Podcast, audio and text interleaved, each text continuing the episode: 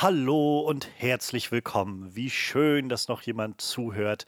Hier bei uns, ja, im Onscreen Podcast, beziehungsweise heute mal wieder mit unserem kleinen Format Onscreen at Midnight. Ich werde immer nicht müde, das jedes Mal aufs Neue zu sagen. Es ist das Format, das unser Horrorexperte Manuel sich ausgedacht hat, aber es noch nie gemacht hat. er hat nur immer gesagt, dass er das ganz cool fänden würde, sowas zu machen. Und ich habe gesagt, das klingt ziemlich cool. Und dann habe ich einfach irgendwann damit angefangen. Und jetzt warte ich darauf, dass Manuel auch irgendwann mal nachzieht. Ähm, aber ja, die Idee ist, dass ich mir jemanden einlade in den Podcast und wir möglichst ungezwungen und ohne großes Konzept einfach über eine Thematik so ein bisschen reden, die uns im Sinn steht ähm, und mal gucken, wo, wo, das Gespräch dann hingeht, wo wir letztendlich landen. Ähm, in den vergangenen Monaten gab es eine sehr schöne Folge, wo ich mit ähm, Samuel Cornelissen über Porträt einer Jungfrau in Flammen sprechen konnte.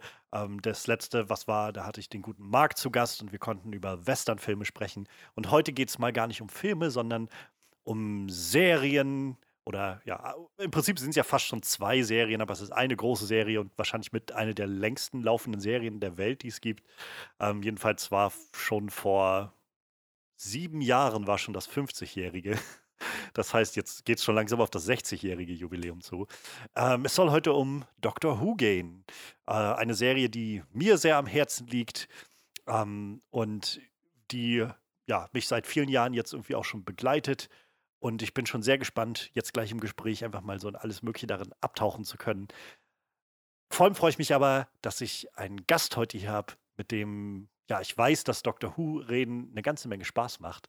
Äh, da sie auch eine ganze Menge über Doctor Who weiß, auch ganz viel mit Doctor Who verbindet äh, und wahrscheinlich auch mit einer der Gründe ist, warum ich überhaupt auf Doctor Who gekommen bin. Ähm, auch darüber werden wir bestimmt noch reden, könnte ich mir vorstellen. Ich freue mich sehr, dass äh, du heute hier bist, Sarah. Ja, schönen guten Abend. Ich war jetzt etwas überrascht, als du mit ähm, Midnight angefangen hast. Und ich dachte, Moment, haben wir nicht über Doctor Who sprechen wollen? Wieso jetzt Horrorfilme? Aber ist okay. äh, ja, es freut mich sehr, hier zu sein. Ja, die, äh, die Idee von Manuel war, dass das, ähm, dass das so eine ungezwungene Interviewsache ist. Und er hatte ja sowieso gedacht, dass er da mal irgendwie sich so ein paar seiner Horrorfreunde einlädt und das Ganze ja. dann immer um Mitternacht irgendwann hochgeladen wird. Ähm, oh. Das mit Mitternacht hochladen ist geblieben, aber der Rest, ja, er, er, er, es steht ihm frei, mal wieder das Ganze anzugehen. naja, mal schauen. Aber auch passend, ich meine, Midnight ist auch eine, äh, eine Folge, über die ich nachher noch reden möchte von Doctor Who. ah, ähm, dann passt es ja aber schon wieder. Ja, also erstmal, ich, ich freue mich, dass du da bist. Schön, schön dass das klappt. Ähm, ich hatte jetzt die letzten Wochen damit verbracht, Doctor Who zu gucken, nachdem ich äh, den, den Join-Probemonat genutzt habe und gesehen habe, dass Dr. Who da ist. Und war dann jetzt in den letzten Wochen so völlig aufgewühlt mit so Time Lord-Energie und hatte das Gefühl, oh mein Gott, ich, ich weiß wieder, warum ich diese Serie so liebe und ich muss unbedingt irgendwie da, darüber reden. Ja. Und äh, hatte dann irgendwie bloß kurz bei, bei äh, Twitter geschrieben und ja, da hast du dich natürlich dann relativ schnell gleich zur Verfügung gestellt und das freut mich sehr. Ja, weil ich ja mit niemandem über Dr. Who sonst reden kann. Ja, ja, das, Guckt ne, ja sonst ein, niemand. Es ist ein übliches Problem, aber ich meine, das größere Problem ist, glaube ich, auch, es ist nirgendwo so gut greifbar irgendwie. Jetzt ja, das Moment stimmt. gibt das eigentlich nur bei Join und ich glaube, die zwölfte Staffel ist halt bei Sky im Moment. Wenn, kann auch sein, dass die schon wieder raus ist. Es ist nicht so, nicht so freundlich für den deutschen Markt, habe ich das Gefühl. Müsste man auch mal wieder ähm, ja, auch wieder ein neues, neues Portal abonnieren und irgendwie, keine Ahnung. Ja. Das ist mir dann auch immer ja. zu aufwendig. Ich warte dann lieber, bis irgendwie alle Folgen gesammelt irgendwo verfügbar sind und guck's mir dann an. Schande über mein Haupt, aber anders, weiß ich nicht. Muss man halt irgendwie dann auch super lange das Ganze abonniert halten. Und bei Join ja. war es ja eigentlich ganz gut. Da habe ich auch die letzte Staffel dann gesehen. Also die zwölfte. Zwölfte, ja. Ja, also ich fand, äh, ich finde jetzt Join ganz okay irgendwie, aber ich habe tatsächlich kaum Anreiz, es jetzt noch länger zu behalten als bis übermorgen, wo mein Probemonat abläuft. So, ich habe das Gefühl, ich habe jetzt noch mal fünf Staffeln Doctor Who geguckt. Ich werde jetzt vielleicht heute oder morgen noch mal ein, zwei Specials anmachen oder so einzelne ja. Folgen von den späteren Sachen, die ich noch gerne gucken will.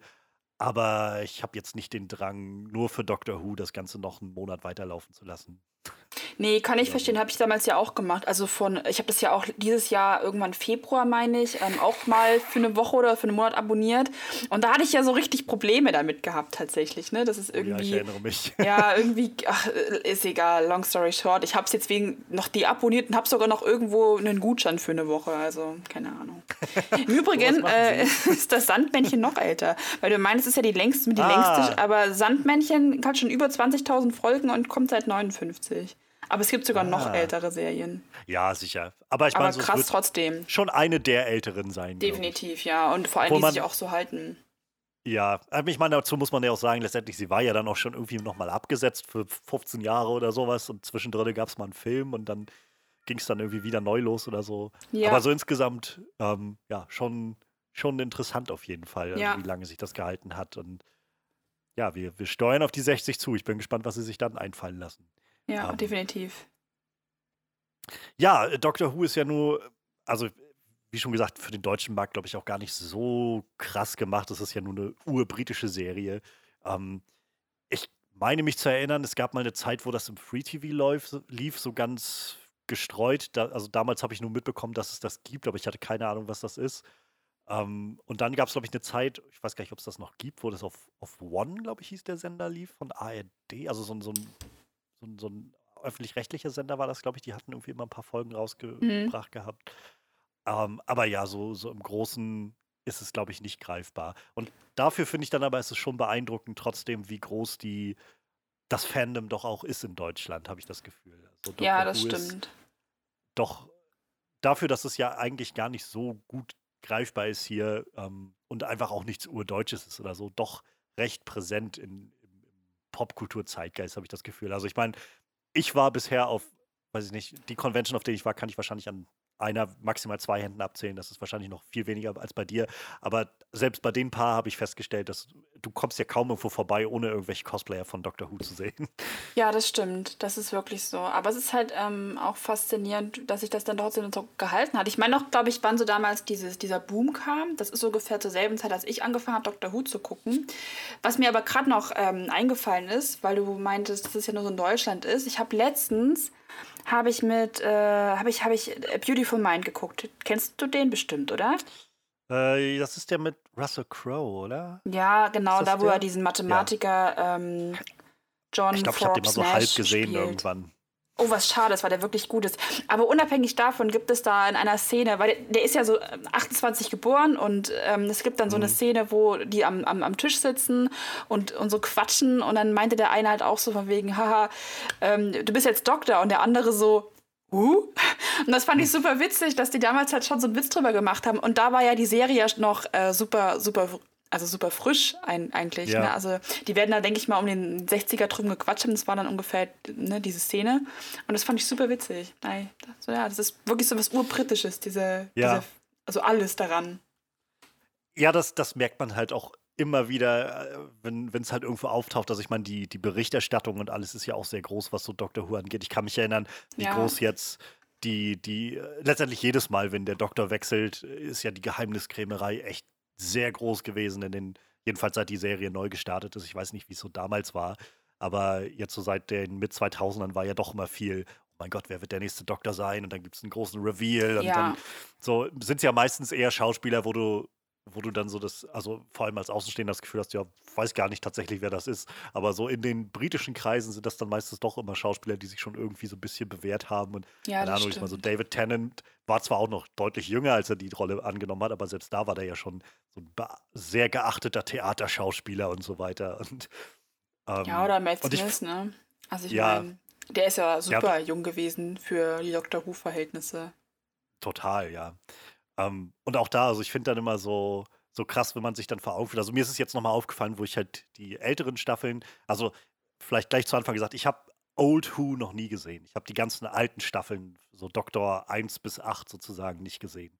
Ähm, ich weiß auch gar nicht, ob man die so wirklich legal irgendwo sich angucken kann im Moment. Ähm, man, man kann die auf jeden Fall rund, also man kann die DVDs kaufen ja, und ich meine, sie liefen auch mal irgendwo, günstig, konnte man sich die Lega angucken. Wenn es nicht sogar bei diesem britischen Amazon-Ding war, aber ah, okay. keine Ahnung.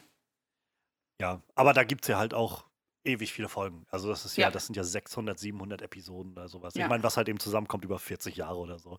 Ähm, aber ja, ich, also ich, ich habe die Sachen nicht gesehen, aber so jetzt quasi von New Who, so die älteren Sachen, als ich die gesehen habe, fiel mir nochmal so auf. Es ist schon manchmal eine ziemlich, und ich meine das sehr, sehr liebevoll, so eine bisschen trashige Serie. Ja. Und äh, ich finde es dann immer beeindruckend, dass das eben trotzdem diesen Stellenwert hat. So dass, also das halt eben so wirklich ernsthafte Schauspieler sich dem Ganzen annehmen und so leidenschaftlich da drin stecken und das mitmachen und so. Und die auch nicht sich schämen für diese, diesen Trash-Faktor, der da so ein bisschen drin steckt. So dieses sehr, manchmal sehr billige von den Kostümen oder äh, Effekten oder was weiß ich. Oder auch die Pläne, die manche Monster haben oder sowas, ist ja manchmal doch sehr, sehr abgedreht und äh, bisschen, wo man, wo, wo es in anderen Formaten, glaube ich, nicht funktionieren würde, wo ich so manchmal denken würde, Gott, wenn ich das woanders sehen würde, oder in, einem Spielfilm oder so, würde ich sagen, boah, wollt ihr mich verarschen?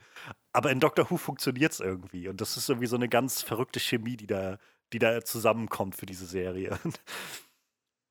Ja, das ja. stimmt. Aber ich finde es auch gerade so charmant, dass sie zum Beispiel einfach über die Jahre hinweg ähm, nie sich so CGI-mäßig ähm, ja. an den Monstern halt irgendwie weiterentwickelt haben, sondern die Cybermen sehen halt immer noch genauso aus. Die Dalek ebenfalls. So alles ist noch so super all und ähm, aber das ist, glaube ich, auch. Also ich glaube, wenn die das ändern würden, das wäre so das Schlimmste, was. Äh, was sie hätten machen können irgendwie. Es gehört halt irgendwie dazu. Es ist so. Also auf jeden Fall für die klassischen halt Monster, ja. Sie, sie haben ja. auf jeden Fall viel mehr jetzt so auf, gerade in den älteren Sachen, so Mitte der 2000er, wo es wieder losging, hatten sie schon probiert, so ein bisschen moderne Technik einzusetzen für einige Monster und so, mhm. wo man dann merkt, so, okay, es ist noch nicht so weit, Leute. Also, mhm. also ich meine, es ist sowieso schon schwer im Fernsehen diese Effekte angenehm und, und überzeugend darzustellen, wo ja. das Budget nicht so groß ist, aber schon gar nicht Mitte der 2000er. So, das ist genau diese Zeit, wo auch in den Filmen, wo so viel CGI eingesetzt wurde, weil sie gedacht haben, wir können jetzt alles darstellen. vielleicht sollten wir noch nicht alles darstellen. Aber wir können es, wenn wir wollten. Ja. ja, es ist äh, leider, leider, sehr furchtbar, das stimmt. Ja, aber, aber ähm, gehen wir noch. Gehen wir vielleicht erstmal ein paar Schritte zurück, würde ich sagen. Also, wir, wir, sind jetzt schon irgendwie ganz gut bei, bei Doctor Who dabei. Letztendlich, ähm, ich kann halt recht gut sagen, glaube ich, dass ich Doctor Who jetzt seit ungefähr sieben, ja, fast sieben Jahren irgendwie kenne und, und schaue. Ähm, denn ich kann das recht gut daran festmachen, dass wir uns halt gute sieben Jahre jetzt kennen und ich, nachdem wir uns kennengelernt haben, angefangen habe, Dr. Who zu gucken. Gerade auch, weil du das sehr viel immer zur Sprache gebracht hast, ähm, darüber geredet hast und ich so langsam eine Vorstellung davon bekommen habe, das ist irgendwie so ein sehr abgedrehtes Sci-Fi-Ding, so ein bisschen weird, das könnte mir, glaube ich, gefallen. Und ähm, jetzt gerade auch, wo ich die, die alten Folgen geguckt habe, konnte ich mich sehr erinnern, also hatte ich so Flashbacks, wie ich so die das erste Mal geguckt habe und so ja. in meiner Wohnung saß und so völlig manchmal sehr überwältigt war von Dingen, die passiert sind, aber auch manchmal sehr so, das ist Doctor Who, okay, seltsame furzende Monster, okay. Also das, das kam so alles wieder einher für mich und das, keine Ahnung, finde ich immer ganz spannend. Aber darüber dann, glaube ich, die große Frage, so, wann bist du denn zu Doctor Who gekommen? Ähm, ich musste gerade tatsächlich einfach kurz googeln, weil ähm, ich damals auf eine Empfehlung hin und weil alle es geguckt haben, Sherlock geguckt habe. Und ähm, Sherlock hat ja leider nicht so viele Staffeln und Folgen. Und dann war halt irgendwie nach Staffel 2, glaube ich, Schluss so. Dann hat es irgendwie Ewigkeiten gedauert, bis halt die neue Staffel rausgekommen oh, ja. ist. Und Drei Jahre ähm, oder ne? Genau. Und ich hatte dann auch eine Freundin empfohlen, von wegen, hier, guckt euch mal Sherlock an. Und dann war sie halt auch durch. Und dann habe ich immer im Internet gelesen, so, ja, wenn euch Sherlock gut gefallen hat, guckt euch Dr. Who an. Keine Ahnung, warum das immer in Verbindung gebracht worden ist. Aber tatsächlich war das so, dass irgendwie alle das so damit verbunden haben.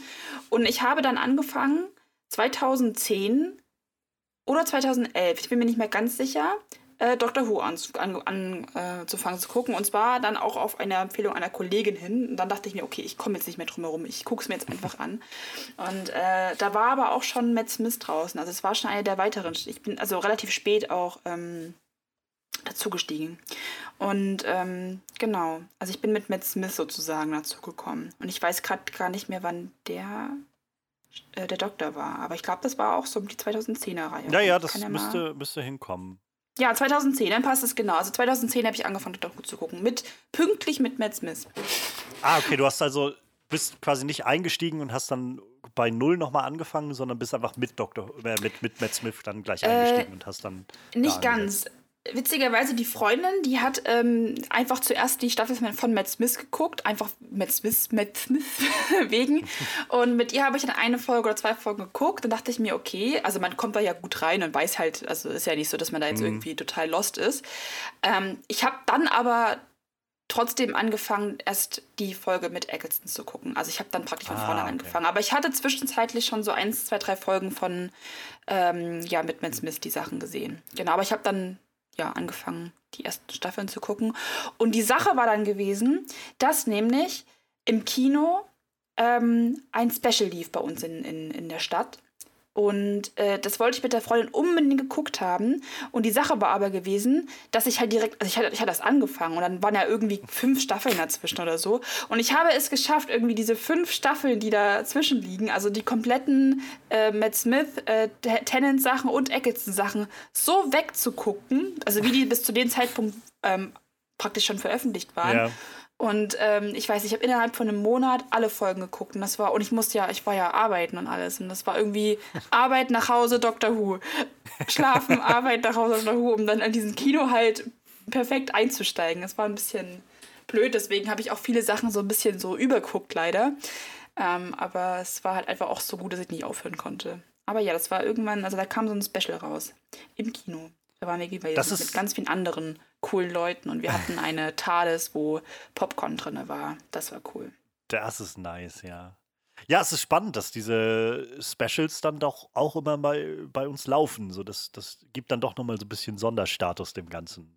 Ich meine, ich weiß mhm. gar nicht, ob mhm. die in, in Großbritannien sind das ja, glaube ich, einfach normale Fernseh-Specials, wenn ich mich nicht täusche. Also die, die laufen dann ja da einfach zu Weihnachten, glaube ich, bei denen halt im, im, Fernsehen oder zum Neujahr oder so. Ähm, und naja, bei uns werden sie dann wenigstens noch ins Kino gebracht. Ich meine, das ist schon mal irgendwie ganz cool. Wir waren ja auch bei einem Special, kann ich mich erinnern. Das war das erste mhm. von, oder die erste Folge, glaube ich, war es von, von äh, Peter Capaldi, die kam bei uns im Kino, meine ich mich zu erinnern. Ähm, ja. Ja, ähm, äh, das ist, das spricht jetzt ja schon mal dafür, dass du relativ gut und schnell dann irgendwie an Doctor Who Anschluss gefunden hast. Kannst du dich mhm. daran erinnern, wann du gemerkt hast, okay, das ist, das ist mein Ding? ich schätze, ich bin jetzt Huvian.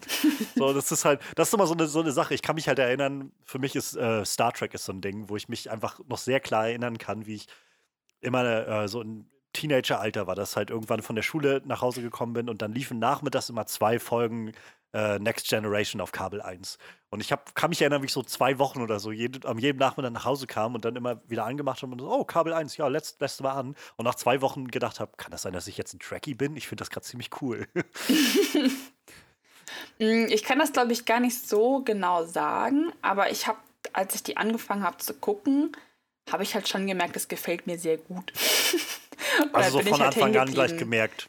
Ja, okay. wobei ich schon sagen muss, ich fand ähm, die Staffel ähm, mit ähm, Eccleston so, ich mochte den, den als Doktor, glaube ich, nicht so gern. Und so spätestens ab Tennant, so, die, die dann, mhm. dann war ich schon, schon so richtig drin auch auf jeden Fall. Ja, das sagen ja viele. also ich, ich, ich, kann mich erinnern. So die ich, Zeit. ich habe gerade geguckt, ob ich, ob ich.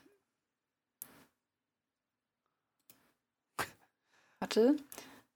Ah, nee, alles gut. Äh, ich habe nur geguckt, ob ich irgendwas äh, noch rausfinde, wann das war, aber ich weiß nicht, ich krieg's nicht mehr hin. ja, also ich meine, wir brauchen noch keine, keine exakte Zeittabelle. Mm -mm. So das, das, das haut schon. Wibbly wobbly, timey wimey, alles. Ähm. Ja, äh, exakt, genau das dachte ich mir auch gerade. ähm, keine Ahnung, also ich kann mich halt erinnern mit der, ich weiß nicht mehr, wie ich, wie gut ich oder schlecht ich reingekommen bin in die Serie. Ähm, ich kann mich halt erinnern, dass einfach generell ich viel gesagt bekommen habe, als ich angefangen habe. Wahrscheinlich von dir, aber auch von allen möglichen um mich herum, die das geguckt haben. Ähm, die alle meinten, ja, äh, vielleicht musst du die erste Staffel so ein bisschen durchpowern irgendwie und dann, dann danach wird es dann so wirklich gut oder so. Gibt mhm. ja viele Serien, wo das immer gern gesagt wird.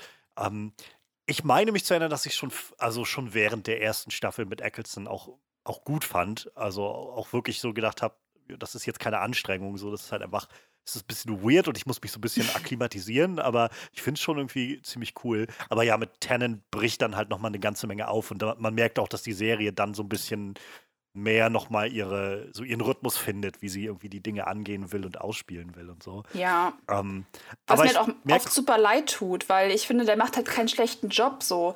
Und ich glaube, nee. es gibt niemanden, der sagt, oh ja, der ist mein Lieblingsdoktor, der neunte, ey, besser geht's nicht. Was eigentlich super schade ist, weil ich glaube, wie gesagt, er ist, er macht das nicht schlecht, aber ähm, Tennant reißt das dann irgendwie so raus, dass er halt einfach hm. immer über ihm steht. Ich habe keine Ahnung er hat halt einfach, also Eccleston hat einfach nicht so viel Zeit gehabt, dem Ganzen ja, so ein bisschen. Vielleicht ist das das Also so, so, eine ganz eigene Note zu geben, ähm, glaube ich. Aber davon ab, also ich merke, jetzt, wo ich das wieder geguckt habe, ich, ich mag ihn eigentlich schon ziemlich. Ich mag diese, also es ist halt nochmal so ein bisschen andere Inkarnation von dem Doktor. Mhm. Ähm, Gerade mit Tennant und dann vor allem mit Smith kommen halt so zwei Doktoren, die einfach sehr, sehr so voller Energie und voller, voller Positivität irgendwie ständig sind. Also ich meine, bei David Tennant ist es, finde ich, immer noch viel, also dem, dem zehnten Doktor ist es immer noch mehr so, so Neugier ganz viel, die damit reinspielt und so. Und bei Matt Smith finde ich es halt noch deutlich mehr so, so eine, dieses Jugendliche und er ist immer so unglaublich positiv und ständig Leute umarmen und so. Und das macht Eccleston auch, aber ich finde bei Eccleston beim Neuen merkt man irgendwie so ein bisschen, der, der hat halt irgendwie ziemlich viel Scheiße durchgemacht und ist so ein bisschen, ja, ich bin jetzt hier unterwegs und er, er wirkt halt auch noch nicht so an Rose gebunden, wie das später dann 10 ist. So, ich finde, man merkt bei ihm dann doch mehr, dass er so, ja, ist cool, wenn hier noch jemand dabei ist, aber ich bin das auch gewohnt, einfach völlig alleine hier unterwegs zu sein. Und ja. äh, ich weiß nicht, ich mag das eigentlich ganz gerne. Das ist, glaube ich, auch ein Grund, warum ich Capaldis Doktor sehr gerne mag, weil das so nach diesem großen positiven Schwang nochmal sowas war von, ja, der Doktor kann halt auch manchmal einfach nicht nur dieser, dieser Hugging Bear sein, sondern einfach manchmal so ein bisschen, naja, so ein bisschen grumpy, auch so ein bisschen verschlossen sein oder so. Und das einfach zu der Abwechslung halber finde ich das ganz nett. Und umso trauriger eigentlich, dass wir, gar, dass wir nur eine Staffel mit Eccleston hatten, der das dann mal zeigen konnte, machen konnte in irgendeiner Form. Ja, was schade ist, weil man sich auch so denkt, ähm, warum er nur so eine Staffel bekommen hat, weil ja alle anderen ja wenigstens zwei Staffeln hatten, um die so ein bisschen, um sich so ein ich bisschen glaub, zu zeigen. Ich glaube, drei haben alle danach bisher gehabt. Also ja? die neuen jedenfalls. Hatte ich Tennant glaube, ja. drei gehabt? Ich hätte geschwören, dass hm. Tennant auch nur zwei hatte. Nee, nee, Tennant hatte drei und dann nochmal irgendwie drei Specials oder so am Schluss. Das ah, war so, okay, krass, so richtig ja. krass, wo man, also wo ich jetzt geguckt habe, habe ich es nochmal gemerkt. So, also er hat dann Staffel 2, 3 und 4 und am Ende von Staffel 4 kommen, glaube ich, Stimmt. ich meine, drei oder vier Specials. Und das letzte Special ist sogar Zweiteiler. Wo, ich glaube, das ist auch sowas, wo so ein Jahr lang nichts Neues kam oder so. Und dann haben sie das so, diese Specials übers Jahr gestreckt und man, es fühlte sich aber schon sehr an wie, jeder weiß, dass Tennant gehen wird und selbst in der Serie wird es immer thematisiert und die Ut sagen zu ihm, dein Lied endet bald Doktor und so. Ähm, aber wir wollen halt noch möglichst viele Sachen mit ihm rausholen, weil die Leute ihn so gerne sehen wollen. Das merkt man, finde ich, bei, dem, ähm, bei den Specials. Aber ja, es ist, ich glaube, ja. ich habe ich hab mich nie tief reingelesen, aber ich glaube, es gab halt einen ziemlichen Bruch zwischen Eccleston und dem BBC-Management. Also da, die haben sich wohl irgendwie ziemlich in die Haare bekommen und dann hat er halt irgendwann gesagt, ich gehe. Ähm, oder sie haben ihn gefeuert, so genau weiß ich nicht. Aber äh, auf jeden Fall ging das wohl nicht so nett auseinander und was halt schade ist. Aber er kommt wohl wieder. Also jetzt äh, vor ein, zwei Monaten gab es halt die Nachricht, dass äh, ganz offensichtlich er zu Doctor Who insofern zurückkommt, dass er jetzt auf jeden Fall wohl demnächst so ein, so ein Audio-Special aufnimmt. Abenteuer irgendwie des neunten Doktors in irgendeiner Form. Ah, was halt, das finde ich aber gut habe ich auch gedacht, weil das halt, also zum einen, diese Audio-Specials bin ich noch nicht zugekommen, aber die will ich mir eigentlich auch irgendwann nochmal geben, wenn es die mal irgendwo gibt. Die gab es mal irgendwann im Humble Bundle, die habe ich nicht genutzt, die Chance, als das da war, aber da gab es irgendwie ein paar der Audio-Specials, ein paar der Comics und so, ja. alle für, naja, irgendwie 10 Dollar oder was das dann sind. Ah, und, und eigentlich glaube ich, da so, gibt es coole ach, Sachen. Ein andermal und dann, ja. Ja, ja, und ein paar Tage sind ja auch noch Zeit und dann irgendwann ja. Vergisst man es und naja. Aber ich glaube halt, wenn der zu den Audio-Specials zurückkehrt, deutet das vielleicht schon mal darauf hin, dass er einfach wieder Lust hat, vielleicht auf Doctor Who. Und wer weiß, vielleicht sehen wir ihn dann bei 60 Jahre Doctor Who oder sowas. Wäre ja auch mal ganz nett. Das stimmt, ja. Auch krass, ne? 60 Jahre dann auch schon bald. Naja. Aber es stimmt. Ja. Also ich, ich finde es halt krass, weil so die, die, diese erste Staffel, die das neue Doctor Who hat mit, mit ihm, schon halt sehr, sehr abgedreht manchmal sein kann und äh, auch einige nicht sehr gute Episoden da drin hat, finde ich. Ähm, aber auch so einige, die mir jetzt im rückblickenden Schauen doch nochmal sehr positiv aufgefallen sind. Ähm, wo ich gedacht habe, das, das, kann ich, konnte ich mich gar nicht mehr daran erinnern, dass die so gut waren. Also gerade diese ganze Nummer, wo der Dr. Rose und äh, Captain Jack Harkness in äh, 1940er London landen und diese, diese Kinder umherlaufen mit diesen Gasmasken. Sehr creepige Folge, aber auch sehr, sehr emotional irgendwie zum Schluss wo ich gedacht habe, ich konnte mich da überhaupt nicht mehr dran erinnern. so als es dann lief, dachte ich, oh ja, da war irgendwas. Bist du meine Mami? Oh, ja, stimmt. Das war, das war ziemlich creepy. Ich habe die aber auch aus meinem, aus meinem Gedächtnis gelöscht und ich fand die eine ganze Weile ziemlich, also fand ich ganz, ganz schlimm. Und ich habe die dann auch, als du es mir dann geschickt hast, dachte ich mir, oh Gott, stimmt, stimmt, das gab's ja. Oh nein. Und es war auch so. Also diese, das ist so, so ein Beispiel. Also es gibt dann diesen Transformationsmoment, wo dieser eine Doktor, wo man sehr direkt sieht, wie sein Gesicht sich so langsam in diese Gasmaske verwandelt. Und also es ist super creepy und es mhm. wird nur mhm. noch creepiger dadurch, dass es schlechtes CGI ist und du das Gefühl yep. hast von, oh Gott, das ist alles falsch, einfach was da zu sehen ist. Da läuft einem irgendwie der Schauer über den Rücken. Ja. Ähm, aber so, so creepy diese ganze Sache ist, die Auflösung ist halt so schön, finde ich, in dieser Episode, weil das, das ist halt so ein Moment, wo der Doktor, also auch gerade Ecclestons Doktor, nochmal dieses, so diese Erleichterung rauslässt. Das ist nämlich, wo er dann am Schluss sagt, so, wenigstens einmal habe ich Glück so und alle leben, Rose. Alle leben. Weil, und das ist sowas, was man auch, glaube ich, so ein bisschen vergisst. Also ich vergesse das so ein bisschen beim Schauen. Ständig stirbt wer in Doctor Who. Also ja, es gibt, jede ich, kaum Folge eine Folge, in dem. Ne? Ja, so wo halt irgendwer ist immer ein Opfer von irgendeinem Monster und er kann dann meistens die richtigen Leute retten, aber trotzdem gehen Leute bei drauf. Und das war halt sowas, wo echt gruseliges Zeug passiert ist und echt eine große Bedrohung in der Luft stand und der Doktor am Schluss sagen konnte, wenigstens einmal leben alle Leute. Und diese, diese Freude, die Eccleston da ausstrahlt, fand ich einfach so berührend an der Stelle. Gerade wenn man dann auch weiß, was im Nachhinein noch so kommt und auch bedenkt, mhm. dass er dann im Canon ja den, im Time War unterwegs war und was weiß ich also da, weiß ich, war einfach ganz schön. Und da gibt es so ein paar Momente in der Staffel, wo ich das Gefühl habe, ja, es ist, es sind schon echt coole Sachen da, aber sie haben halt ja. einfach noch nicht ihren Rhythmus gefunden, so ganz. Aber es stimmt halt, weil man muss auch bedenken, ähm, ich glaube, die Folge kam halt vielleicht da noch nicht so richtig. Ich glaube, das, das merkt man auch erst, wenn man irgendwie gefühlt alles gesehen hat und dann diese Folge nochmal guckt und ja. sich dann denkt, oh Gott, stimmt. Also, weil in der ersten Staffel war das, ist es noch nicht so klar, finde ich. Da, also in der ersten, ja, auf jeden Fall. neuen es ist doch nicht so klar, dass man sich denkt, ja und, also okay, scheint ein bisschen was durchgemacht zu haben. Also ich weiß, dass es mir damals noch nicht so ging und dass ich das irgendwie ja, so aufgefasst habe. Es ist sowieso die, ähm, die Last, die diese Staffel mit sich trägt, glaube ich, dass sie halt nach dieser langen Pause Doctor Who wieder erstartet. Also es gab halt davor mhm. ja den mhm. Film, der in den, ich glaube 96 oder so kam der raus. Und dann davor war einfach ja lange nichts. Also ich meine, wann, wann liefen die letzten Folgen? In den späten 80ern oder so?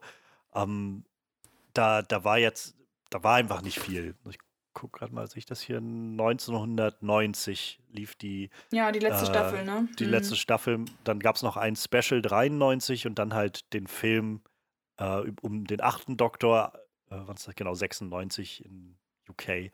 Und dann ging es halt 2005 erst weiter. Und ich glaube halt, diese Staffel hat einfach sehr viel zu tragen, indem sie nicht nur versucht halt diesen alten Doctor Who-Vibe einzufangen und das Ganze fortzuführen, sondern naja, das Ganze auch einfach neu vorstellen zu müssen für so eine ganz neue Generation, die das eben 10, mit 10, 20 Jahren da, damit nicht äh, aufgewachsen ist oder so. Und keine Ahnung, also auch gerade jetzt, wenn man weiß, was noch alles kommt und was da drin steckt, wie krass diese Folge mit dem Dalek ist, mit Christopher Eccleston, wo er den Dalek antrifft in so einem, das ist so ein äh, amerikanischer Sammler, der sammelt lauter außerirdische Gegenstände und so. Und dann steht halt so ein alter, verrosteter Dalek damit rum und er versucht irgendwie mit dem zu kommunizieren. Und der Doktor trifft halt auf dem und dann gibt es halt diesen Moment, wo der Doktor einfach so, auch sowas, was Christopher Eccleston einfach sehr gut rausbringt. So, so einen sehr düsteren Moment, wo er irgendwie ihm droht und ihm sagt, dass er ihn irgendwie verrecken lassen will in dem ganzen Universum und so. Die Daleks sind alle tot und er hat sie alle umgebracht und so. Und und das kriegt einfach so viel mehr Bedeutung, wenn man eigentlich auch weiß, was, wer oder was die Daleks eigentlich sind und was sie eigentlich so machen und so. Aber als ich die Serie das erste Mal geguckt habe, hatte ich halt ne, kaum eine Ahnung. So, ich wusste, dass das irgendwas mit Doctor Who zu tun hat und dass das so klassische Monster sind. Aber welchen tatsächlichen, ja, welche, welche Bedeutung mit denen einhergeht, hatte ich jetzt keine Ahnung von.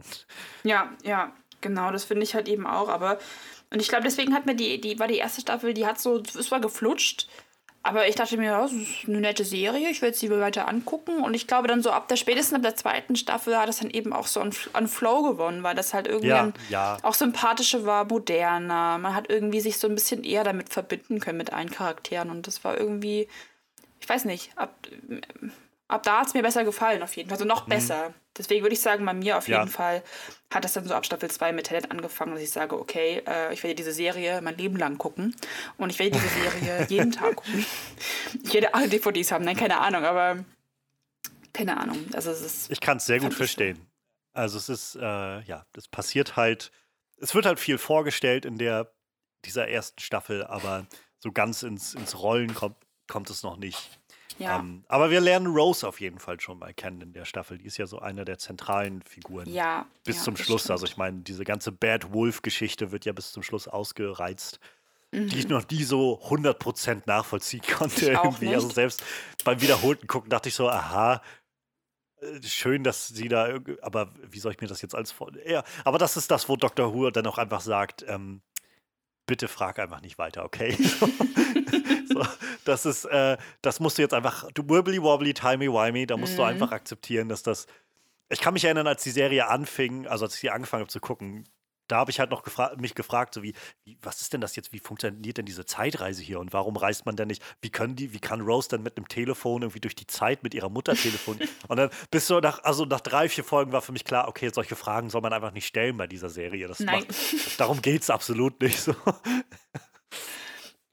nee, das ja. stimmt. Aber zum Aber Beispiel Rose, war, Rose ja. auch, war Rose auch ein Grund, warum ich die Serie so toll fand. Und zwar, dass ähm, ich fand, die war, also ich finde das immer schwierig, wenn du so gerade amerikanische Filme oder Serien guckst. Die sind immer alle so super duper mega perfekt. So, sei es optisch, ja. sei es vom Charakter, sei es irgendwie alles. Und wenn sie vom Charakter nicht perfekt sind, sind sie vom, vom optischen her einfach Models, so, ne? Also standardisierte Models. Und das fand ich bei Rose so schön. Also die ist halt jetzt, die ist so, ist so unperfekt perfekt. Und das, ich konnte mich so mit der irgendwie identifizieren. Und das war auch so ein mhm. Grund, warum ich die Serie am Anfang gleich so mochte. Also warum ich, glaube ich, auch die erste Staffel gleich so wegge weggesuchtet habe, weil ich mir dachte, es ist einfach schön, irgendwie so eine sehr unperfekte Person zu sehen, die nicht ja. perfekt im klassischen Sinne ist, sage ich jetzt mal. Das, das fiel mir, mir jetzt tatsächlich beim Rewatch auch nochmal sehr auf. Also diese, dieses unperfekte Moment von Rose. Denn also ich hatte Rose generell noch als eine so meiner Lieblingscompanions in Erinnerung. Mm, definitiv. Gerade auch, weil ich ihre, ihre Beziehung mit Tennant nachher sehr mag. Ja. Aber mir war zum Beispiel gar nicht mehr bewusst, in meiner Erinnerung vom ersten Mal gucken von vor sieben, acht Jahren, sechs, sieben Jahren irgendwann, ähm, hatte ich noch so irgendwie, ja, Rose war ziemlich cool und Mickey war irgendwie ziemlich nervig und so. Und jetzt beim Wiederholten gucken habe ich gedacht, Mensch, die ist ganz schön, ganz schön mies zu Mickey an vielen Stellen. Ja. So, der arme Tropf. So, das ist so ein ja, ähnliches Problem, was ich später nochmal habe mit Amy und, und äh, Rory, äh, wo ich das ja. Gefühl habe, also ich meine, ja, er ist so ein bisschen nervig und so und, und er ist schon noch ein bisschen dümmlich manchmal geschrieben oder sowas, aber er ist jetzt bei weitem kein schlechter Mensch und sie, sie ist manchmal doch schon sehr so naserümpfend ihm gegenüber. Also es gibt nachher diesen, es gibt eine Folge, wo er, er dann gerne mit möchte und äh, der Doktor dann einwilligt und sie dann so, ja, whatever, okay, so irgendwie voll ange... Wie, ja, wie so ein wie so ein angepisstes Teenager-Mädchen sich dann irgendwie zur Seite dreht und so. Wo ich gemerkt habe, Rose war gar nicht, wie, wie du eben meinst, einfach gar nicht so eine perfekte Figur, wie ich sie vielleicht noch in Erinnerung hatte oder sowas, sondern auch sehr, ne, sehr menschlich einfach, sehr, sehr gezeichnet ja. von so auch eigenen ja, Fehlverhalten, was sie dann so an den Tag legen kann. Ja, fand ich halt auch. Und ähm, wie gesagt, auch so vom optischen ist Billy Piper eine wunderschöne Frau, aber halt ja. eben so nicht, nicht so, wie man es wie man's gewohnt ist vom klassischen Fernsehen. Wusstest du, dass, also David Tennant does a Podcast. Ich weiß nicht, ob du den schon mal gehört hast, nee, ähm, den Podcast. Nicht. Also er hat jetzt, ich glaube, gerade jetzt läuft die zweite Staffel. Letzte, letztes Jahr hatte er seine erste Staffel, wo er ich glaube, zehn Folgen waren das oder so, wo er dann einfach irgendwen einlädt, so Bekannte von sich, Schauspielerkollegen oder ähnliche Leute irgendwie aus dem Metier und mit denen dann so eine Stunde redet oder so. Ach, du, warst, du hast mir schon mal von erzählt, auf jeden Fall, ja. Die erste Staffel war schon ziemlich gut und die zweite, die jetzt gerade läuft, gefiel, gefällt mir sogar noch besser. Da fand ich so spannende Sachen bei. Also er hatte jetzt äh, die letzten zwei Wochen waren sehr gut. Er hatte zuerst Neil Gaiman da, so einer meiner Lieblingsautoren der unter anderem auch äh, American Gods geschrieben hat oder Good Omens hat er mitgeschrieben gehabt und auch ein, zwei Folgen Doctor Who später geschrieben hat. Mhm. Sehr, sehr kreativer Mann. Und jetzt gerade in der aktuellen Folge hat er halt Billy Piper da. Und äh, ich hat, kann mich erinnern, ich hatte das halt gesehen auf meinem Podcatcher, wo dann stand ja, äh, David Tennant does a podcast with Billy, Billy Piper. Und dann dachte ich so, oh, cool. Na, da werden die doch bestimmt nochmal so richtig in Erinnerung schwelgen und sowas. Und hatte die dann angehört und das fand ich ganz spannend, weil sie haben, sie haben schon über Doctor Who geredet, aber gar nicht viel. Also der Großteil drehte sich wirklich um Billy. Und mir fiel erstmal auf, ich, also ich weiß nicht, ob du viel weißt von Billy Pipers Leben. Ich wusste nichts von ihrem Leben. Ja, ich weiß und ich auch wusste, wusste zum Beispiel nicht, als sie jetzt Rose gespielt hat, das war ja, da war sie ja selbst irgendwie knappe 20, Anfang 20 irgendwie. Ja. Ähm, hatte die im Prinzip eine richtig fette Karriere und einen Absturz schon hinter sich. Ja. Die ähm, hat nämlich, also die ist, die ist, hat, also im Podcast kam so durch, sie hat als Kind schon davon geträumt, Schauspielerin zu werden und so, aber wo es sie dann hin verschlagen hat, war halt äh, Gesang und mit 15, also sie damals, ich weiß nicht, ob der noch steht, aber damals hatte sie quasi einen neuen Rekord aufgestellt als jüngste äh, jüngste Künstlerin, die ein Album irgendwie in den in so einem bestimmten Platz in den Charts hat mit 15 Jahren in, in den UK-Charts. Und äh, dann hat sie davon erzählt, mit 14 hat die im Prinzip schon alleine gewohnt in der Wohnung in London.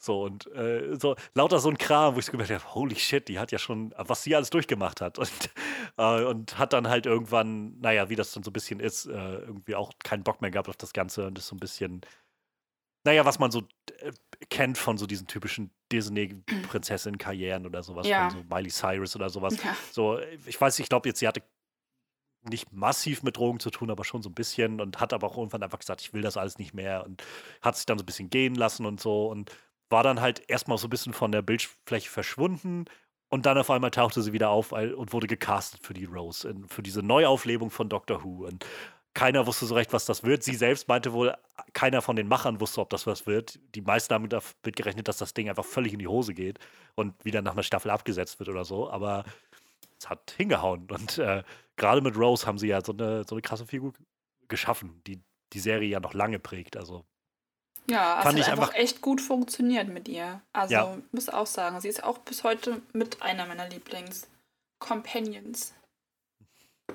Ja, ja, genau. Wir, wir, kriegen Rose, wir kriegen auch, ich hatte schon gesagt, Captain Jack Harkness in der Staffel, in, der, in dieser ersten Staffel ähm, vorgestellt, von dem ich jetzt beim Gucken nochmal gemerkt habe, wie sehr ich ihn genieße, wenn der auftaucht. Mhm. Ähm, ich habe noch keine einzige Folge Torchwood geguckt und ich höre immer wieder, dass Torchwood gar nicht so gut sein soll. Ich finde es auch ich, nicht gut. Also ich habe mir die mal angeguckt, also die erste Staffel oder so. Oder ich glaube, ich habe nicht mal die erste Staffel zu Ende geschaut und sie ist mir zu, zu erwachsen zu schmuddelig an einigen Stellen und das will ich ja. irgendwie nicht. Und ähm, also mir hat sie nicht so gut gefallen, aber es gibt, glaube ich, viele, die davon auch richtig Fans sind. Ja, also ich meine, die hat ja auch nur so einige Staffeln, wenn ich mich recht erinnere. Also irgendwo wird es dann wahrscheinlich schon eine Zuschauerschaft gegeben haben. Aber ja, ja ich, ich, keine Ahnung. Ich glaube, Doctor Who an sich schafft es schon. Na gut, hängt vielleicht auch immer davon ab, wer gerade der Showrunner ist, aber so gerade diese ersten Sachen unter Russell T. Davis, so von Eccleston und Tennant sind schon, finde ich, sehr spürbar immer so in diesem, in diesem Dreieck zwischen so Comedy und äh, Sci-Fi-Adventure und dann gleichzeitig noch so ein bisschen Soap-Opera. Also man, man merkt, finde ich, immer, immer mal wieder so diese, so ein bisschen so GZSZ-Light so eine, so eine ja. Spur davon, wo es so die Beziehung zwischen denen und dann gibt es irgendwie da Probleme mit Mickey und äh, keine Ahnung, so diese Sachen, die dann immer mal wieder aufkommen. Gerade auch bei Tennant ist das ja so eine Sache, die sich weit in die nächsten Staffeln zieht, so mit Martha und so, wo Martha irgendwie so einen massiven Crush für den Doktor hat und er das einfach gar nicht wahrnimmt und so das. Ich finde, das macht es eigentlich ganz, ganz gut. Es gibt manchmal Momente, wo ich das Gefühl habe, es übertreibt das doch ein bisschen, für meinen Geschmack ein bisschen zu sehr.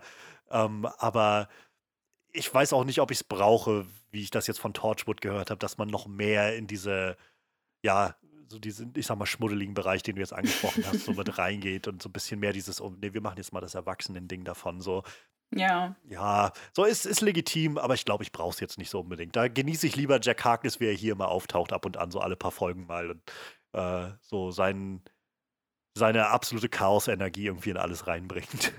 Ja, das finde ich reicht halt auch vollkommen. So deswegen habe ich es auch überhaupt nicht weiter verfolgt. Es war keine Ahnung. Ich, mir hat es nicht gefallen, definitiv nicht. War so ein schöner Moment, den ich gar nicht mehr auf dem Schirm hatte. Also ich meine, ich wusste noch, dass äh, Jack ja so ein, im Prinzip, was ist das, polysexual oder, oder pansexual ist oder so, im Prinzip ja einfach alles und jeden gerne haben möchte. Ja. Und äh, das war einfach so ein Moment, den ich gar nicht mehr in, in, Erinnerung hatte, aber der so schön ausgespielt war. Das war quasi am Ende, meine ich, der, äh, der ersten Staffel, wo sie sich verabschiedet hatten. Und er halt erst zu Rose gegangen ist und meinte halt, Rose, was du großartig, und hat sie geküsst. Und dann ist er zum Doktor gegangen und sich beim Doktor bedankt und ihm auch nochmal voll geküsst. Und auch da, der Doktor hat aber nicht irgendwie irritiert reagiert oder so, sondern einfach so ganz natürlich irgendwie, ja, das ist halt Jack. So. Oh, Kennt man nicht ähm, anders.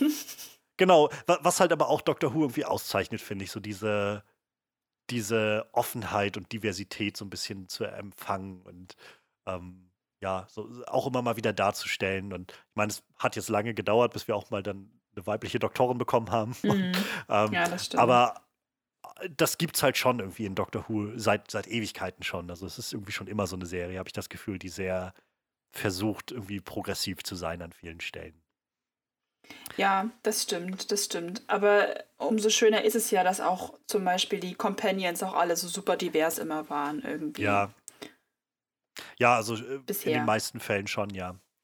Ähm, ja, wie gesagt, also wir, die erste Staffel und dann gibt es die Regeneration zu Tennant.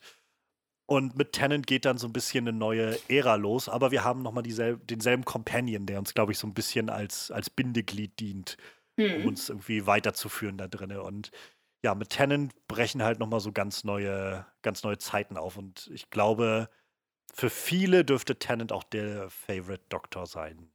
Hm. Also also ich hatte mal bei so einer Umfrage mitgemacht und tatsächlich ist Matt Smith immer noch so auf Platz 1. Also Tennant kommt meistens danach. Also die meisten mögen okay. Smith lieber.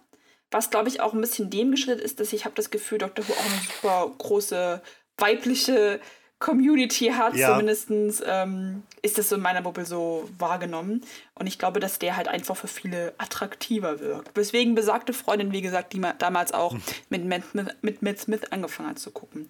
Ich sage jetzt nur den 10., nee, den äh, 11. noch. Ja, ja, ja, ja. Matt Smith ist einfach ein furchtbarer Name. Wer hat sich das ausgedacht? Wer hat gesagt, Matt Smith ist der Name, den ich meinem äh, Kind gebe? Egal. Äh, das ja, ist so, deswegen, so zwei unschöne Silben einfach hintereinander. Mad, mad. Wirklich so, Mad. Egal, Mad. Ich sag jetzt einfach noch Mad. Matty Smithy. Ja, Smitty. Smitty. Ja, Schmitty. Ähm, äh, ja. Hm.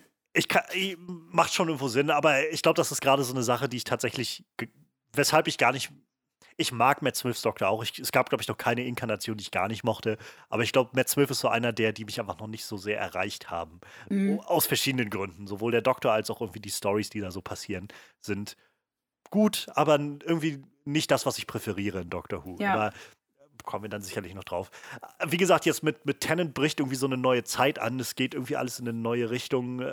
Es passieren größere Abenteuer, habe ich auch das Gefühl. Die Cybermen werden zum ersten Mal eingeführt in der zweiten Staffel dann, ähm, wenn Rose, wenn er und Rose in dieser Parallelwelt landen und auch ihren Vater treffen und so. Das sind wieder so ein bisschen diese Soap-Opera-Sachen, die dann durchkommen, irgendwie wie sie ihren Vater vermisst und dann irgendwie ihre Jackie, ihre Mutter irgendwie dann mit ihrem Vater wieder zusammenkommen will und solche ja. Sachen dann. Ähm, aber es passieren halt größere Sachen, mehr Sachen. Und am Ende der zweiten Staffel passiert ja dann also da gibt es ja dann den großen Clash zwischen Cybermen und Daleks, die beide in derselben, also beide in London landen und äh, die große, ja, der große Weltuntergang fast schon losgeht und so. Und dann natürlich die, die große Trennung erfolgt, Rose die Serie dann verlässt, nachdem sie in der Parallelwelt dann strandet. Äh, mehr oder weniger wortwörtlich, sie landet da an dem Strand oder verabschiedet sich dann am Strand vom Doktor. Was auch nochmal einer der ja, äh, so einer der großen Tearjerker-Momente aus Doctor Who ist, glaube ich, zu sehen, wie sie am Strand steht und dem Doktor ihre Liebe gesteht und er seine Projektion aufrechterhält und antworten will und dann verschwindet, weil, weil die Supernova kollidiert oder was das war. Äh, ich überlege gerade, das war aber noch nicht, als er seine Kopie, also sein Double, sein, nee, sein Klon dann da gelassen hat. Das kam später, ne? Ja, genau. stimmt. Das war, nee, das war nur der, das Setup sozusagen, wo wir einfach sehen, wie ja, ja, ja, es für beide scheiße ausgeht. So, ich meine, Rose lebt, aber sie ist in der falschen Welt und äh, ja. Das war schlimm. Ich weiß noch, dass ich das richtig schlimm fand, weil ich die auch als, als als 20, 21-Jährige sehr geschippt habe, die beiden. Ja. Ja, die haben halt, die haben einfach so eine tolle Chemie. Das ist Wahnsinn. Also, ich, wie gesagt, ich bin nicht der größte Fan davon, dieses die Companions sind alle unglaublich verliebt in den Doktor irgendwie. So das, nee, das finde ich auch für, doof, für mein, Für mich spielt einfach da so, das fühlt sich für mich sehr Fanfiction an. Und das ist nichts ja. Schlimmes und ich weiß, ich will auch gar nicht irgendwie so despektierlich über Fanfictions reden oder sowas. Das ist einfach, Fanfictions erreichen mich, glaube ich, einfach auch noch nicht so sehr, aber mhm. es fühlt sich einfach so ein bisschen sehr, oh, wäre es nicht, nicht schön, wenn jetzt alle irgendwie verliebt sind in den Doktor so sind. Das, das ist irgendwie nicht so meins. Und ich finde, mit Rose ist das Ganze so perfektioniert worden für mein Empfinden, weil die beiden einfach so gut harmonieren und diese Beziehung so gut aufgebaut wird zwischen den beiden. Ja. Und danach wird es immer wieder rausgekramt und dann habe ich immer wieder das Gefühl, so, ich brauche das nicht nochmal. ich weiß nicht. Also, und deshalb liebe ich das nachher, wenn, wenn er halt Donna am Anfang der ersten Staffel konfrontiert und sagt irgendwie, während sie schon die, äh, die, die Koffer alle packt und in die TARDIS bringt und meinte, wie das letzte Mal ist es halt sehr kompliziert geworden und so. Und ich will einfach nur eine, ich will einfach nur einen Partner so und, und sie dann wie so, mit mir werden sie sich nicht paaren, Weltraumboy so. Und das, das, das genieße ich sehr, dass das einfach von Anfang an da bei Donner nachher rausgenommen wird. Ja. Zu sagen, es gibt hier nicht diese sexuellen, romantischen Spannungen zwischen denen oder so, sondern es sind halt einfach wie, so ein bisschen, was ich gerade auch bei Dr. Äh, 13 sehr mag. Das fühlt sich einfach an wie eine Familie, so eine Gruppe ja. von wirklich engen Freunden, die unterwegs sind. Definitiv. Ähm, Fand ich aber auch äh, ganz, ganz schlimm tatsächlich. Also eben weil ich das mit, mit Rose damals auch so, so schön fand und auch einfach passend und es hat irgendwie eine lange Entwicklung halt irgendwie auf sich gehabt und es war irgendwie perfekt. Und alles danach fand ich nur noch anstrengend. Also auch Amy und so. Und das fand ich auch dann auch ganz gut, dass sie dann auch endlich mit Rory dann irgendwie ihre Heirat gemacht hat. Aber äh, spätestens dann auch auf Clara. Ich, oh, ich, ist auch ja. mein, ich hasse es. Wirklich, ich finde es wirklich schlimm. Und ich mochte es auch nicht. Ich glaube, das ist so ein bisschen kann ich mir vorstellen, einfach auch dem geschuldet, dass sowohl halt Russell T. Davis, der halt die, die alten Sachen geschrieben hat, so bis Tennant und dann nachher Stephen Moffat danach, dass das halt diese Leute sind, die mit Doctor Who aufgewachsen sind und so halt. Ja. Ja. Für die ist das halt so ein bisschen Fanfiction. Die sind halt einfach ja. sehr, die, die, die sind einfach, man merkt, glaube ich, einfach, die sind sehr in den Doktor verliebt und äh, in der dritten Staffel gibt es nachher nochmal einen Moment da drin, wo das für mich auch sehr über die Stränge schlägt. Ähm, das ist so ein ganz kritischer Plotpunkt, wo wie klar wird, irgendwie, wie verliebt die Autoren eigentlich in den Doktor sind und das so rübertragen in alles, was so passiert. Ähm, aber ja, es, es, manchmal passt es, aber an vielen Stellen wird es halt vielleicht ein bisschen übertrieben manchmal. Ähm. Ja. Aber ich weiß nicht, die, diese zweite Staffel, ähm, hast du da Sachen, die dir, die dir so in Erinnerung geblieben sind oder wo du das Gefühl hast, das waren herausragende Episoden oder Momente oder sowas? Ähm, ich hatte mir das sogar, glaube ich, aufgeschrieben. Ähm, was ich ganz, ganz toll fand, war ähm, tatsächlich die erste Folge von der zweiten Staffel. Und zwar, als er den, also als er sich halt verwandelt hat in Tenet. Und ich fand das irgendwie, das fand ich irgendwie, ich habe das ja noch nie mit, miterlebt. Das heißt, es war für ja. mich so richtig neu. Und ich dachte mir, okay, cool, was passiert jetzt? Und ich fand es halt irgendwie so super, super cool, diese Szene. Das ist so einer meiner Lieblings, also eigentlich meine zweitliebste Verwandlungsszene sozusagen oder Wiederauferstehungsszene. Ähm, die ich, die, ich weiß nicht, ich, ich fand die Folge ganz toll, die habe ich mir auch ganz oft angeguckt. Ich weiß nicht warum, warum die mich so gekriegt hat, aber ähm, ja, die mochte ich sehr gerne. Ähm, du meinst das Weihnachtsspecial, ne? Die, die Ach, das war sogar das Weihnachtsspecial gewesen, stimmt, ja. Genau, dann war es im Prinzip die, ja, das, äh, ja, also Mit im Prinzip die Folge, wo er von, vom 9. zum 10. gewechselt hat. Aber stimmt. Also ich glaube, am, am, am Ende der, äh, der, der ersten Staffel kommt diese, diese äh, Regeneration und die dieses Weihnachtsspecial setzt dann genau an der Stelle an, wie er dann mit Rose in dem, ich glaube, genau. sie zeigen auch noch mal, wie er wieder, wie er regeneriert und dann mit Ro Rose da steht und dann guckt sie ihn noch so verstört an und er sagt so, wo waren wir? Ach ja, ja. Barcelona. Genau, und, und was, das fand ich halt irgendwie so, so schön, weil, weil sie ja im Prinzip schon sich so ein bisschen in ihn verliebt hatte und irgendwie damit ja. nicht so richtig zurecht kam und sich da irgendwie, also ich weiß nicht, aber stimmt, das war ja. gar nicht die zweite Staffel, das war, die, es war das Ende der ersten und das Special. Du hast vollkommen recht. Ja, also ich meine, bei Join ist es tatsächlich als zweite Staffel mitgerechnet, so als Folge okay. 0 oder so, je nachdem, ja. wie man es halt mhm. rechnen will. Aber es ist quasi die erste Tenant-Folge.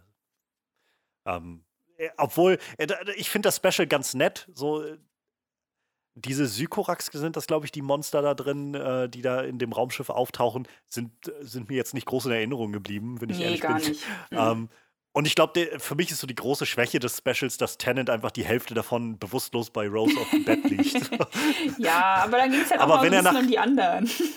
ja, das macht schon Sinn auf jeden Fall. Aber es ist so, gerade an der Stelle, weil es dann Tennants erster Auftritt ist, hatte ich so das Gefühl, jetzt beim wiederholten Schauen auch irgendwie, boah, ein bisschen hättet ihr das zusammenschneiden können. Ihr hättet schneller zu Tennant kommen können. Weil wenn er auftaucht nachher auf dem Schiff, so mit dem Schwert und so, das, das ist schon ziemlich geil. Also ja, dann zu sehen, ja. wie er so auch noch mal, wie Tennant jetzt das erste Mal so seine Energie da reinbringt und äh, so auch die ganze Zeit sich die Frage stellt, so ich weiß ja gar nicht, was für ein Typ ich bin. Und wenn ich hier so, so einen großen roten Knopf sehe, keine Ahnung, was ich dann mache. ja, vielleicht drücke ich da drauf, vielleicht auch nicht, ja. Und deswegen, ich fand diese Folge, die war einfach, ich weiß nicht, die hat mich gekriegt. Die habe ich mir auch, die habe ich mir danach auch so oft nochmal angeguckt. Mhm. Ähm, einfach weil ich die so richtig gut fand. Weil es irgendwie, das macht das, das macht das ja auch in Doctor Who so ein bisschen aus, dass du irgendwie zwar über 60 Jahre lang die gleiche Serie hast, aber es ist irgendwie jedes Mal was anderes. Ja. Es ist jedes Mal ja. ein neues Erlebnis, weil es jedes Mal neue neuer Charakter ist, der ganz, ganz andere Entscheidungen trifft als der davor. Das, das ist zum Beispiel genauso ein Grund, warum ich nicht so ganz verstehe, warum so viele Leute so, so unglaublich anti-aktueller Doktor sind, also 13 ja. und wie das gerade läuft. Mal davon ab, man muss das ja nicht mögen, wie jetzt gerade die, die, die Qualität der, der Serie ist oder so. Ich finde sie ganz gut die Sachen, die ich bisher gesehen habe. Nicht alles davon ist der Bringer, aber ich finde auch einige Sachen wirklich sehr gut. Aber unabhängig davon, ich würde mich gar also mir würde es nicht einfallen, mich darüber so aufzuregen, weil ich sowieso im Hintergrund habe, ja, in, wahrscheinlich nach, in der nächsten Staffel sind auch Jodie Whittakers drei Staffeln rum und dann werden sie wahrscheinlich sowieso wieder wechseln und dann gibt es wieder eine neue Inkarnation.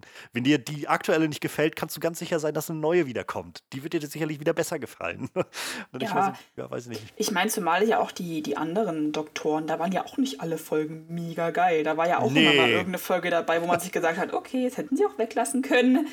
Von daher, ähm, ich weiß gar nicht, also für mich gehört Jodie Whittaker einer zu den besseren Doktoren, Doktorinnen.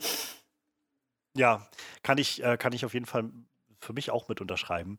Ähm, und gerade was jetzt so bessere oder schlechtere äh, Doktoren angeht oder Erfolgen angeht, hier in, in der zweiten Staffel gibt es, finde ich, nämlich so, sowohl beides. Also es gibt sowohl irgendwie einige Folgen, die sehr gut gemacht sind, sehr, sehr cool sind ich liebe diese Doppelfolge ähm, The Impossible Planet and the Satan's Pit, wo er und Rose auf diesem, äh, auf diesem, auf diesem Minenplaneten landen und die Ut sind dann das erste Mal da. Wir lernen die Ut das ah, erste ja. Mal kennen und ja. es wird dann klar, dass im, irgendwo im Kern dieses Planeten ist irgendwas, irgend so eine Präsenz.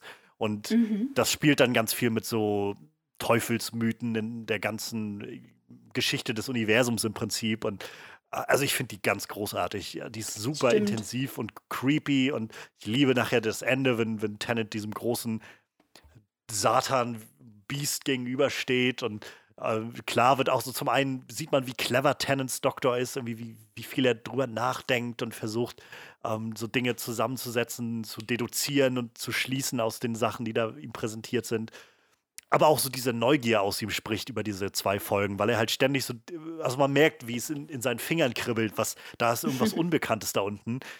Ja, da muss man doch drunter gehen oder nicht so. Und ich kann euch liebe, das ist so eine richtig tolle Doppelfolge, finde ich. Das stimmt. Ich glaube, die Folge hatte ich mir sogar angeguckt, als ich das Join-Abonnement mir mal abgeschlossen hatte, äh, letztes dieses Jahr. Und ähm, das, ich habe eigentlich alle Folgen geguckt wieder, aber das war auch eine, die ich, die ich mir wieder angeschaut habe. Aber manchmal komme ich durcheinander, welche ja. Folge, in welcher Staffel kam. Äh, kann, kann ich sehr gut nachvollziehen. Ich versuche es immer noch so ein bisschen mit den Companions übereinzubringen, aber selbst das hilft das mir stimmt, nicht immer. Ja. Ähm, aber, aber genau, das, das sind so meine zwei, glaube ich, mit Lieblingsfolgen aus der Staffel, die, die ich halt sehr, sehr gut finde. Und auf der anderen Seite kommt danach gleich die Folge, die heißt Love and Monsters. Ich weiß gar nicht, wie sie im Deutschen heißt. Ähm, die ist, ich glaube, mit für mich eine der schlechtesten Folgen Doctor Who, äh, Doctor Who überhaupt. Die da geht es darum, dass so eine Gruppe von Leuten sich trifft, die alle mal irgendwann auf den Doktor getroffen sind und versuchen da irgendwas rauszufinden und werden dann, kriegen dann irgendwann so einen neuen Chef, der sie da organisiert und irgendwann stellt sich dann raus, dass dieser Chef von denen ist halt so ein, so ein fettes Alien, was irgendwie so Leute in sich absorbiert und will eigentlich den Doktor kriegen und letztendlich Tennant und Rose haben, weiß ich nicht, fünf Minuten Screentime in dem ganzen Ding oder so. Die tauchen zum Schluss mal kurz auf und zwischendrin werden sie mal kurz gezeigt, aber das war's. Und diese anderen Figuren sind alle so uninteressant und nervig irgendwie. Und keine Ahnung, das war so, wo ich gedacht habe, Don't Blink, die, die Folge, die dann später kommt in der nächsten Staffel, das ist ja so eine der ganz großen, die immer mal wieder angeführt wird als mhm wenn man Doctor Who gucken will, guck mal die Folge. Die macht das ja ähnlich. Da sieht man den Doktor letztendlich ja auch gar nicht so viel. Aber ja. die kriegt es halt hin das interessant zu machen und die Figuren sind irgendwie interessant darin. Und bei dieser Love and Monsters ist einfach nur völliger Schund, finde ich. Ja, also ich glaube auch, wie gesagt, ich meine, du hast die ja jetzt auch gerade irgendwie so aktuell im, im, im Kopf geguckt. Ja. Bei mir ist es echt so, ich habe halt auch viele der Folgen halt echt vor langer Zeit das letzte Mal gesehen und die habe ich auch einfach aus meinem Gedächtnis gelöscht. So. Kann ich das sehr sind dann auch verstehen. einfach nur die, die guten und die mir halt in Erinnerung geblieben ja. sind, sind halt irgendwie geblieben. Oder halt auch die, die äh, Matt Smith-Folgen, weil ich die halt bei Netflix immer mal wieder geguckt habe. Aber gerade so die ganz alten äh, von, ähm, ja, keine Ahnung, 2000, 2006 oder so. Ja, ja, genau. Da sind auch viele, ja, fünf, genau, das sind auch viele, die ich, an die ich mich einfach nicht mehr erinnern kann und vielleicht auch nicht mehr will. Aber ich hatte mir dann, wie gesagt, damals auch so ein paar Folgen wieder angeguckt. So gerade stimmt die Ut-Folge. Es sind auch einer meiner Lieblingscharaktere, muss ich sagen. Also von den, ja, von den ist eine Monstern. sehr interessante Alien-Spezies, die sie sich ja. da ausgedacht haben. Ja, keine Ahnung. Also ich hatte das auch verdrängt, aber als sie dann losging, die Folge, dachte ich so, Warte oh mal, ich glaube, das ist diese Folge, wo ich damals schon gedacht habe, boah, nee. Und ich habe sie dann auch mehr so laufen lassen, während ich, äh, während ich so meinen mein Abwasch gemacht habe oder sowas. Ähm, Absolut verständlich. Ja. ja, ansonsten äh, vielleicht auch noch erwähnenswert, finde ich eine gute Folge auch noch aus dem, äh, aus der Staffel ist äh, The Girl in the Fireplace heißt die, wo äh, der Doktor diese Madame de Pompadour trifft durch diesen also irgendwie auf so einem Alien-Raumschiff und das hat sich irgendwie auf die Madame de Pompadour im, äh, im aristokratischen Frankreich fixiert und dann trifft er mhm. sie immer mal wieder und ähm, Stimmt. So eine kleine mich. Liebesgeschichte, die sich da entspinnt. Also sie äh, baut auf jeden Fall Gefühle für ihn auf und die endet auch so ein bisschen sehr dramatisch nachher, die, die Staffel, äh, die Staffel, die Folge, meine ich.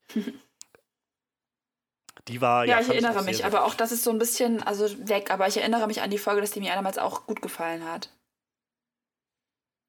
Ja, ist auch eine der Folgen, die Stephen Moffat geschrieben hat. Also Stephen Moffat ist ja der, der dann ab Matt Smith dies, das Ruder übernommen hat und alles äh, dann alles geschrieben hat und gelenkt hat und so. Und davor hat er immer einzelne Folgen geschrieben von Doctor Who. Und viele der einzelnen Folgen sind halt so wirklich die guten.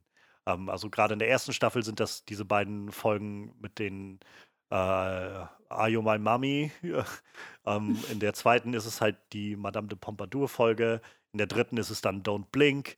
Ähm, und äh, also er schreibt halt immer wieder sehr, sehr gute Folgen. Und ich weiß nicht, für mich spricht er immer auch so ein bisschen, naja, ich, ich mag ihn, glaube ich, mehr als Autor für ein, einzelne Folgen als für ganze Handlungsstränge. Ja, manchmal braucht es auch nicht die Doppelfolgen. Ich finde auch, dass einige ähm, Doppelfolgen, die ich gesehen habe, auch einfach super anstrengend fand. Dazu gehört zum Beispiel auch eine der neueren, das war noch mit Eccleston. Da war Clara irgendwo gefangen in irgendeiner Zwischenwelt und die hat auch irgendwie drei Folgen oder so gehabt und ich fand es dann mit irgendwann echt anstrengend, aber ich kann mich, ich krieg's auch nicht mehr zusammen. Ja, du meinst mit Capaldi dann? Ja, meine ich, genau, mit Capaldi, genau. genau. Ja, ich weiß jetzt, ich kann mich auch nur gerade vage erinnern oder also so wie du es beschreibst, denke ich so, irgendwas war da, aber ich habe jetzt ja. auch keinen kon konkreten. Und es war einfach viel zu viel. Es war einfach viel zu ja. viel von allem und es hätte überhaupt das, gar nicht sein gemusst. Das ist irgendwie. ein gutes Stichwort. Also, das können wir, glaube ich, mal so anpinnen, weil da will ich, glaube ich, nachher nochmal drauf kommen, wenn wir zu den Matt Smith-Sachen nachher kommen, so wenn Stephen Moffat übernimmt. Ich habe vielfach da dann nachher das Gefühl, irgendwie, es ist mir einfach alles ein bisschen zu viel. Ja. ähm, das, bei, bei Tenant habe ich halt noch mehr das Gefühl, es gibt zwar so ein bisschen immer diese übergreifenden Plots, die so sich durch eine Staffel ziehen, aber im Großen und Ganzen sind es doch vielfach einzelne kleine Abenteuer, die mal mehr, mal weniger gut sind. Ja, so. und das ist ja eigentlich das Gute daran, dass man sich dann, dass man ja. die ja auch äh, getrost voneinander entfernt gucken kann. So man kann Ganz im genau. Prinzip ähm, mit Matt Smith anfangen, ohne die ersten Staffeln gesehen zu haben. Man weiß trotzdem, worum es geht. Ja, oder man kann auch zwischendurch mal eine Folge gucken und man ist nicht völlig aufgeschmissen, so, weil es ganz gut ist. Das ist halt immer so ein bisschen das Problem, was ich mit, mit Comics zum Beispiel habe, wo ich immer, ich glaube, ganz vielen Leuten geht das so, bei Comics fragt man sich immer, gerade die Großen so von DC und Marvel und sowas, wo man sich immer fragt, wo soll ich denn da anfangen? Kann ich ja. überhaupt irgendwo einsteigen oder muss ich irgendwie mit Issue 1 anfangen oder so? Ja. Und genau sowas. Und äh, letztendlich ist es, glaube ich, auch nicht so. Die versuchen auch irgendwie, dass man möglichst irgendwie immer einsteigen kann, wenn man nur ganz grob Bescheid weiß. Aber Dr. Who schafft das halt auch immer sehr gut. Ich meine, du musst halt nicht 60 Jahre oder 50 Jahre Dr. Who gesehen haben, damit du irgendwie mitkommst. So an vielen Stellen merkt man einfach, ah, das sind wahrscheinlich einfach Referenzen so ein bisschen auf die alten Sachen für die, die es noch kennen. Aber vieles ist einfach auch einfach neu. Weil Ganz genau, ja. Gibt, ich meine, nach 50 Jahren gibt es auch einfach ein neues Publikum dafür. ähm, ja, auch und trotzdem holt das alte Publikum noch ab. Also das ist aber das Schöne daran, dass es trotzdem ähm, wahrscheinlich auch noch ganz viele Leute gucken, die das von früher noch als Kind kannten. Ja, ja, ja.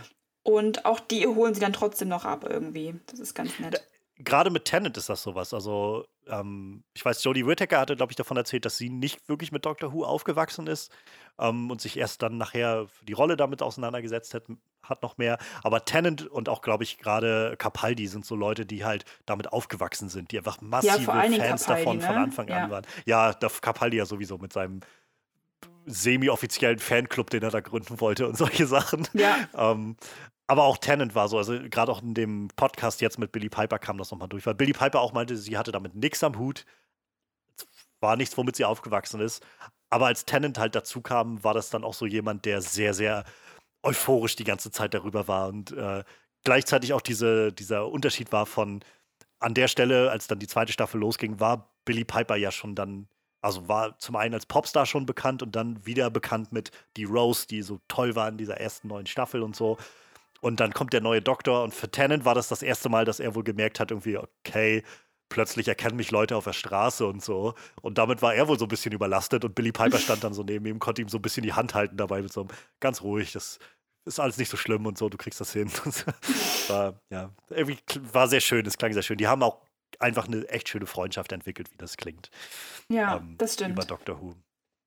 Ja, auch äh, letzter Gedanke vielleicht noch zur zweiten Staffel. Also wenn du noch was gerne was sagen möchtest, irgendwie wenn dir was einfällt, irgendwie zu folgen oder so, immer gerne raus damit. Was ja. ich hier gerade noch sehe, ich habe so die Folgenliste vor mir, ähm, auch eine Folge, die ich völlig verdrängt hatte, die auch völlig lahm war.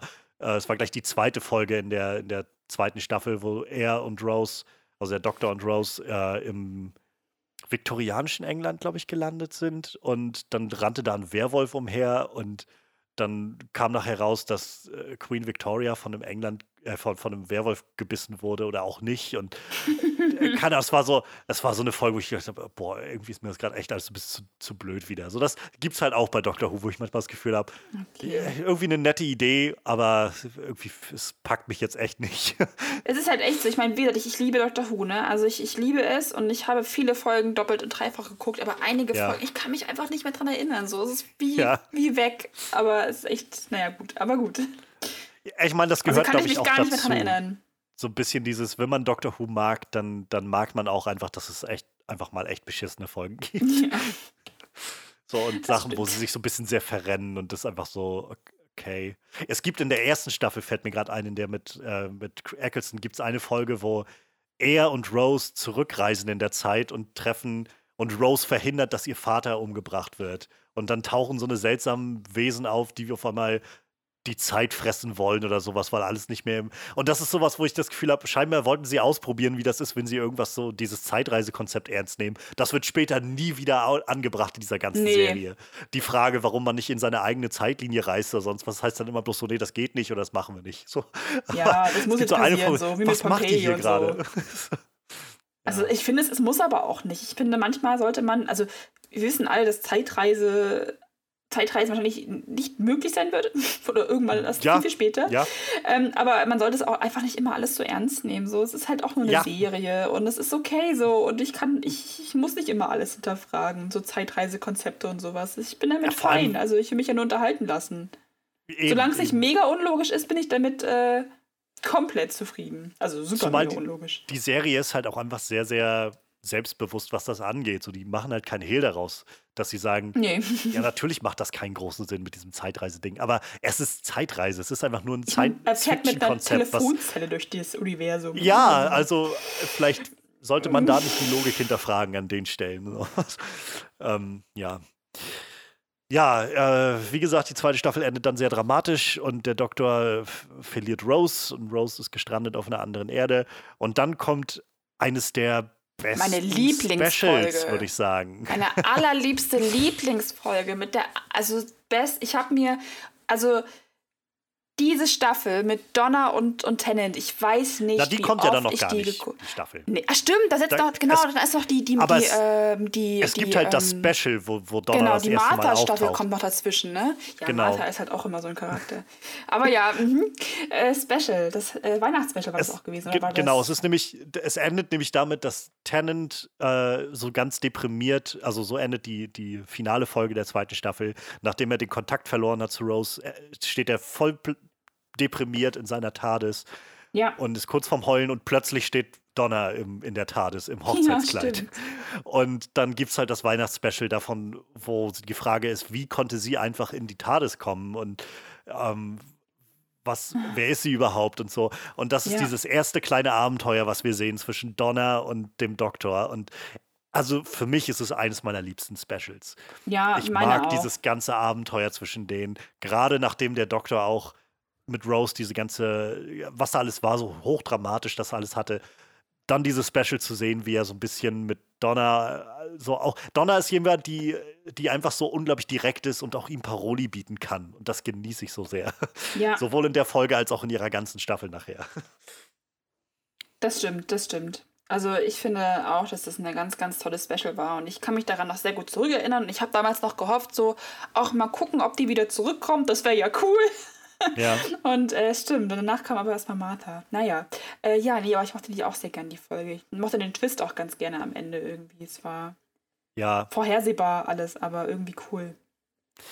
es war halt, also ich fand es war halt sehr krass zu sehen, wie der Doktor so drauf sein kann. Oder wie, was, der, der Doktor gibt sich halt immer sehr viel Mühe, so sehr logisch und auch irgendwie gesetzt so an die Sachen ranzugehen, aber halt zu sehen, was das mit ihm gemacht hat, dass er Rose verloren hat, wie er halt dasteht und diese äh, Ragnos-Königin mit all ihren ungeborenen Kindern da ertränken lassen will und Mhm. so. Und Donna halt sagte, "Wir- Doktor, Sie können aufhören, so hören Sie auf. So, das, Ja, das war, fand ich, ein sehr, sehr, sehr bedeutsamer Moment, das mal zu sehen, was der Doktor, ja, das ist halt auch ein sehr fühlendes Wesen und es kann halt auch sein, dass Dinge mal über seine Grenze schlagen und er, naja, irgendwo anfängt, äh, Dinge zu tun, die er bereut oder so. Und ja, definitiv. Donna ist da jemand, die gut an seiner Seite stehen kann, um zu sagen, äh, nee, besser nicht. Mach mal nicht. ja, das stimmt, das stimmt. Aber das war wirklich, das war wirklich eine ganz tolle Folge. Ganz tolles Finale auch. Sehr Im, genossen. Endef Im Endeffekt ist es ja das, was sie immer wieder, warum er ja, oder was sie anbringen, warum er die Companions hat, weil er halt jemanden braucht, gerade meistens jemand Menschlichen, der ihm ein bisschen Perspektive gibt und ihm vielleicht auch daran erinnert, dass Menschen auch manchmal ein bisschen anders sein können als er. Ja. Ja, ja, Aber da gibt es ja auch äh, später noch ganz tolle Folgen, die das auch nochmal näher bringen. Ja, ja, ja. Da, auf jeden Fall. Also gerade gerade die, äh, ich finde gerade die, die äh, Capaldi-Sachen haben nachher auch nochmal echt so ein paar sehr düstere Momente, ähm, wo, wo ich so gemerkt habe, ja, der Doktor braucht manchmal einfach ein bisschen Beistand. Ja, definitiv. Ja, in der dritten Staffel ist es dann Martha, äh, die sein Beistand ist. Martha ist so eine Figur, ich muss sagen, ich habe kaum in irgendeine Richtung irgend große Empfindungen für sie. So, ich finde, sie ist okay. Sie ist auf jeden Fall eine sehr als Companion irgendwie sehr, sehr fähig. So, sie ist halt, hat so ihre Skills, mit denen sie unterwegs ist. Sie war auch Ich Ärztin, halt- oder Krankenschwester oder sowas. genau, ne? genau. Sie war äh, quasi An Ärzt, ähm, oder so, Arztanwärterin. Sie hatte, äh, war noch in der Ausbildung oder so und hatte sich dann Mhm. dem Doktor angeschlossen gehabt. Und sie haben, finde ich, sehr schöne Abenteuer. Also es gibt gute Folgen äh, Mhm. in, der, in der Staffel. Diese, gerade diese, ähm, ist auch so eine Doppelfolge. Human Nature and the Family of Blood heißt die. Das ist die, wo wir das erste Mal sehen, dass ein Time Lord seinen, seinen Time Lord-Verstand in diese Uhr packen kann. Und dann sehen wir halt Tennant, wie er als Mensch lebt, unter den, äh, auch irgendwie 1912 oder so, da in, in, in so einem britischen Dörf, Dörfchen. Und äh, Martha arbeitet irgendwie als seine Angestellte und versucht Stimmt, irgendwie ja. den, äh, da, dabei zu bleiben und irgendwie aufzupassen und so. Und dann gibt es diese Alien-Familie, die da Leute übernimmt und die dann den Doktor irgendwie übernehmen wollen, um ewig zu leben oder sowas. Und die fand ich sehr gut, die Folge. Die, also gerade dieses mit dem Doktor, der glaubt, er ist Mensch und so, fand ich ziemlich, ziemlich cool. Und das ist halt die Vorbereitung für den Master, der dann am Ende der Staffel nochmal auftaucht. Ähm, aber wie gesagt, neben den starken Episoden ist einfach so, Martha ist halt einfach jemand, der kaum Emotionen bei mir auslöst, weil ich so das Gefühl habe, ja, sie ist fähig und ganz okay, aber dieses ganze Gejammere, dass der Doktor mich nicht liebt, äh, er interessiert mich halt nicht so wirklich, um echt zu sein. Ja, und das fand ich auch an der, an, daran, glaube ich, so anstrengend. Ich, ich, finde, sie hätte das nicht gebraucht. Und ich glaube, dann wäre sie auch nicht so, oh, so ätzend für mich gewesen. Ja. Ähm, einfach dieses, ja, dieses Rumgeheule mit dem, es hat mich überhaupt nicht, ich hätte es, das war völlig überflüssig irgendwie. Das hätten die komplett weglassen können. Und dann wäre es, glaube ich, auch, wie gesagt, gar nicht so hätte es mich vielleicht sogar noch gekriegt. Ja. Ja, sie haben sich scheinbar ganz offiziell und, und offen dafür entschieden, diesen Weg zu gehen und das als Story-Element irgendwie in den Fokus zu stellen. Wahrscheinlich wieder so dieses Soap-Opera-Moment. Aber für ja. mich war das Menschen doch eher gucken sowas, es nicht, wenn keine Liebe zwischendrin, äh, äh, ja. wenn es keine Liebe gibt oder sowas. Und das, das ist halt Quatsch irgendwie. Ja, auf jeden Fall. Ja, es ist halt, und man hätte es ja vielleicht auch einfach ein bisschen subtiler machen können oder so, aber das letztendlich die Serie startet ja so voll damit durch. Also in der ersten Folge, wenn äh, das Krankenhaus, in dem Martha arbeitet, auf dem Mond teleportiert wird von den Jedun, die wir dann auch das erste Mal sehen. Auch ja. eine sehr witzige Alienrasse, finde ich, mit dem Posho Toko Pokolo oder wie auch immer die dann irgendwie sich verständigen. Ja. Ähm, da gibt es halt diesen Moment, wo er sie küsst und er sagt halt auch noch zu ihr, das bedeutet jetzt nichts. So, und dann überträgt er halt irgendwie so ein, so ein irgendwie außerirdische DNA in sie und deshalb muss er sie da küssen.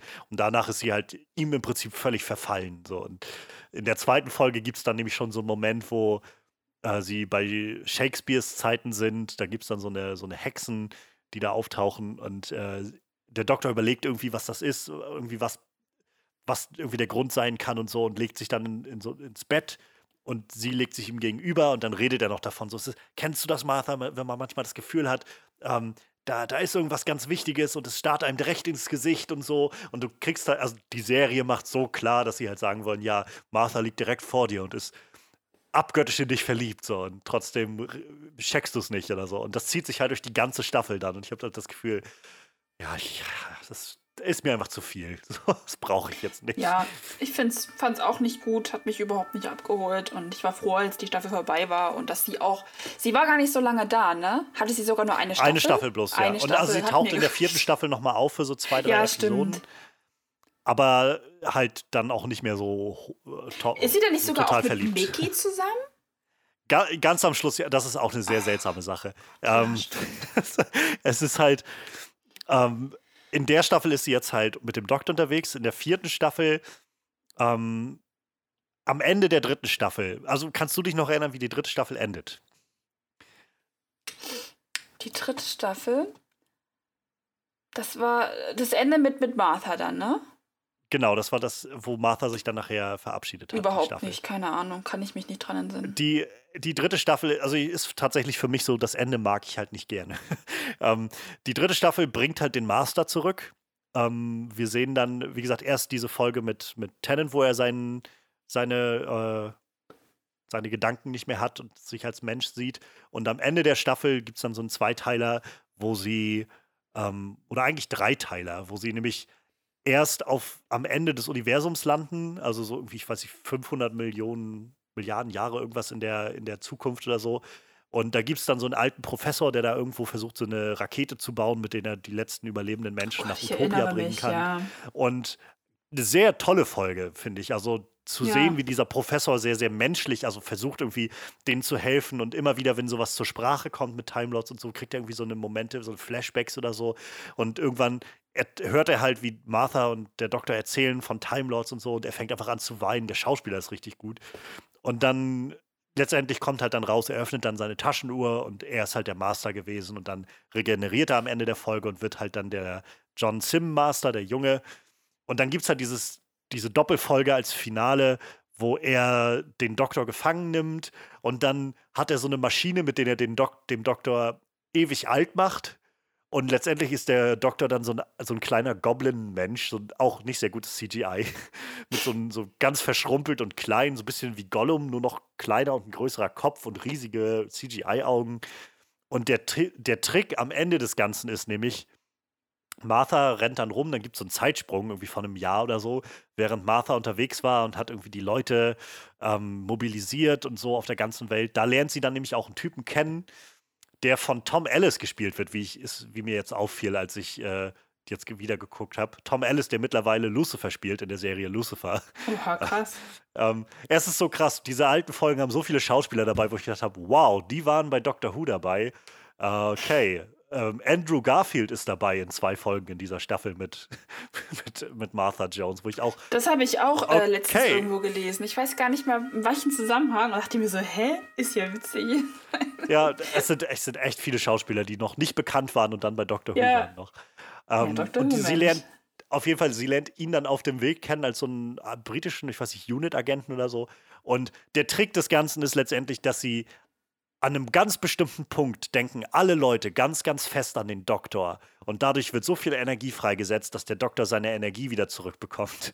Und da wird er wieder der normale Mensch. Und das war halt sowas, wo ich gedacht habe, ich verstehe, also mir wird klar, dass Russell T. Davis und die Autoren einfach unglaublich verliebt sind in den Doktor. Und halt so alle Leute lieben einfach Dragon den Doktor. Ball. Und das war so, ja, das, das fühlt sich einfach wie eine schlechte Dame. Fanfiction an. Ja, ja, ja, genau.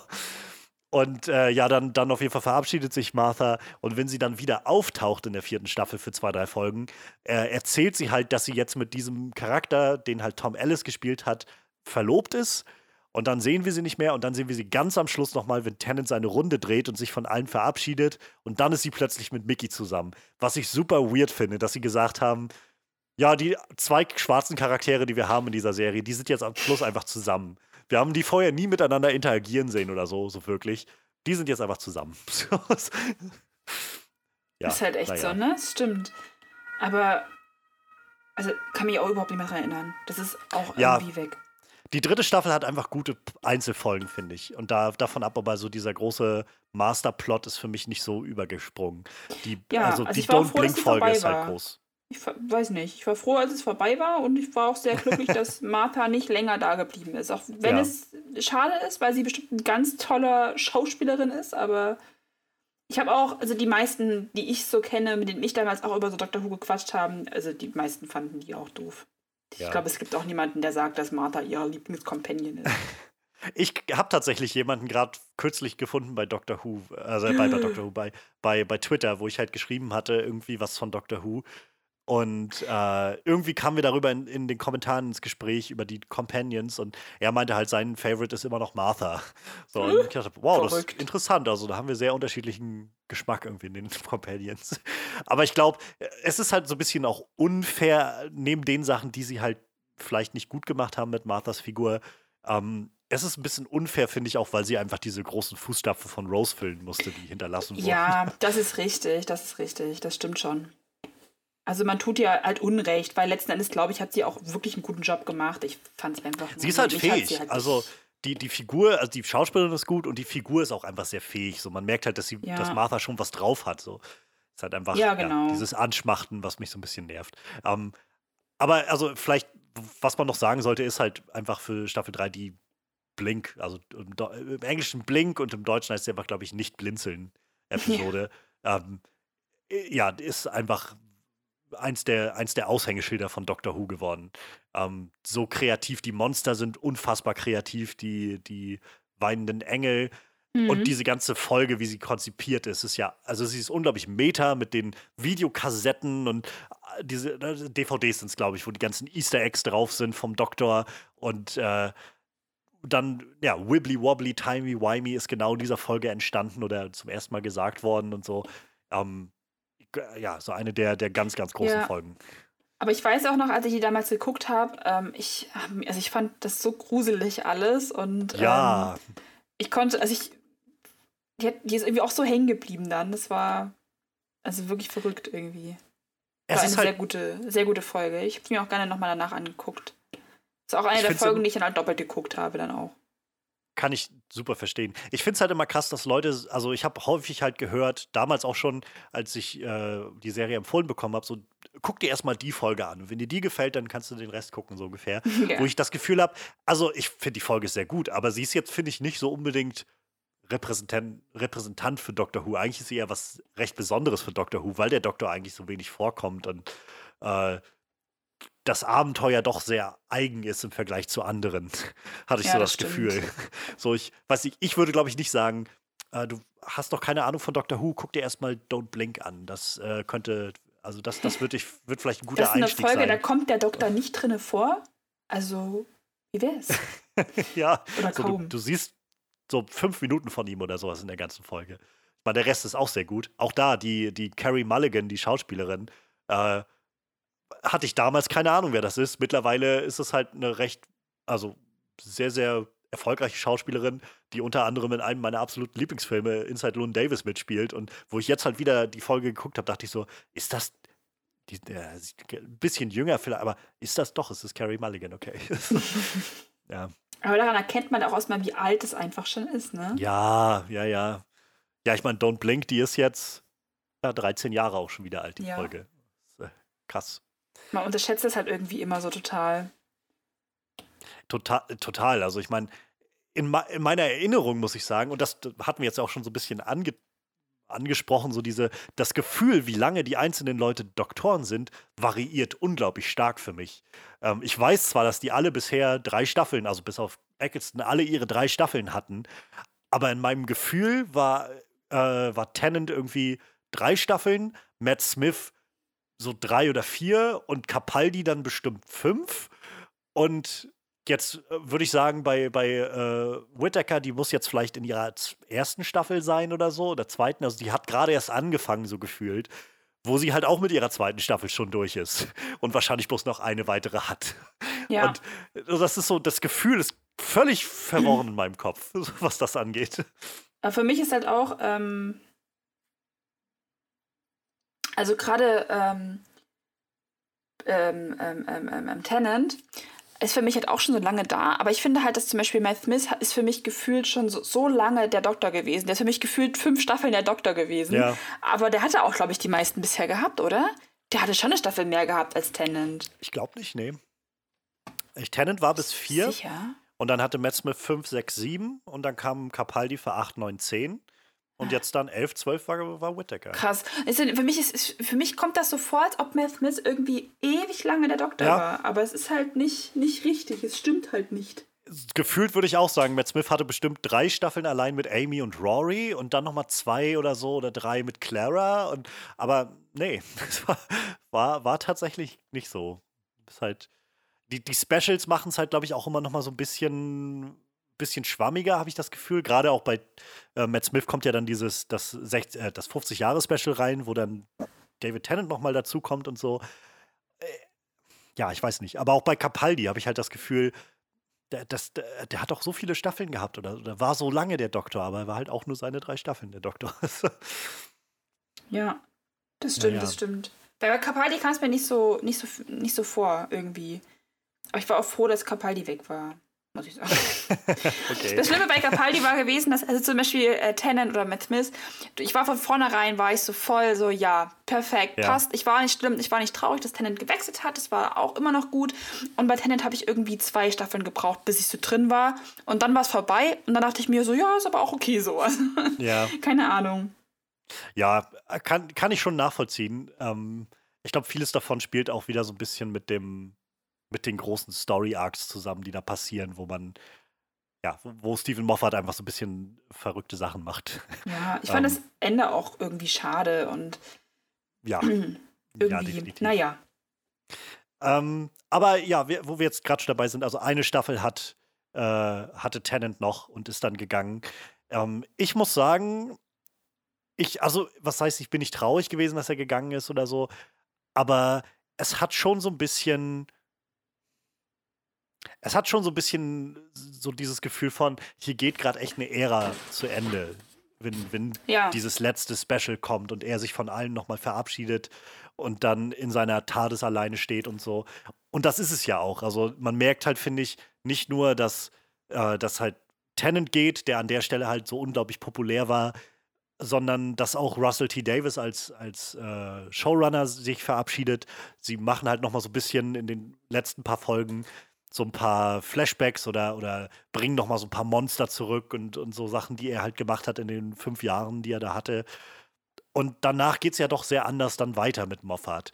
Und also ich hatte jetzt, das war das Letzte, was ich jetzt noch von Tennant gesehen hatte, wieder, ähm, war halt dann sein, sein Abschluss, Abschluss-Special. Und da war ich halt, also ich hatte schon Gänsehaut dann gegen Ende nochmal. Und gerade weil diese letzte Staffel auch einfach nochmal sehr, sehr gut ist, sehr, sehr stark ist, so mit, mit Donna als, als äh, Companion. Die ja, macht halt nochmal sehr viel richtig. Ein, genau, sie ist halt, wie gesagt, auch so ein ganz, ganz toller Charakter. Und ähm, gerade finde ich es auch super schade, dass die nur eine Staffel bekommen hat. Also, ich hätte von ihr gerne so viel mehr gesehen und ich war auch irgendwie voll ja. erschrocken, als ich das nochmal geguckt habe. Mir so dachte, oh Gott, stimmt, die hat nur eine Staffel gehabt. Aber umso schöner fand ich es halt auch irgendwie, dass, wie das am Ende alles dann nochmal geschlossen worden ist. So mit ihrem, ihrem Großvater war das ja, glaube ich. Oh, ja. Und Wilfred. Ähm, mit diesen, äh, mit diesen dreimal Klopfen oder was das war. Und das war irgendwie alles so eine ganz, ganz tolle Symbiose. Ja. Aber auch irgendwie traurig, auch dass sie sich nicht mehr daran erinnern konnte. Und es war irgendwie alles so, also mir hat das so bewegt. Ich habe die auch wieder so oft geguckt. Das ist auch so die einzige Staffel, die ich wirklich bestimmt drei, vier Mal gesehen habe. Ähm, weil die einfach, weiß ich nicht, ja, das ist, ist eine meiner Lieblingsstaffeln. Weil das irgendwie alles halt, so perfekt ist. Das ist alles so gut. Ja. So gut ich, irgendwie. Ich habe auch das Gefühl, es gibt kaum. Also, das ist eine, eine Staffel, wo ich das Gefühl habe, gibt es eigentlich keine wirklich unterdurchschnittliche Folge. Die sind wenigstens alle durchschnittlich gut, aber mindestens die Hälfte davon ist wirklich sehr gut, finde ich. Die sind alle gut, ja. Also sowohl die, ja. die erste Folge schon. Das ist, auch, also, glaube ich, mit. Ähm, ja? Mit Agatha Christie, ne? Die kommt da auch drin vor. In der, genau, in der, das ist auch die ähm, Staffel. Ja. ja. Auch ähm, einer der Lieblingsfolgen übrigens. Die habe ich mir auch aufgeschrieben. Übrigens auch, auch so eine Folge, die mit Agatha Christie, in der eine Schauspielerin vorkam, wo ich das Gefühl habe, die kommt dir bekannt vor. Und ich dann raus festgestellt habe, es ist Felicity Jones, die mittlerweile, äh, die, die bei Rogue One hatte, die jetzt irgendwie eine Hauptrolle gehabt und hier, äh, oh, krass. Äh, wie ist der, sieben Minuten nach Mitternacht und solche Sachen. Also die ist halt echt, die, die ist halt echt eine, sehr äh, prestigeträchtige Schauspielerin mittlerweile. Und da spielt sie jetzt so eine Nebenrolle. Als dieser, ich weiß gar nicht, was, war das? Das Unicorn, glaube ich, der so ein Meisterdieb spielt sie dann in dieser Agatha Christie-Folge. Ähm, ja, aber ich finde allein schon die erste Folge. Also, es gibt noch ein Special dazwischen, wo Tennant auf der Titanic im All ist. Ähm, das ah, ist ja, so. Gut. Das stimmt, ja, ich erinnere mich, aber das. Hm. Ganz, ganz, ja, weiß ich nicht. Es ist ganz man kann es gucken, aber es hat jetzt auch für mich nicht viel zu bieten, als, ja, ist ein bisschen sehr abgedreht an einigen Stellen, wo ich das ja, habe, ja, das ist selbst für Dr. Who-Verhältnisse ein bisschen sehr. Aber die erste Folge allein schon, das ist ja dann, wo Donna und er wieder aufeinandertreffen und die Adipose eingeführt werden als, als Alien-Rasse. Die ist schon so großartig, die Folge, finde ich. Das stimmt, ja.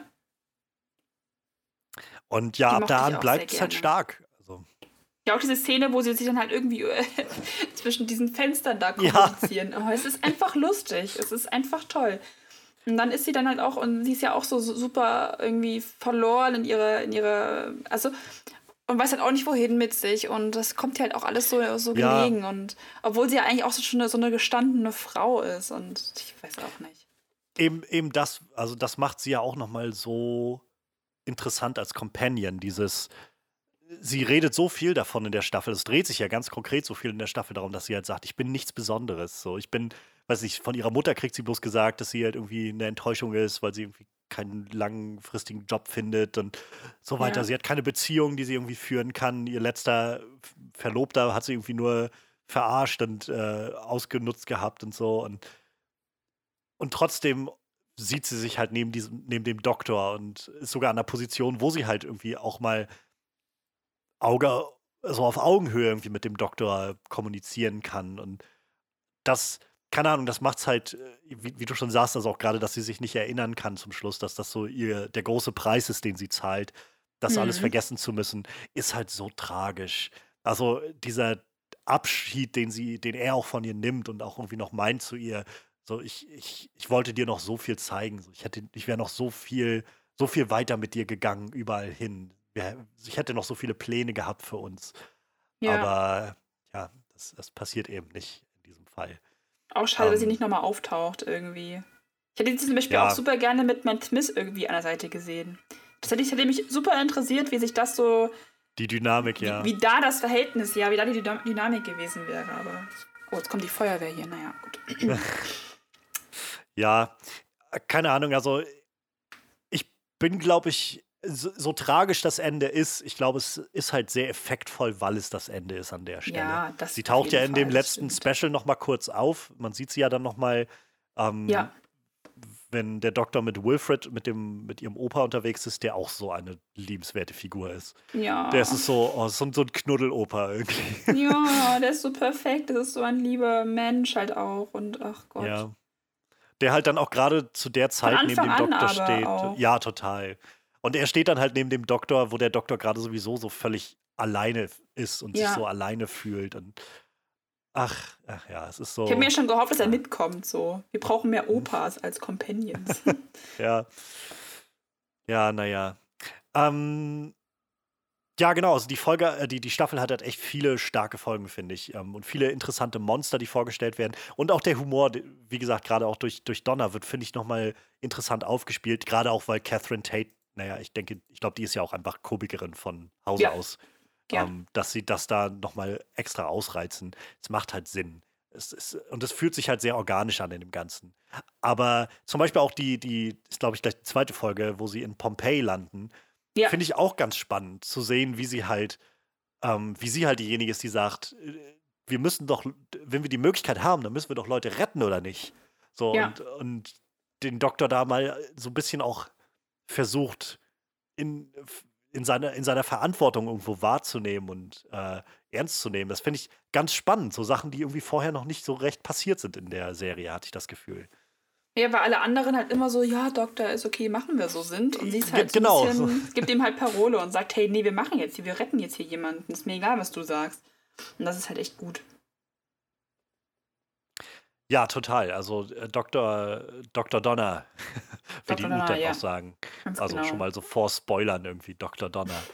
ähm, ja, ganz, ganz, ganz starke Figur, die in der Serie da dabei ist.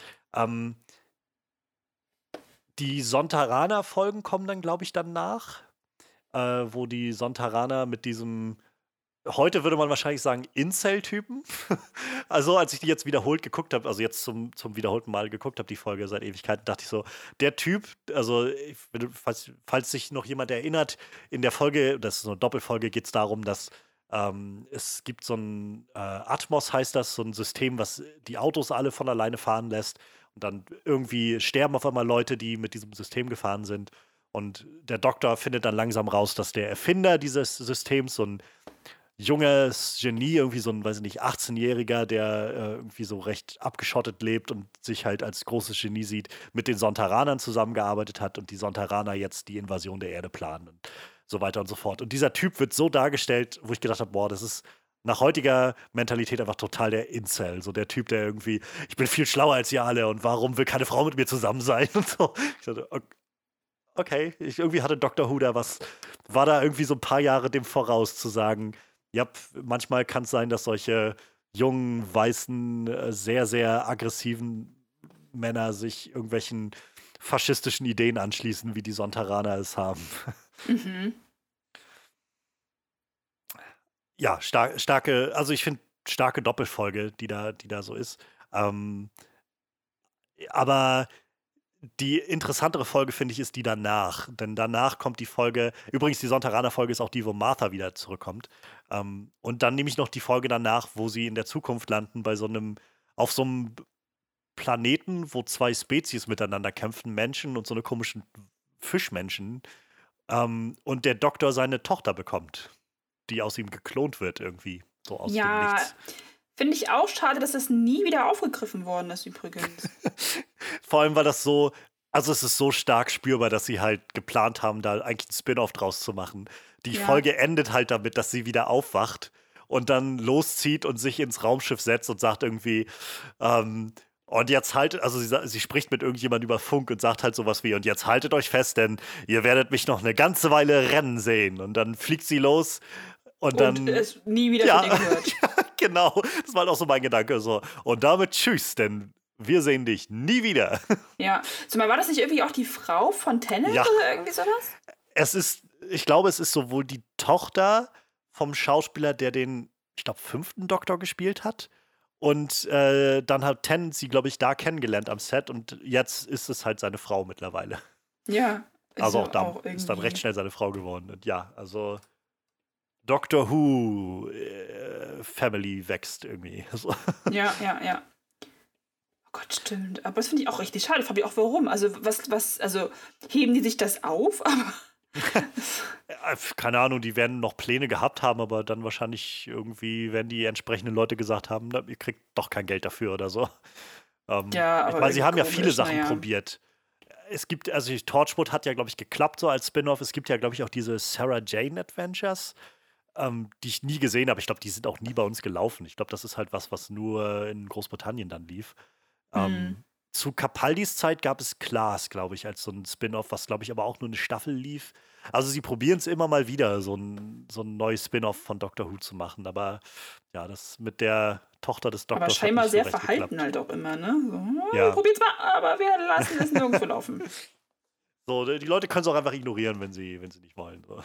Also ich habe auch kein Spin-off mit ihr erwartet, ehrlich gesagt. Ich dachte einfach nur, sie kommt noch mal irgendwann in irgendeiner Folge drin vor. Das war so meine ja.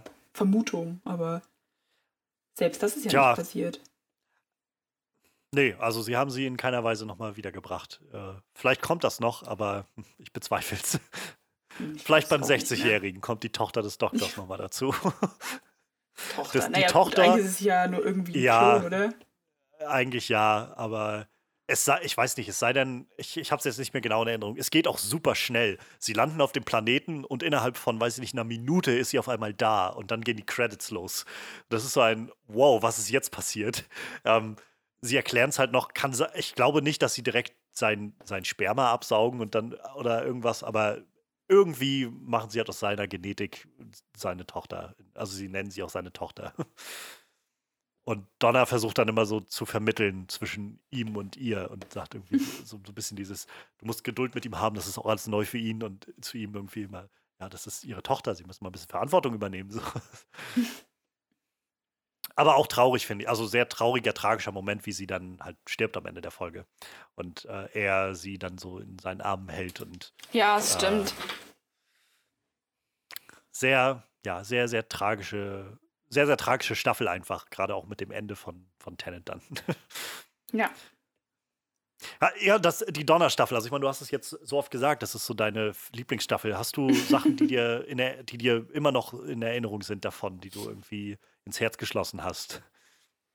Also ziemlich, also ich, wie gesagt, ich mochte eigentlich so ziemlich jede Folge davon. Also wie gesagt, diese ähm, Folge mit ähm, mit ähm, Agatha Christie fand ich irgendwie ganz sympathisch irgendwie, so die ganze ja. Storyline dahinter. Ähm, ich fand aber so auch ähm, also ich, sonst, bevor du weitergehst, die Agatha Christie-Folge finde ich halt auch ziemlich cool. Und das ist so eine typische Folge, wo ich sage, ich glaube, das funktioniert nur in Doctor Who. Weil jede andere ja. Folge, die mit einer riesen Wespe ankommt, würde, da würde ich sofort einen Vogel zeigen und sagen, was soll denn das jetzt? Aber in Doctor Who funktioniert es irgendwie, dass du Agatha Christie da drin hast und Leute, die ermordet werden und eine riesige Wespe, die umherfliegt und Menschen umbringt oder selbst eigentlich ein Mensch ist, der sich wieder zu oder ein Alien, was sich in einen Menschen verwandeln kann. So ist What? so typisch Doctor Who einfach.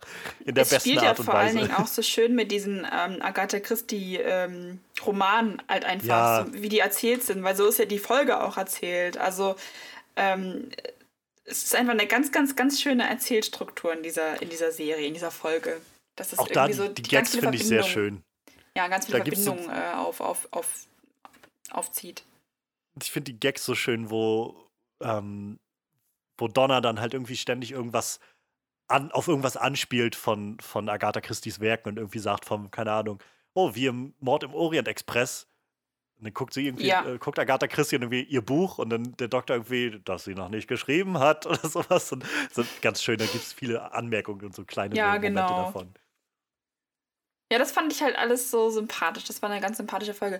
Und welche ich auch noch richtig gut fand, und ich weiß gerade gar nicht, bei die müsste aber auch in der Staffel gewesen sein, das war das, wo sie bei irgendeiner Wahrsagerin war und dann ja. hinten dieses ähm, immer sowas, warum gucken sie hinter meine Schultern? Das zieht sich ja auch immer so ein bisschen durch die, ja. durch die Staffel, weil sie ja am Anfang auch auf, auf Billy Piper, glaube ich, trifft. Ich bekomme es auch jetzt nicht mal ganz zusammen, aber ich fand, das ja, war irgendwie eine ganz clevere Erzählstruktur.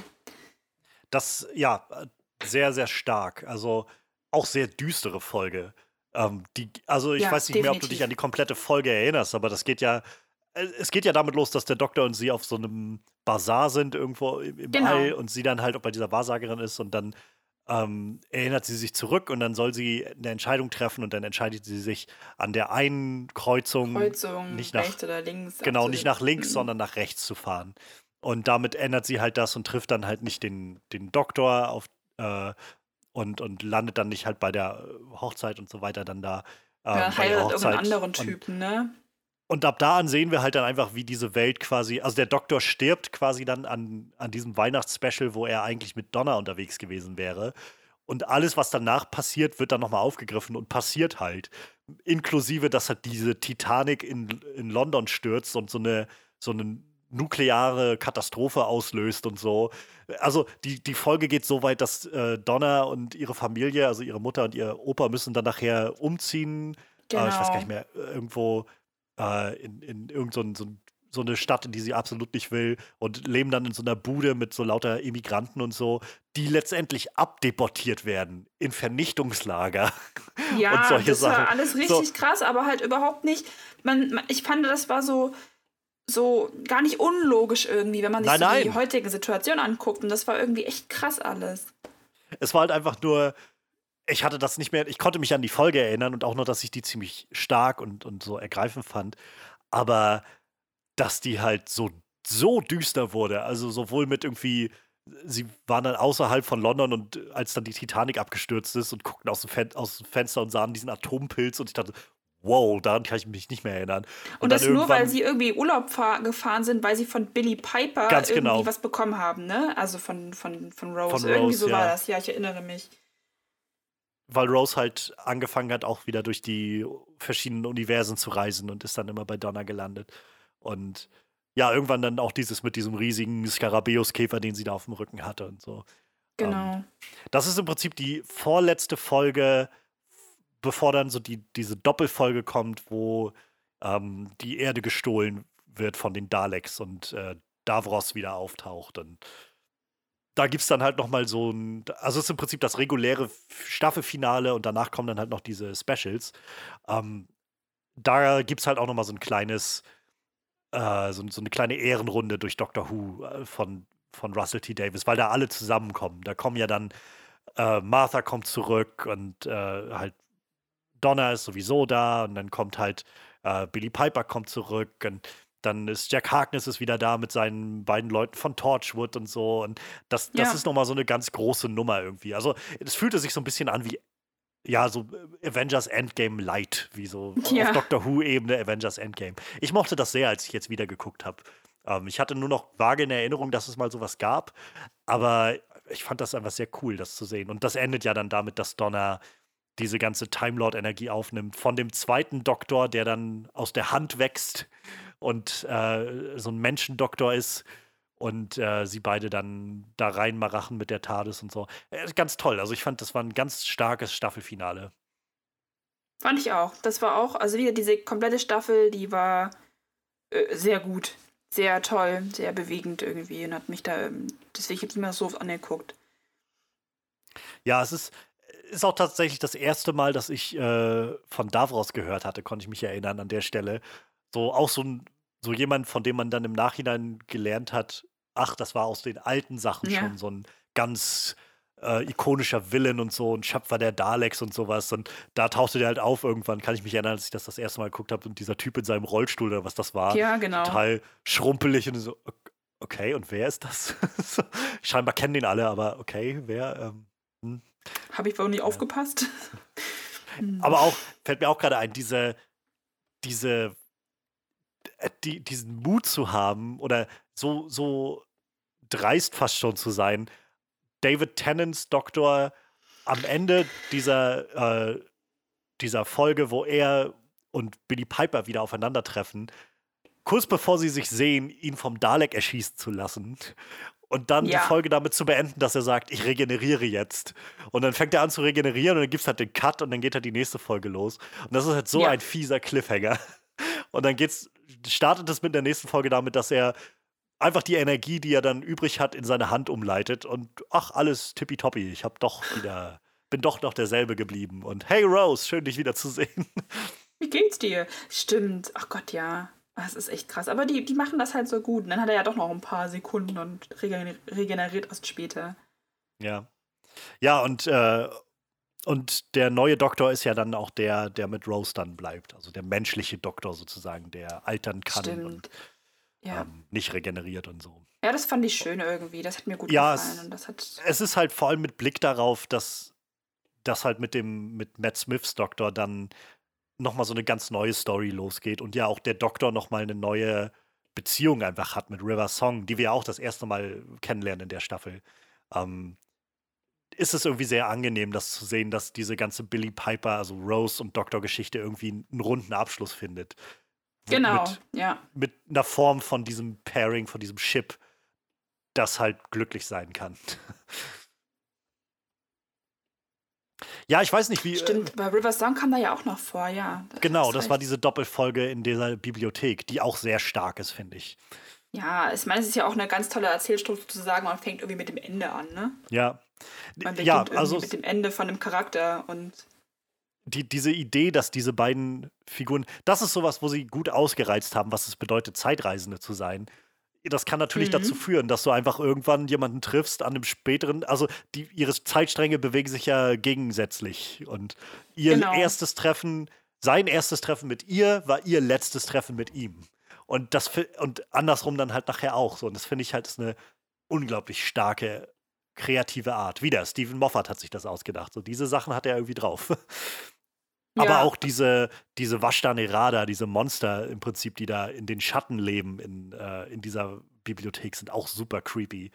Ähm, mit diesen, die tragen ja dann alle ihre, ihre Uniformen, immer diese Weltraumanzüge und dann ab und an haben sie dann zwei Schatten oder keine Schatten oder der Schatten ist in diesen Anzügen drin und dann reden sie manchmal noch weiter, nachdem sie schon tot sind, weil, weil ihre ja. Aufnahme irgendwie. Und das ist richtig creepy. Also. Ich fand das auch damals richtig traurig, weil auch diese eine Frau, die halt so ein bisschen dümmlich war. Und dann. Ja. Oh, das, ich weiß nicht, ich fand das so, so schlimm irgendwie, dass sie dann auch gestorben ist. Und dann aber am Ende waren sie irgendwie alle zusammen wieder und. Ähm, Geuploadet. Ja, fand ich irgendwie schön, das Ganze. Also, das war auch eine ganz bewegende und tolle Folge. Ja, ja, ja, total. Und auch äh, Donner war ja. Weil man da auch mal gecheckt hat, dass irgendwie ständig alle gestorben sind. Ja. Ja, total. Bei, bei, bei Donner war es ja dann auch so. Letztendlich, Donner ist ja mehr oder weniger gestorben in der Folge und war dann abgeloadet worden in dieses, äh, in, in diese, diese Cloud oder was das da ist, diese, dieser Zentralrechner dieses, dieser Bibliothek wo sie dann immer sich vorgestellt hat oder nicht wusste, was jetzt echt ist und was nicht und dass sie Kinder hat und eine Familie und so und dann aber irgendwie auch irgendwann klar wurde, scheinbar sind alle Kinder sehen hier gleich aus und so und irgendwas stimmt hier nicht und so und dann konnte der Doktor sie ja wieder downloaden. Ja, genau. Überhaupt die Menschen wurden alle gedownloadet. ähm, aber ja, es war also sehr starkes Konzept einfach, was diese, diese Folge hat und ja. River Song halt auftaucht das erste Mal. Ich mag diese Interaktion gerade auch sehr, wenn man weiß, was nachher später passiert, wie sie und Matt Smith interagieren, dann zu sehen, wie sie halt auf David Tennant trifft und halt am Anfang ja gar nicht checkt, dass er noch gar nicht weiß, wer sie ist, fand ich ganz, ganz stark und es tat auch nochmal weh, muss ich sagen, wenn man weiß, was später so kommt, mit ihren Augen das zu sehen, dass sie halt ihm gegenübersteht und äh, irgendwie auf Dinge anspielt und so und irgendwann sagt, ach, da waren wir noch nicht, okay, und geht wieder weiter zurück und er einfach die ganze Zeit sie anstarrt, bis sie irgendwann merkt, du hast keine Ahnung, wer ich bin, oder? Und merkt, dass das halt ihr letztes Treffen mit ihm sein wird. Also, ja, also sehr, sehr bewegend, finde ich. Ich bin nicht der größte River Song-Fan. Ich auch nicht. Ich mag ich mein, sie auch jetzt, überhaupt nicht. Ich kann also, nicht, also, das heißt überhaupt ich mag nicht, sie schon irgendwo, ja. aber ich, ich habe das Gefühl, sie ist gerade so in der richtigen Menge in vielen Dingen drin. Ich glaube, mehr ja. würde ich nicht vertragen von River Song. Ge genau um, so. Ähm. Also ich finde auch, dass sie halt so ein sehr cooler Charakter ist, aber pff, mich hat sie auch ganz oft einfach nicht abgeholt, weil ich sie auch so unsympathisch fand an einigen Stellen. Ja. Ähm. Aber hier ist es halt sehr, sehr stark, finde ich. Also gerade ja. wie gesagt mit dem, mit der Story, die noch so kommt, finde ich sie einfach sehr, sehr bewegend irgendwie in dem Ganzen. Und auch irgendwie schön, dass sie am Schluss noch gerettet wird und dann eben in diesem Zentralrechner ihr Bewusstsein irgendwie bleibt in irgendeiner Form. Ja, auf jeden Fall. Ähm, genau. Eine Sache, also eine Folge, die ich auf jeden Fall noch nennen will, weil das ist eine meiner Lieblingsfolgen und hat, glaube ich, auch mein liebstes Monster aus Doctor Who, äh, ist die Folge Midnight ähm, aus der Staffel. Und das ist eigentlich so eine typische Bottle-Episode, also so eine Episode, die an, an einem Standort im Prinzip spielt, im Großen und Ganzen und äh, hauptsächlich kreativ gemacht wird mit den Figuren. Und das ist die, wo der Doktor und Donna machen in so einem Weltraum-Spa-Urlaub auf so einem Stimmt, Planeten, ja. der quasi aus Kristall besteht und so. Und der Doktor möchte dann so eine, so eine Führung irgendwie mitmachen oder so, so eine Bustour, die da im Prinzip gemacht wird, so eine Space Shuttle Tour. Ja, genau. Und Donner möchte aber nicht mit und dann sitzt er halt mit diesen anderen Leuten ähm, im, in diesem Shuttle und unterhält sich so ein bisschen und äh, irgendwann bricht halt, äh, gibt es halt ein Problem und der, dieses Shuttle bleibt liegen und dann reden sie halt so ein bisschen über diesen Planeten und ein so ein Wissenschaftler erzählt hat, dass da draußen so eine extonische Strahlung oder was auch immer ist und dadurch halt nichts da draußen leben kann. Sobald man halt im Sonnenlicht da draußen steht, ist man halt tot. Und dann klopft irgendwas von außen an. Und dann kommt irgendwas rein und äh, hat auf einmal Besitz ergriffen von dieser einen Frau, die da drin ist. Und fängt, die fängt an, alles nachzureden. Und dann dreht sich wieder viel mehr darum, also zum einen der Doktor, der irgendwie unglaublich interessiert daran ist, was ist dieses Wesen, was da gerade reingekommen ist, was will es hier und so. Und auf der anderen Seite die Menschen, die einfach alle völlig den Verstand verlieren und ihre äh, selbst zu Monstern werden und alle Leute da rauswerfen wollen, die sich irgendwie seltsam verhalten und so. Also ich finde die unglaublich stark. Ich finde die unglaublich creepy, diese Episode. Und halt sehr, sehr kreativ. Und ich finde dieses Monster, ich finde es so toll, dass es nicht aufgeklärt wird, was das ist. Es ist einfach so eine komische Entität, die da dieses Space Shuttle betritt, diese Frau in irgendwie in Besitz nimmt und nachher wieder verschwindet. Und der Doktor dann irgendwie dasteht und auch nicht weiß, was es ist. Das finde ich irgendwie ganz stark, dass man, dass man so im Unklaren bleibt, was das angeht. Ja, dass am Ende auch irgendwie alle, die da drinnen waren, halt so, so tun, als ob sie irgendwie ja. nicht wissen, was passiert ist. Es ist halt einfach, ja, weil es auch so menschlich ist, alles so ein sehr ekelhaftes menschliches Verhalten. Ja, ja. Sehr, man, man guckt das so und es ist so frustrierend, aber es ist halt so, so es ist halt sehr realistisch, glaube ich, weil es würde nicht lange dauern, dass halt Leute anfangen, auf einmal dann naja, über ihre eigene Haut nachzudenken und dann zum Schluss kommen, ja gut, dann muss ich jetzt, jetzt halt äh, die Dame hier rauswerfen. Und dann sagt der Doktor, wir werden ja, niemanden rauswerfen. Und irgendwann sagen sie dann, okay, Herr Doktor, wer sind Sie eigentlich und so? Was, was sagen Sie eigentlich? Warum wissen Sie eigentlich so viel?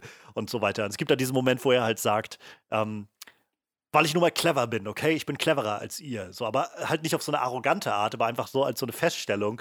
Aber natürlich kommt das nicht gut an bei diesen Leuten.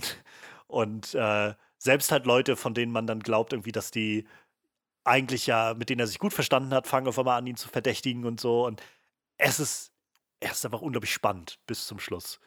Ähm, wie gesagt, es ist eine meiner Lieblingsfolgen, einfach weil die so, so klein irgendwie ist und so intensiv. Mhm. Und die Schauspieler sind gut. Also ich meine, David Tennant ist sowieso gut. Sollte man vielleicht auch einfach nochmal sagen. Es fiel mir nochmal auf beim erneuten Schauen. David Tennant ist so ein fucking guter Schauspieler. Ja. Also was der manchmal einfach nur mit Gesichtsausdrücken rüberbringt und gerade auch diese Folge ist so eine, wo er so viel Intensität drin hat. Es gibt dann nachher diesen Moment, wo er halt der Dame gegenüber sitzt, die ist halt auch so gut, die, diese Dame, die besessen wird von dieser Entität und die ihm alles nachredet und er ganz intensiv irgendwie mit ihr redet und irgendwann springt das ja über und sie kapert seine Stimme quasi und redet und er muss ihr nachsprechen und das ist so, so krass, das zu sehen, wie sie sich dann auf einmal bewegt und was redet und er da sitzt und irgendwie alles ganz angespannt und mega panisch irgendwie nachspricht und boah, richtig krass. Und wie gesagt, David Tennant, also Wahnsinns Schauspieler. Finde ich auch. Aber ich meine, so Theaterschauspieler haben dann natürlich auch nochmal, also er spielt ja auch vor allem viel im Theater. Ja, ja. Die haben halt auch nochmal eine ganz andere Ausstrahlung, ne? Ja, total. Das merkt man auch, ja. finde ich. Bringt da ganz, ganz viel rein. ähm, ganz viel Eigenes auf jeden Fall, was das so her hervorhebt nochmal. Ähm, fiel mir dann auch wieder so auf, wie, so, dann kam wieder so meine Erinnerung, ja, David Tennant, wo ich dann die erste Staffel Jessica Jones gesehen habe, wo er als Kilgrave auch so unfassbar Stimmt. krass war. ähm, so der, der hat schon so, der hat's echt drauf. Also krasser Typ. Ähm, ja, seine Folgen, sein, sein Run endet dann mit diesen letzten Specials, die dann noch kommen. Von denen sind einige, finde ich, ein bisschen besser, einige ein bisschen schlechter. Ähm, es gibt diese, dieses Special mit dem ähm, The Next Doctor, heißt es, äh, der, der nächste Doktor, wo er im auch wieder im England irgendwie viktorianisch um Weihnachten rum halt so einen Typen trifft, der sagt, er ist der Doktor und dann ist so ein bisschen die Frage, ist das seine nächste Inkarnation? Und dann stellt sich aber raus, das ist einfach nur jemand, der äh, von den Cybermen irgendwie was, was an den Kopf bekommen hat und äh, das waren irgendwie die Informationen vom Doktor und deshalb glaubte er, er wäre selbst der Doktor. Ähm, die fand ich ganz, das fand ich ganz gut, das Special, aber jetzt, also war, war sehr, ein bisschen emotionaler, aber äh, ich finde die Cybermen auch. Erinnern. Krass. Lohnt sich mal mal reinzugucken. Ähm, es ist halt auch gerade so eine Folge, wo man wieder merkt, der Doktor ist halt wieder ganz alleine, weil er halt Donner ja wegschicken musste im Prinzip und bleibt dann irgendwie ganz alleine und landet dann in, in dieser Stadt. Ähm, aber ja, also es ist jetzt nicht das beste Special oder so, aber ich finde, es hat schon Herz gehabt. Ähm, einfach weil diese Geschichte um den, den Mann, der da irgendwie sein Gedächtnis verloren hat und glaubt, er ist der Doktor, irgendwie auch sehr, sehr nett ist irgendwie. Mhm. Ähm, und es endet halt sehr schön, weil der Doktor dann halt abreisen will und der, ähm, der Typ, der halt sein Gedächtnis dann wieder hat, lädt den Doktor halt ein zum Weihnachtsessen und er sagt dann, okay, also eigentlich mache ich das nicht, aber dieses Mal ja. Und dann geht er halt mit ihm mit. Und das ist irgendwie schön, das zu sehen, dass er halt nicht alleine in seine Tades geht zu Weihnachten, sondern sich halt, naja, mit, mit ein paar Leuten da irgendwie zusammensetzen kann. Ja, das stimmt. So ein Weihnachtsfest. ähm, genau, dann gibt es halt noch das Planet of the Dead. Das ist, finde ich, eines der schwächsten oder schwächeren Specials. Das ist, wo er in diesem Bus landet und der Bus wird auf einmal auf den, nicht auf, äh, auf irgendeinen so Wüstenplaneten geschleudert und äh, dann muss er da, versucht er da wegzukommen. Da gibt es dann so eine Meisterdiebin, die ihm irgendwie zur Seite steht. Und äh, dann gibt es irgendwelche so eine, so eine Schwärme von alles fressenden Metallrochen, die durch die Luft fliegen. Und ich, ich finde es kein gutes Special, einfach es kann kein gutes Abenteuer. Kann ich mich auch ich. überhaupt nicht mehr dran erinnern ja, äh, nicht viel, nicht viel verpasst, würde ich sagen. Oder gut, dass der Platz in deinem Kopf nicht äh, dafür eingenommen wird. ähm, ich könnte mir vorstellen, dass du dich an die Wasser auf dem Mars noch erinnerst, denn das ist so eine Folge, die finde ich unglaublich creepy ist, wenn nicht eine der creepigsten von Doctor Who, wo er auf dem Mars landet bei so einer Crew, die da so eine, ähm, so ein, so ein, die haben da so eine Basis aufgebaut, wo sie auch Pflanzen züchten und sowas. Und dann fangen die Leute an, Wasser auf einmal aus dem Mund zu tropfen und kriegen so eine unglaublich creepigen, bleichen Augen. Und ähm, weil sie halt das Wasser, also sie haben Eis vom Mars genommen und schmelzen lassen und dann sind sie halt, haben sie sich alle verwandelt und so. Sehr creepy, sehr, sehr creepy. Also eine der horrorlastigsten Folgen, finde ich, von Doctor Who. Ähm, kann ich, kann ich auf jeden Fall empfehlen, mal wieder reinzugucken. Ich war sehr positiv überrascht, als ich die gesehen habe. Und das ist ja. auch die Folge, wo er am Schluss oder das Special am Schluss, wo er nochmal richtig abdreht, wo er dann halt nämlich sagt, eigentlich, das ist so ein krasser Konflikt, weil er halt weiß, dass diese ganze Basis eigentlich explodiert. Und er sagt, das ist so ein Fixpunkt in der Zeit, dass diese Basis, die muss quasi explodieren. Die muss, die Leute müssen hier alle sterben auf dieser, äh, auf, auf dieser Basis.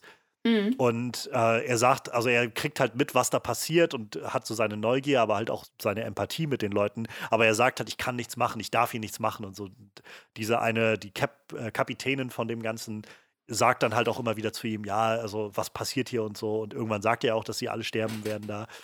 Und letztendlich sagt er aber irgendwann, scheiß drauf, ich rette die trotzdem einfach alle. Und dann kommt er nachher raus und bringt die dann, die letzten Überlebenden, die noch da sind, auf die Erde, bevor alles explodiert und sagt halt so, ich bin der Gewinner der Zeit, ich hab's geschafft, so ungefähr. Und ähm, dann übertreibt er es irgendwie und äh, merkt dann irgendwie, dass er doch ein, doch zu arrogant geworden ist an dieser Stelle und dass er alleine dann doch, ja, vielleicht ein bisschen zu sehr den Time Lord raushängen lässt. Sehr okay, stark, finde ich. mich überhaupt nicht mehr daran erinnern. Aber ich habe auch, muss auch sagen, die, die Specials und sowas habe ich auch immer nur einmal geguckt. Ja. Und das ist dann auch schon zu lange her. Also ich konnte mich halt nur noch erinnern an diese Wasserwesen, weil die haben sich Ja, das stimmt, die sagen mir auch was, aber weil so die halt Rest, wirklich creepy so sind, wie die mhm. so die mhm. Münder aufreißen und die Zähne sind alle schwarz und dann tropft das Wasser so also ries, ja. wie so ein Rinnsal läuft das einfach runter aus den Mündern und so und ganz oh. hat viel von Alien so von dem Film irgendwie von der Atmosphäre des Ganzen. Ah, das können ähm, sie halt auch, ne? So so gruselige Sachen. Ja. Das kriegen die schon hin irgendwie. Ja, ja.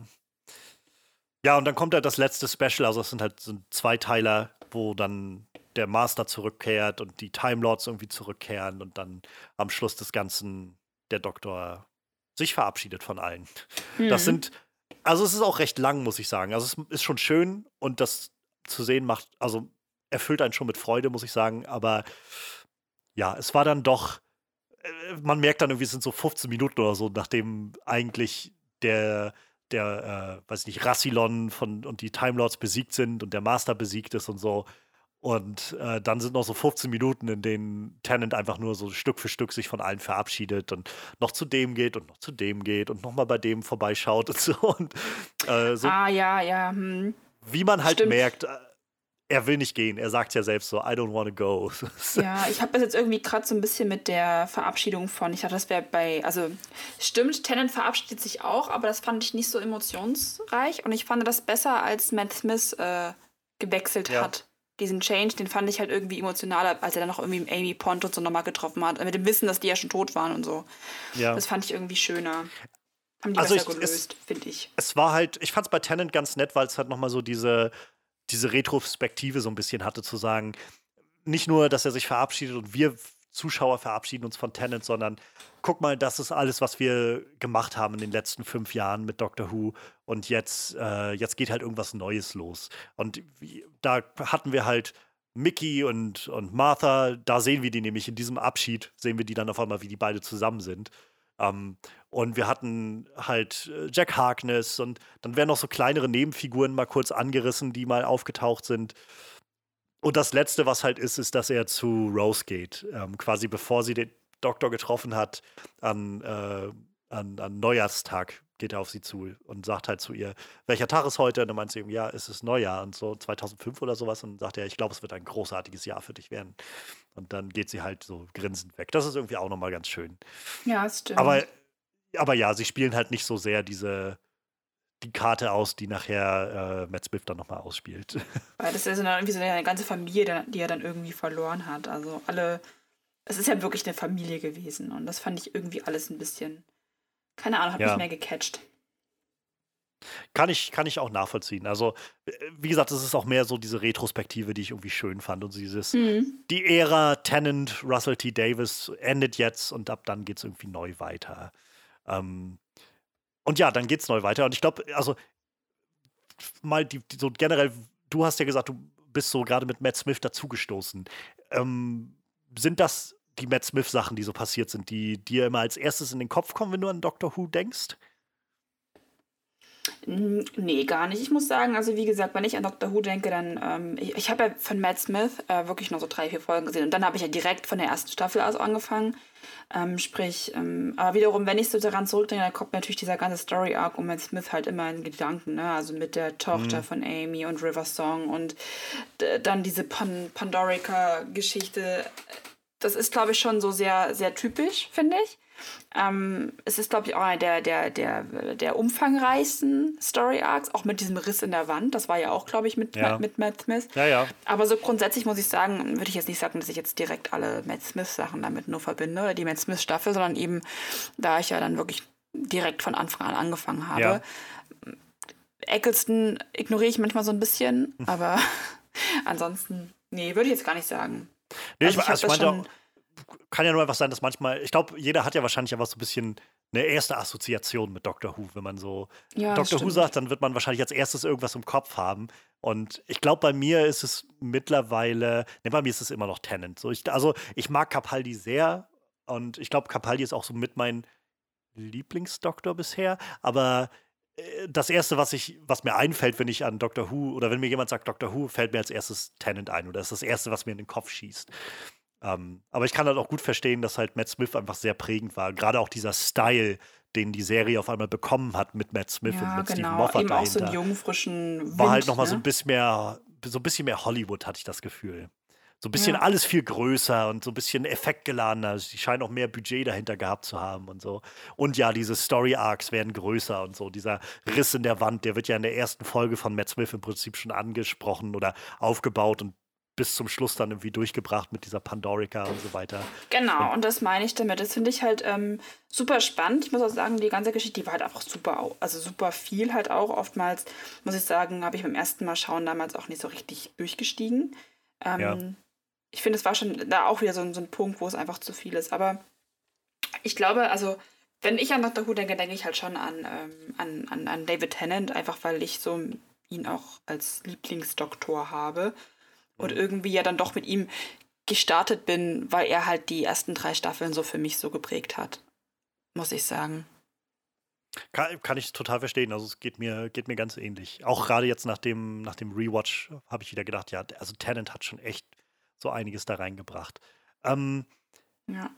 Ja, was, was, was hast du so für Gedanken zu den, zu den Matt Smith-Sachen? Ähm, also ich, ich habe jetzt die Matt Smith-Sachen nicht mehr geguckt. Ich habe die ersten zwei Folgen noch gesehen gehabt in meinem Rewatch jetzt und dann aber auch gesagt, ich habe jetzt auch keinen, also zum einen schaffe ich sowieso nicht mehr alle Folgen davon zu gucken, aber zum anderen habe ich jetzt auch gerade gar nicht so die Lust auf die Matt Smith-Sachen, denn für mich ist es, ich hatte es vorhin schon gesagt, also ich, ich mag die Matt Smith-Sachen. Ich finde, es sind auch wirklich gute Doctor Who-Abenteuer. Aber ich mag, glaube ich, eher so ein bisschen diesen britischeren Ton, den die älteren Sachen haben, die Russell T. Davis-Sachen. Ich finde, mit Stephen Moffat wird es halt alles so ein bisschen mehr Hollywood-lastig und ich weiß nicht, ob ich diese übergreifenden Arcs immer so großartig finde. Also, es ist irgendwo interessant, aber gerade auch die äh, sechste Staffel ist das dann, glaube ich, mit diesem, wo der Doktor gleich in der ersten Folge erschossen wird und dann sich das so durch die ganze Staffel zieht, wie er das, also was, was wird da passieren und wie können sie das verhindern und so.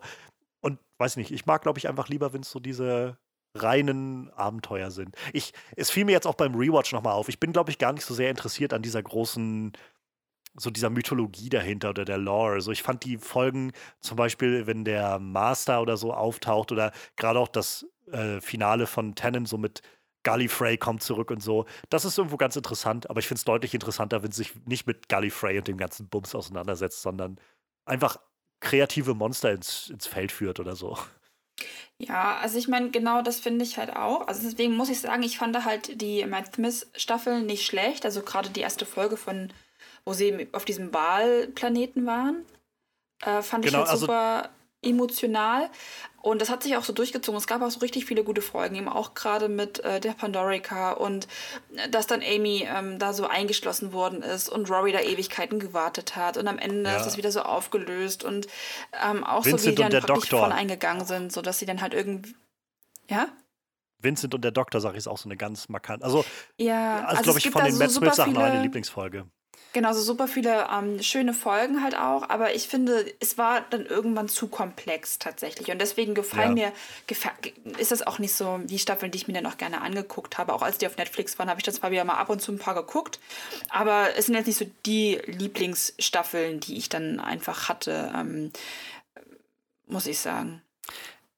Ja. ja, ich kann, kann ich nachvollziehen. Also für mich ist so ein bisschen ich glaube, für mich ist auch einfach äh, Matt Smith als Doktor, ich, ist, wie gesagt, das sind alles so, ist halt so, so Meckern auf hohem Niveau, würde ich sagen. Also ich habe halt ja, nichts dagegen. So. Ich, ich mag die Sachen ja trotzdem Nein. gerne gucken. Aber es ist so, von den Sachen, die Doctor Who gemacht hat, merke ich halt bei Matt Smith, zum einen halt so ein bisschen dieses Hollywood-lastige, diese Inszenierung ist vielleicht nicht so unbedingt meins dafür. Und zum anderen spielen sie halt so ein bisschen mehr habe ich das Gefühl, dass sie, wo die diese ersten Staffeln mehr so diesen Soap-Opera-Moment hatten, geht diese, ähm, diese, diese Matt Smith-Sachen ab da mit Stephen Moffat lehnt sich so ein bisschen mehr in, ich weiß nicht, es fühlt sich ein bisschen mehr so nach, nach wie soll man das sagen, so diese CW-Serien an, sowas wie, ja, nicht so krass, aber so ein bisschen, so ein bisschen wie Riverdale oder sowas in die Richtung, so diese, so, es wird schon damit gespielt, dass der Doktor jetzt auch einfach ein sehr, sehr ansehnlicher junger Typ ist und so. Ja. Und ich, wie gesagt, Amy ist halt, ich weiß einfach nicht, was ich davon halten soll, wie David Moffat seine Frauenfiguren schreibt, um ehrlich zu sein. Ja. Ähm, so, Amy als Figur ist halt, sie ist schon irgendwo interessant, aber dieses, dass sie halt auch da so völlig dem Doktor verfallen ist irgendwie. Das ist ein Grund, warum ich zum Beispiel mit Amy nie wirklich warm geworden bin, ist der Fakt, dass es ziemlich klar gemacht wird, dass sie, naja, Rory irgendwie einen Tag vor ihrer Hochzeit sitzen lässt weil sie den Doktor wieder getroffen hat. Und ich verstehe schon, sie hat den irgendwie, seit sie ein, ein, kleines Mädchen war und so. Aber diese Idee davon, dass sie irgendwie sofort wieder sofort hin und weg und völlig verliebt ist in den und so. Und dann halt die ganze ja, Zeit das auf das Rorys Gefühl Kosten gehabt, irgendwie austrägt. Ich weiß ja, nicht. dass sie sich wirklich lieben, hat man irgendwie nie das richtige das Gefühl gehabt, sondern dass immer das Rory so die zweite Wahl war. Ja, Und deswegen genau. fand ich, ähm, fand ich so, das am Ende dann halt irgendwie sehr schön, dass es irgendwie in so in diese Familienrichtung gegangen ist und auch diese Beziehung, dieses Verliebtsein halt irgendwie aufge, aufgelöst worden ist. Zumindest meine ich mich jetzt gerade daran zurückzuerinnern. Aber so grundsätzlich hat mir das einfach diese Kombination nicht gut gefallen. Vor allen Dingen, weil man eben die Staffel davor äh, dieses, diese Kombination Donner und, und, und Tennant ja. hatte, die halt irgendwie einfach Freunde waren, wirklich gute Freunde. Und das war halt ein viel besser. Also es hat mich dann wieder daran zurückerinnert, dass ich das mit Martha schon nicht muss, schon nicht mochte. Und ähm, ja. weiß ich nicht. Also sie spielen dann halt dieses halt weirde Ding, so dass irgendwie der, der, dann die Tochter heiratet, das war irgendwie auch komisch. Ja. okay. ja, ja, genau. Das ist halt dieses, wo ich dann das Gefühl bekomme, ihr müsst es nicht übertreiben, so mit, mit den ganzen Time Travel Stuff. So ja, Dr. Who braucht halt eigentlich gar nicht so eine krasse Story irgendwie. Es ist, ist doch auch okay, wenn das irgendwie jedes Mal so kleinere Elemente ja. sind, ab und zu mal eine Doppelfolge, aber ähm, manchmal ja, braucht genau. es, es braucht es einfach ist, nicht. Ich glaube, das ist tatsächlich das, wo, wo viele Leute gerade so diese Probleme haben mit den Chris Chipnell-Sachen, den neuen Dr. 13-Folgen, sich so daran zu gewöhnen, weil das eben nicht mehr nach diesem Schema läuft, habe ich das Gefühl. Also äh, Stephen Moffat hat die Serie jetzt ja nur lange in der Hand gehabt. Er hat halt von Staffel 5 bis Staffel 10 dann irgendwie alles gemacht. Ähm, und sowohl Doktor halt 11 als auch 12 inklusive den, den Kriegsdoktor eigentlich ähm, geschrieben und diese Stories ausgelegt und alles davon ist immer irgendwie auf so ganz große Storylines ausgelegt und alles. Ich meine, Doctor Who geht immer ins Große irgendwie und die Daleks kommen und wollen irgendwie das Universum unterjochen und was weiß ich.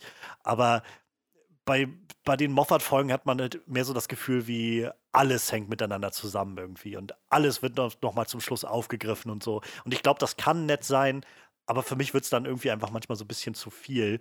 Und die neuen Sachen, also ich habe das Gefühl, Chris Chibnall macht mit seinem Doctor Who eigentlich mehr, dass er sagt, ähm, was war Doctor Who denn früher? Früher war das eigentlich fast mehr so eine Edutainment-Geschichte für Kinder, also dass man irgendwie ja, genau. ein bisschen Wissen gemacht hat in eine, in eine interessante Geschichte. Und also das ist das, was ich gerade bei den, also das sind die Folgen von Dr. 13, die mir sehr gefallen, wo sie einfach in der Zeit zurückreisen oder sowas und so ein bisschen ja, mit, was Interessantes ähm, darstellen. Ja, genau. Hier mit der Folge. Oh, wie heißt sie? Ich komme gerade nicht drauf. Eleanor Rose? Nee. Ähm, ach, ich glaube, ich, glaub, ich weiß, wen du meinst. Ich komme gerade auch nicht auf den Namen. Die Dame, die äh, sich nicht in den Bus setzen wollte. Hinten. Genau. Wie heißt sie denn? Ja. Ach, gut, ähm, Schande über mein Haupt.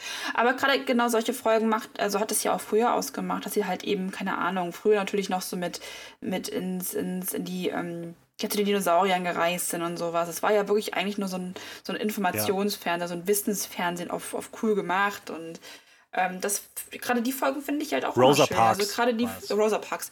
Genauso die Van Gogh Folge. Ich meine so diese ganzen Folgen, wo sie halt real existierenden Personen treffen. Das sind eigentlich die Folgen, die ich auch am liebsten gucke. Wenn ich halt irgendeine ja. ganz krasse Serie gucken will mit super Komplexität und wie auch immer, dann kann ich mir auch was anderes angucken. Aber das brauche ich dann auch eigentlich gar nicht. Ich meine, ich mag auch gerne so die, die Weltraum weit draußen und wir machen eine ganze neue Welt folgen. Mhm. Ähm, aber gerade jetzt mit, mit Dr. 13 habe ich jetzt auch wieder so, dass ich das Gefühl habe, ich mag auch einfach diese Time-Travel-Geschichten. Also diese, ja. nicht Time-Travel im Sinne von, wir nehmen das alles so ernst und oder, oder machen es alles kompliziert. Ist zum Beispiel eine Sache, die ich mit der Pandorika nicht so gerne mag. So, ich finde, die Idee dahinter ist irgendwie ganz nett, aber dass die, der, diese ganze letzte Folge davon ist dann irgendwie so, der Doktor reist zurück und sagt jo äh, Rory, er soll irgendwie äh, ihm dann den, den Screwdriver geben oder was weiß ich und schubst da was ja. um und dann, und das ist irgendwie alles ganz clever, aber es kommt dann irgendwie zu dem Punkt, wo ich das Gefühl habe, es fühlt sich für mich mehr an als ob ich mir angucke, wie Zahnräder einfach ineinander greifen und laufen, aber irgendwie mir, mir, ich habe gerade keinen Mehrwert davon, habe ich das Gefühl. So, irgendwie ja, macht den Doktor richtig. für mich ja. was anderes aus, als dass er, dass er halt, weiß nicht, irgendwelche Paradoxa erschafft, mit denen er ganz clever vorankommt oder so. Weiß nicht, irgendwie macht den Doktor dann doch mehr für mich die, so ein bisschen mehr die Menschlichkeit dahinter aus. Und das geht mir bei Moffats Sachen, glaube ich, manchmal ein bisschen verloren. Ja, das stimmt. Das finde ich auch. Ja, also ich, ich habe jetzt auch ewig schon keine Matt Smith-Sachen mehr gesehen. Oder überhaupt die, die neueren Sachen oder die ab Staffel 5 Sachen. Ähm, die Vincent-Folge, weiß ich halt, weiß, mag ich auch sehr, sehr gern. Ist halt eine der Vincent van Gogh, so die unglaublich emotional ist am Schluss. Es ist auch sehr, so die sehr krass Folge, habe ich das Gefühl. Also ja, auch immer, ja. wenn ich so, wenn ich so das lese, so, das ist immer so die Vincent van Gogh-Folge, ist immer wirklich so die, ist das ist, glaube ich, so die Aushänge, Aushängefolge, finde ich. Ich, obwohl ich sagen muss, ich in meiner Erinnerung, äh, in meiner Erinnerung, ich weiß gar nicht mehr so genau, was in der Folge passiert. Ich meine, das Monster ist halt einfach ziemlich ziemlich vergessenswert irgendwie alles. Aber das Ende ist halt einfach so stark. Das Ende sehen, ist der halt der, der Wahnsinn, ja. Das ist halt so, wie er dann da sitzt und dann auch von wegen hier, der, der, der äh, Museumsdirektor ist doch der Typ, der auch bei Tatsächlich Liebe mitspielt. Ja, Ach, wie heißt er denn? Bill Ach, Nye. ich komm grad nicht drauf. Ja, genau. Und das finde ich halt auch. Davy so Jones. Genau, Davy Jones. Ach, ja, so, ja. Und dann, wie er dann irgendwie ihn trifft und irgendwie auch gar nicht so richtig weiß, um was ist er das? Ich finde das eine ganz tolle Folge, ja. ganz, ganz emotional. Ganz ja, toll. genau, es, es sind halt wieder so einzelne Folgen, die mich wirklich sehr begeistern, aber so im Großen und Ganzen, weiß ich nicht, hat es mich nie so gepackt mit Matt Smith, nie so richtig. Aber ich glaube, mhm. es hängt aber auch viel mit den Companions dann zusammen, ja. weil ich ich weiß nicht, also mit Rory und, und ich mag die Idee, dass man irgendwie so ein Paar im, in der TARDIS hat und damit so eine andere Dynamik hat, aber es läuft halt dann doch darauf hinaus, dass Amy ihm einfach zu sehr verfallen ist. Und ich muss gerade sagen, diese Vorstellung, diese Darstellung davon, wie Rory dann einfach da 2000 Jahre oder so auf sie wartet, was ich aber immer noch nicht so ganz verstanden habe, muss ich sagen das war ja jetzt eigentlich, war das wirklich Rory oder war das jetzt nur so ein Plastiksoldat, der aussah wie Rory? Oder war Rorys Verstand im Plastiksoldaten? Oder so genau habe ich das jetzt nicht, nicht mehr in Erinnerung. Und ich habe auch das Gefühl, dass es nie so ganz klar gemacht wird. Ähm, aber das ist sowas, wo ich halt das Gefühl habe, die Idee ist irgendwie nett, aber in der, in der Art und Weise, wie es mir präsentiert wird, kommt es mir einfach nur irgendwie sehr daneben vor, dass Rory so dargestellt wird als jemand, der irgendwie einfach alles aufgibt für Amy und Amy dargestellt wird als jemand, die ja ihn dann doch irgendwie immer so zweites, äh, zweites Licht sein lässt, ähm, neben dem Doktor oder so. Oder ihm wenigstens sagt, ja, nee, wir können heiraten, aber du musst dich damit abfinden, dass ich auch einfach ab und an einfach losrenne mit dem Doktor. So. äh, dass ich einfach nicht immer da bin für dich oder so. Und keine Ahnung, also die Art und Weise, wie es rübergebracht wird, kommt mir immer so ein bisschen noch krasser vor als das, was Rose mit Mickey gemacht hat, wo ich mehr das Gefühl habe von, diese Beziehung erscheint mir einfach nicht auf Augenhöhe und das finde ich irgendwie nicht, nicht gesund, wie das dargestellt wird. Es soll, glaube ich, sehr romantisch sein. Für mich kam es nie romantisch rüber. Ich weiß nicht so recht. Ja, und aber das ist halt eben das allgemeine Problem, was, wir, was du schon gemeint hast, dass es halt irgendwie ein ganz, ganz komisches Frauenbild ist. Während ich zum Beispiel, also wie ich vorhin schon meinte, dass ich halt Capaldi ähm, nicht so, nicht so, ich bin nicht so warm geworden mit ihm. Und dann die letzte Staffel von Capaldi, wo er dann mit der, ich habe vergessen, wie sie heißt, ähm, Bill, neuen, Bill Potts. Bill Potts, genau. Äh, den neuen Companion bekommen hat, weil ich mochte ihn halt auch nicht so mit Clara. Also, ich mochte Clara auch nicht. Ich finde, Clara ist ein furchtbarer, furchtbarer Charakter. Das ich weiß nicht so richtig, was mich an ihr so massiv stört. Ähm, da, keine Ahnung, aber als dann irgendwie er halt mit mit Bill auf, aufgetaucht ist in diese, also diese, dieses Zusammenspiel fand ich so cool und umso schlimmer fand ich aber dann da zum Beispiel, wie das aufgelöst worden ist, sodass dann ja. irgendwie, ja, sie ist jetzt halt tot. Alles okay. Das ist, ja, also vielleicht für, für mich jedenfalls, um den, den Smith-Run so ein bisschen abzuschließen, was das angeht. Ich glaube, das ist halt das Nächste. Nachdem Amy und Rory dann weg waren, kam halt Clara und Clara war dann aber auch keine Figur, die mich so wirklich mitgenommen hat wo ich halt das Gefühl gehabt hätte, oh ja, das war aber toll oder so, sondern wieder da, da schwankt für mich sehr stark dieses, irgendwie hat sie doch einen ziemlichen Crush auf den Doktor und mit und äh, ich weiß nicht, also es hat, hat mich nicht so abgeholt, aber ich mochte dann doch, nachdem äh, Matt Smith halt gewechselt hat, mochte ich eigentlich ihre Dynamik recht gerne mit, mit Capaldi, weil das eben so ein bisschen das, stimmt, das, ja. dem, dem, dem Ganzen so den Boden weggezogen hat und klar und, das auch mal dargestellt wurde, weil sie ja wirklich Probleme hatte, sich irgendwie daran zu gewöhnen, dass er der Doktor ist und dann aber trotzdem dahin zu kommen, dass er auch in seiner harten oder sein, seiner eher so grumpigen Schale irgendwo sie nicht vergessen hat und irgendwie für sie da sein will und kann. Ja. Ähm, das, also, das fand ich schon mit doch ihm schön. finde ich auch, ja. Aber auch da, also auch das Ende ihrer Story war dann sowas, wo ich wieder das Gefühl hatte, es sind nette Episoden auf dem Weg dahin gewesen, aber wie sie dann irgendwie letztendlich stirbt, weil sie versucht, zu sehr wie der Doktor zu sein und äh, dann irgendwie immer riskanter mit allem wird und dann letztendlich von diesem Rahmen getötet wird. Aber dann pickt der Doktor sie einfach aus der Zeit raus und lässt sie jetzt mit, äh, mit, mit Macy Williams zusammen einfach durchs All fliegen in ihrer eigenen TARDIS. Das waren so alles Sachen, wo ich dachte, what? Äh, keine Ahnung. Wie gesagt, das wird mir einfach alles gerade ein bisschen zu viel. So, ich ja. weiß nicht, irgendwie brauche ich das nicht in Doctor Who so zwingend. Wird dann wahrscheinlich auch nie wieder aufgeklärt, so. Das Ganze nee. nie wieder aufgegriffen. So ist es jetzt einfach so. Akzeptiert es. Sind halt dann einfach weggeflogen und das war's. Ähm, wie, äh, wie findest du denn das, das 50-Jahre-Special? mit Tennant, der dann zurückkommt und dem Kriegsdoktor. Und wir kriegen ja auch ein bisschen Billy Piper sogar noch in dem, in dem Special. Also ich kann mich auch nur noch echt schwach dran erinnern, aber ich weiß, dass ich das damals im Kino ziemlich cool fand, weil es ja so das erste Mal war, wo man wirklich so viele Doktoren aufeinander getroffen hat. Ja, also, also auch ich meine, diese Kombination zwischen Tennant und, und, und Smith, das haben sich, glaube ich, auch viele ja. gewünscht damals.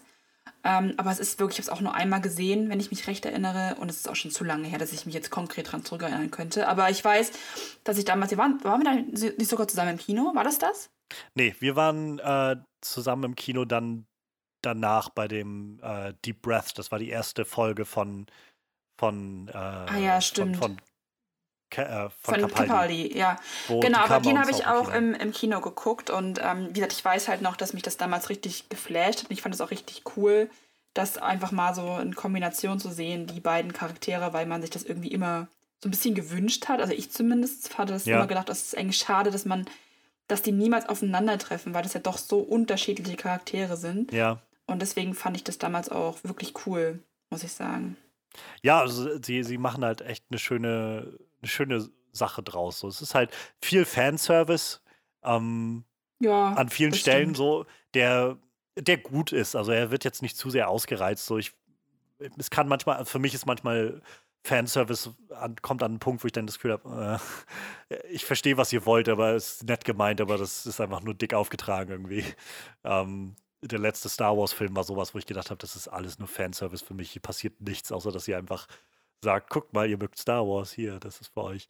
Ähm, aber der, dieses Special hat das irgendwie ganz schön eingefangen, fand ich. Und äh, ja, es war halt nett, die zu sehen. Schade, dass halt Eccleston nicht dabei war. Ursprünglich war ja, glaube ich, geplant, dass Eccleston dabei ist und halt nicht der, der Kriegsdoktor. Aber weil Eccleston nicht wollte, haben sie dann den Kriegsdoktor erfunden und da reingeschrieben. Ähm, das hätte ich eigentlich fast noch, noch lieber gesehen irgendwie. Ja. Aber es hat ja trotzdem irgendwie funktioniert und es war nicht jetzt auch nicht so super schlimm. Ähm, nee, nee, nee. Es war schon, war schon ganz nett. Und es ist wieder so ein gutes Beispiel dafür, dass halt es macht, es ist letztendlich sowieso alles nicht wichtig bei Doctor Who. So Timelines und alles Mögliche, das kann alles umgeschrieben werden und keine Ahnung, dann gab es halt noch einen Doktor dazwischen, obwohl es eigentlich von Anfang an hieß, es gab, darf nur zwölf Doktoren geben oder so. Ja, und, genau, jetzt ist es aber auch scheißegal. Ja, ist einfach großartig.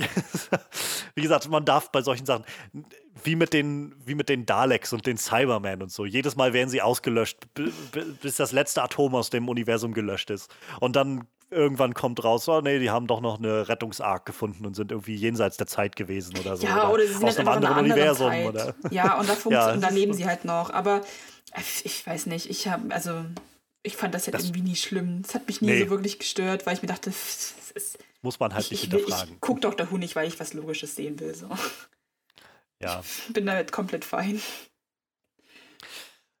Ja, ich, hast du irgendwie von den Matt Smith-Sachen irgendwie noch Folgen oder so, die dir in Erinnerung geblieben Gar sind? Nicht. Oder mm -mm. nette Sachen? Also für mich ist immer noch, äh, ich meine, die, die Silence ist halt auch irgendwie ein interessantes Monster, was sie sich ausgedacht haben. Es fühlt sich für mich immer so ein bisschen an wie so eine abgeschwächte Version von den Weeping Angels.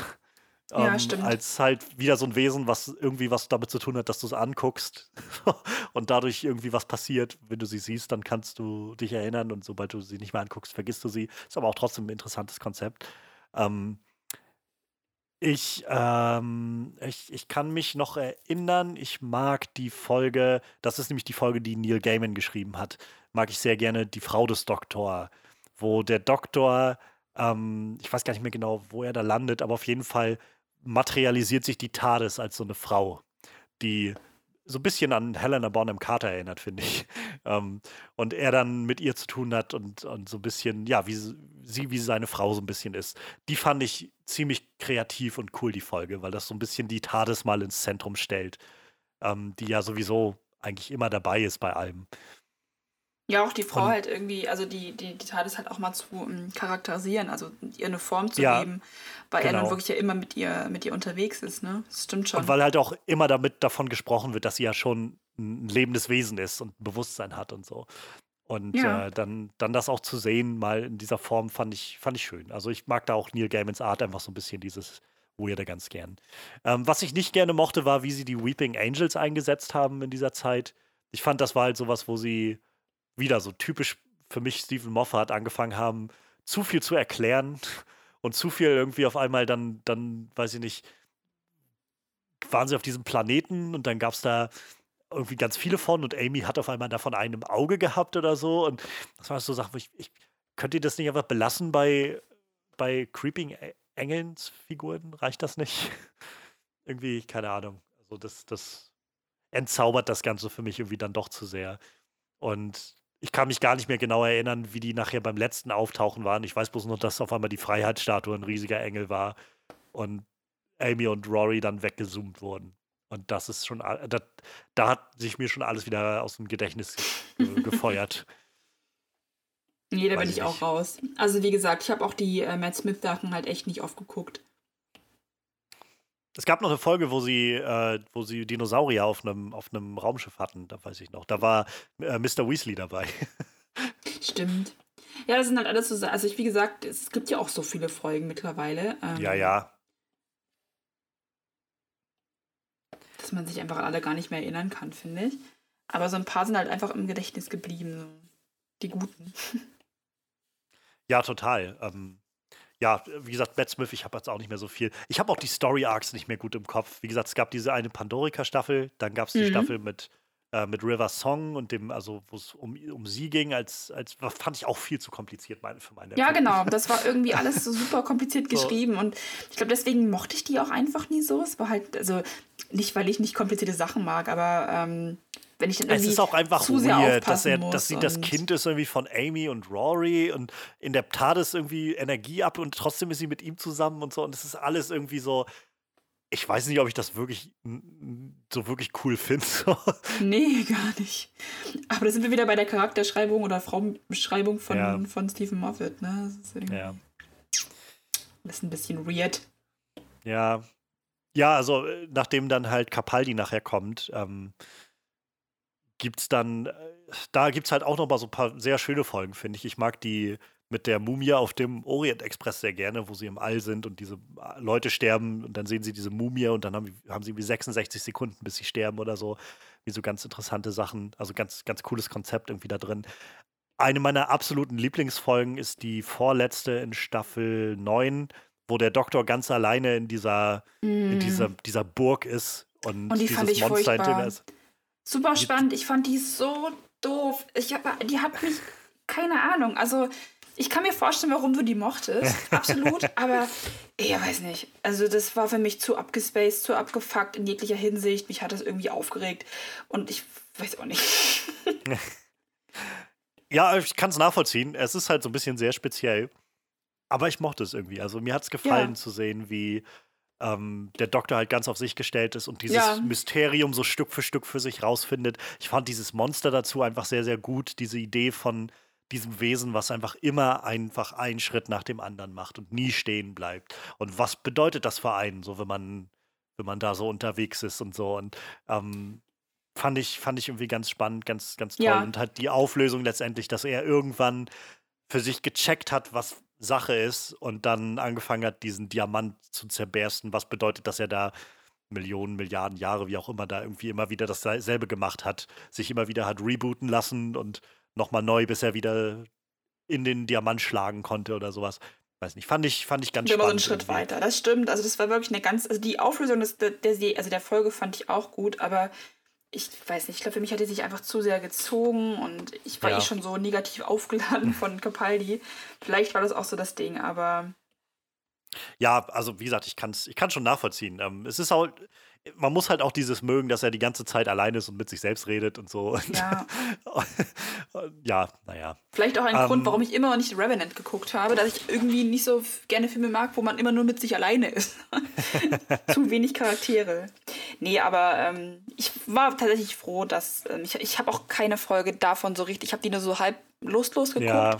Wiederum, wie gesagt, die ähm, Staffel dann, wo er dann praktisch mit der Bill zusammen war, die fand ich halt wieder ganz toll. Und da hatte ich, und da hat sich das für mich auch so ein bisschen aufgelöst, das Ganze, dass ich gesagt habe, okay, irgendwie finde ich ihn jetzt doch ziemlich cool. Ich finde, er hat sich so ein bisschen gefunden als Rolle. Ja. Sie und haben seine Figur halt auch ein bisschen so die, die, die Kanten so ein bisschen abgeschliffen. Also, ja. wo er in der ersten Staffel, die er hat, ist er ja wirklich noch sehr sehr verschlossen. So. Und, und ich glaube, es ist auch ein harter Moment, Schlag, ne? So ein harter, ja. ein harter Bruch zwischen äh, Matt Total. und ihm. Wo Clara ihn halt umarmen will und er sagt, ich glaube, ich bin keine, kein umarmender Typ. So, ich bin, glaube ich, nicht der Typ ja. dafür. Und äh, dann halt zu sehen, ich kann aber, ich glaube, gerade das mag ich so gerne an ihm, zu sehen, dass er halt diese Transformation durchmacht und ähm, zu sehen, wie er so Stück für Stück wird zu diesem so ein bisschen so ein bisschen Rockstar, so, so alterner mhm. Rockstar irgendwie, den er dann in der zehnten, äh, zehnten Staffel vor allem auch hat, wo er dann so mit seiner Gitarre auch immer mal so ein bisschen umherrennt oder so und die Haare auch so ein bisschen länger schon wieder hat und so. Weiß ich nicht, ich mag, ich mag ihn einfach sehr gerne. Ich mag auch einfach die Performance so gerne von ihm. Ähm, ich finde, er bringt so ganz viel Gewicht irgendwie und, und so Ausstrahlung, Charisma in diese Rolle. Ähm, es gibt in der neunten Staffel auch so eine sehr schöne Doppelfolge, die ähm, mit den Zygonen, wo die wiederkommen und der eine oder die eine Zygonenfigur äh, sich als Clara dann ausgibt und letztendlich endet es halt darin, dass er äh, der Doktor so eine sehr, sehr starke Rede über so Krieg und sowas hält und die finde ich immer noch ganz, ganz stark und wie Capaldi das ausspielt, ist oh, ganz, ganz toll. Mhm. Ähm, ja, äh, wie findest du das, äh, das Special mit ihm, wo er River Song trifft? Ja, das fand ich halt ähm, ganz, ganz schön, weil äh, das ja in der Folge schon mit Tennant angesprochen worden ja. ist, dass sie halt irgendwie ähm, dann da sitzen und den Son Sonnenuntergang oder so betrachten. Eine und Nacht das verbringen. Fand ich, oder genau, Nacht verbringen. Bei, den, bei diesen genau. singenden Türmen da irgendwas. Und das fand ich genau, und das fand ich äh, zum Beispiel super cool, weil ähm, das halt irgendwie so einen Kreis ergeben hat über so viele Staffeln ja. hinweg und über so viele Jahre hinweg, ähm, dass es im Endeffekt halt irgendwie ganz schlüssig für mich, zumindest für mich, ganz schlüssig aufgelöst worden ist, ohne dass man halt jetzt gedacht hat, hä, macht überhaupt keinen Sinn. Ja. Sondern so, als ob das wirklich von Anfang an genau so geplant war. Und das weiß ich nicht. Das war, fand ich cool, weil ich mich dann zurückerinnert habe und dachte, stimmt, das haben die in der ersten Folge, wo die sich getroffen haben, erwähnt. So. Und ja. super spannend ja, zu sehen, dass genau in der Folge dann er praktisch Riversong zum ersten, also Riversong ihn zum ersten Mal trifft und er sie dann halt ähm, schon zum ganz oft viel Mal, ganz oft schon gesehen hat und das irgendwie ja, dann ja. so sich so gegenübersteht. Ja, das ist ganz cool. Und er, er gibt dir dann ja auch den, den Sonic Screwdriver, den er dann ja später, also quasi Von früher, also kommt, ja. sein früheres Ich dann benutzt, um, um sie dann zu retten und so. Ja. Ähm, das ist halt ziemlich nice. Ist so eine typische Folge oder so ein typische, typisches Special, wo ich das Gefühl habe, ich kann dir nicht mehr genau sagen, ich weiß nicht mal mehr, was das Monster oder so da drin ist in, nee, gar nicht. Folge. Aber darum geht es, glaube ich, auch nicht. Es geht wirklich nur um diesen, diese Schleife, um River Song endlich zu lösen, so ganz und dem Ganzen so einen Abschluss zu geben, bevor auch Capaldis Run dann endet. Und das funktioniert eigentlich ganz gut, finde ich. Also ich mag das ganz gerne. Zumal ich Nadol auch sehr gerne mag. Das ist ja dann für diese letzte Staffel, die Capaldi hat, so das, das Gespann, was er um sich hat. Bill und Nadol. Ähm, finde ich, find ich ganz schön. Ist wie ganz nettes, wieder, mal endlich wieder so ein, so ein Companion-Gespann, was nicht darauf aus ist, die ganze Zeit mit dem Doktor zusammen zu sein oder so, sondern einfach so eine kleine Freundschaftsklicke irgendwie ist. Ja, auf jeden Fall. Ja, ich weiß nicht, Bill ist halt so, die kommt halt dazu und ich mag eigentlich Bill Potts sehr gerne, aber ich habe das Gefühl, die hätte einfach noch zwei Staffeln gebraucht oder so. Die hätte locker damit noch man die Figur nochmal so, ja. so richtig wirklich spüren und kennenlernen kann, weil so fühlte sich das an wie, hey, sie ist da, sie ist lesbisch, sie ist dabei und sie wird umgebracht und dann ist diese Staffel Ja. vorbei. Und das fand ich so super blöd irgendwie. Es hat mich echt gestört, muss ich sagen. Ähm, fand ich nicht gut, weil ich sie echt cool fand als Charakter. Ich ja. weiß nicht, sie ist so mein Mitlieblings-Companion gewesen bisher und war viel zu kurz da. ja, kann ich völlig, völlig nachvollziehen. Also ich, äh, ich, ich mochte den Vibe, den sie hat, irgendwie sehr gern. Und ich hatte das Gefühl, auch gerade mit Capaldi hätte das ein gutes Pairing ergeben, so als Genau. der, der alte Typ, so ein bisschen. Der, er, er mimt ja, glaube ich, am Anfang auch so einen Professor oder sowas an so einer Uni. ja. Und sie dann zu sehen, da als so eine junge, noch Studentin irgendwie, die dann da mit ihm unterwegs ist, das ist schon irgendwie nett. Aber war sie ja, gar es- nicht, ne? Sie war ja irgendwie. Ich weiß es gar nicht mehr genau, was sie war. Ja, sie war irgendwie Ähm. putz. Sie hat halt irgendwie geputzt und er dachte, sie ah, studiert dort. ja, und ja, ja, ja, Dann genau. hat er sie dazu gebracht, hat irgendwie dann auch zu studieren und das war irgendwie ganz toll, weil das so ein bisschen so ein Papa-Tochter-Verhältnis war irgendwie Ja. dann doch und ähm, ja, umso schade dann halt irgendwie auch in der letzten Folge. Es war irgendwie auch sehr traurig dann, dass man noch so gehofft jetzt Ja, geht's aber- vielleicht doch noch und Vor allem, ich glaube, das ist halt, es es ist schon traurig und es soll sich auch traurig sein, aber es fühlt sich nicht verdient traurig an, finde ich. nee, Es gar fühlt nicht. sich nicht an wie, wie halt bei Donna oder sowas, wo du halt, oder auch mit Amy oder so, ähm, wo du halt das Gefühl bekommst von diese, diese Tragik, es musste irgendwann an dieser Stelle enden, sondern an der Stelle, wir, wir kannten Bill ja noch nicht mal so wirklich an der Stelle. Es war einfach nur so ein, Richtig. das ist jetzt der Companion, der gestorben ist, so und puff. Zumal ich auch sagen muss, ich kann, ich finde diesen ganzen Story-Abschluss, ich finde sowieso gerne, ich Capaldi mag in dieser Staffel auch und, und einige Folgen davon mag. Ich, für mich ist es so das Ende von dem, was Steve Moffat ausgemacht hat. Ich habe keinen Durchblick mehr, was dieses Ende dieser, dieser Staffel ist mit diesem Raumschiff, was ins schwarze Loch stürzt und der Master ist dann da und Missy ist da und und die Cybermen sind da und dann, und das ist alles, wo ich, was zur Hölle soll denn das alles? Ich verstehe das alles nicht. Fand ich Das- auch. Also, Weiß ich nicht, das ist mir alles viel zu, viel, es, ich glaube, die Idee dahinter war nett, aber in der Umsetzung fand ich es absolut Ja. nicht interessant irgendwie. Zu sehen, Ja, wie der schöner Doktor über dieses halt Raumschiff rennt, wo eben- die Zeit so unterschiedlich vergeht und genau. ich nicht, hat mich, hat Und mich umso- überhaupt nicht mitgenommen. Und ich habe auch Ja. kaum was davon behalten. Ja, das stimmt. Und umso schöner fand ich dann halt eben dann auch mit Jodie Whittaker, dass halt die Staffeln, also die, die elfte Staffel, die ich dann äh, mit ihr gesehen habe, dass im Prinzip das alles so ein bisschen aufgelockert war und wieder nicht mehr so kompliziert, sondern jede Staffel, jede Folge für sich steht. Und das hat mir dann Ja. einfach besser gefallen. Ja, äh, kann ich, kann ich nachvollziehen. Ähm, ich, vielleicht so als, als letzten Abschluss noch für Capaldi, dann können wir gerne nochmal über 13 so ein bisschen reden. Ähm, ich mag sein letztes Special, weiß ich nicht, kann ich nicht, äh, mag ich irgendwie nicht so gerne. Ich weiß, ich finde das irgendwie ziemlich, irgendwie gibt mir das nichts. Ich, es ist irgendwie nett zu sehen, wie er den ersten Doktor trifft, aber davon ab, weiß ich nicht, diese ganze Idee von diesen ja, was, was du auch schon meintest, irgendwie mit äh, die, diese, diese, diese Idee zu haben, dass vielleicht sind die ja doch noch wieder da oder so. Diese, weiß ich nicht, was das war, irgendwie eine, Alienrasse, die irgendwie Leute an dem Zeitpunkt ihres Todes irgendwie einscannt oder sowas. Und, Hm. Und äh, keine Ahnung, ich fand das absolut nicht mitnehmend oder sowas. Aber ich finde halt den letzten Moment, den Abschied, den Capaldi hat, finde ich halt unfassbar stark. Also der ist sehr, sehr Ja, dramatisch stimmt. ausgespielt zu sehen, wie er halt nochmal durch die TARDIS geht, seine letzte Rede schwingt. Gerade auch, weil Capaldi, finde ich, so gut ist in diesen Reden. Ähm, und niemand weiter da ist. So, er, er im Prinzip auch das so für sich selbst und sein zukünftiges Ich macht. Und finde ich ganz toll. Also der, der das Ende von Capaldi bewegt mich, glaube ich, immer noch am meisten, diese Transformation oder diese Regeneration von Capaldi zu, zu 13. Ähm, Ja, das stimmt. aber davon ab, wie gesagt, das Special war dann schon so, wo ich gedacht habe, ja, das ist jetzt wirklich für mich aus dem letzten Loch gepfiffen und ich bin froh, dass jetzt irgendwie. So, Stephen Moffat hat gute Sachen gemacht, er hat ganz, ganz großartige Doctor Who-Episoden geschrieben, er hat interessante Figuren auch ins Leben gerufen. Aber an der Stelle war ich einfach schon so an dem Punkt, ich lass Stephen Moffat bitte einfach weitermachen und irgendwas anderes machen. Ja, Ich, ich bin einfach ich langsam durch. Genau, ich habe das Gefühl, er hat auch einfach irgendwann äh, gedacht, er muss zu viel machen. Ich, ich habe das Gefühl, er hat, er hat einfach das Gefühl gehabt, er, der hat zu viel Druck auf sich lastend, ähm, dass er immer wieder was richtig Krasses aus dem Ärmel schütteln ja. muss. Und ich finde, das muss nicht sein. Das hat niemand von ihm verlangt. Und ich habe das Gefühl, dass er sich selber aufgebürdet, diese, diese, diese mhm. Situation. Mhm. So. Keine Ahnung. Auf jeden Fall, ja. Ich meine, ich glaube, das ist so ein bisschen das.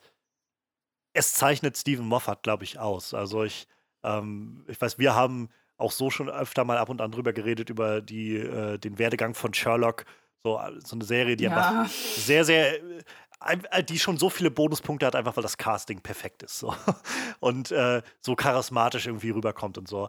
Aber für mich war halt die vierte Staffel Sherlock war sowas, wo ich gemerkt habe, so vieles funktioniert hier nicht. Und es mhm. funktioniert nicht, mhm. weil, weil Stephen Moffat einfach viel zu verliebt ist in Sherlock, genau wie es in den Doktor ist. Viel zu verliebt ist in die Figur und viel zu sehr das Gefühl hat von, er muss ständig mit so ein bisschen Shyamalan-mäßig mit noch einem Twist und sowas um die Ecke kommen und nochmal den Zuschauer überraschen auf eine möglichst krasse Art, ohne dass dabei irgendein Sinn hintersteht. Und das, ja hat nicht mehr für mich funktioniert bei Sherlock ab einem gewissen Punkt und bei Doctor Who war es dann, da war es nicht so twistbasiert, aber da war es schon so, diese Konzepte wurden immer abgedrehter und so, das, das ist nett und es ist cool, dass es gerade bei Doctor Who auch einen Raum dafür gibt, mit sowas rumzuprobieren und rumzuspielen. Aber auf Dauer funktioniert es dann nicht so gut für mich. Nee, fand ich auch. Also sowohl bei Sherlock. ja. Wo ich mir die Filme wahrscheinlich nie wieder angucken werde. Aber. ja, es ist krass. Also, ähm, es gibt ein sehr schönes Video-Essay von, von so einem YouTuber, den ich sehr gerne gucke. Der hatte halt darüber so ein Essay gemacht gehabt. Das geht echt lang, irgendwie eineinhalb Stunden oder so. Ähm, warum er Sherlock nicht ab kann, die Serie. Und äh, so einige Sachen drehen sich halt um generelles, aber vieles dreht sich auch einfach um diese letzte Staffel. Und ein Punkt, den ich zum Beispiel gar nicht wusste, war, als die Staffel rauskam, gab es im Sherlock-Fandom ein, äh, eine, eine fast schon so Verschwörungstheorie, die besagte, nachdem dann die dritte Folge raus war, also das Finale, das war gar nicht das Finale. Es kommt jetzt noch eine vierte geheime Folge, die auflöst, dass diese ganze beschissene vierte Staffel eigentlich ganz beabsichtigt schlecht war, weil das alles irgendwie zum großen Plan von Sherlock gehört hat und so. Und deshalb kommt noch eine vierte Folge, ähm, weil die BBC damals angekündigt hat, dass es irgendwie eine neue Serie bald irgendwie auf Piloten von einer neuen Serie ausstrahlt. Und dann haben sie gesagt, diese, dieser Pilot, das ist eigentlich die geheime, das geheime Sherlock-Finale und so. Also wo ich denke, ja, die Folge, diese Staffel war so gut, in Anführungszeichen, dass die Sherlock, das Sherlock-Fandom gesagt hat, das kann nicht sein. Es muss noch eine geheime, gute Folge geben, die sagt, dass doch alles gut war. Krass, also ja, es ist, es ist, ja, ich habe es auch nicht mitbekommen, aber er hatte das so ein bisschen aufgedröselt. Ich dachte auch so, wow, wow. aber ja, dann, äh, ja, damit hatte sich Stephen Moffat so ein bisschen verabschiedet. Und ich war tatsächlich sehr gespannt, was äh, Chris Chibnall bringen würde, der halt, äh, also den ich vor allem als Showrunner von, von Broadchurch kannte. Und Broadchurch fand ich einfach grandios. Mhm. Also alle drei Staffeln haben mich. Habe ich meine Hausarbeit drüber geschrieben.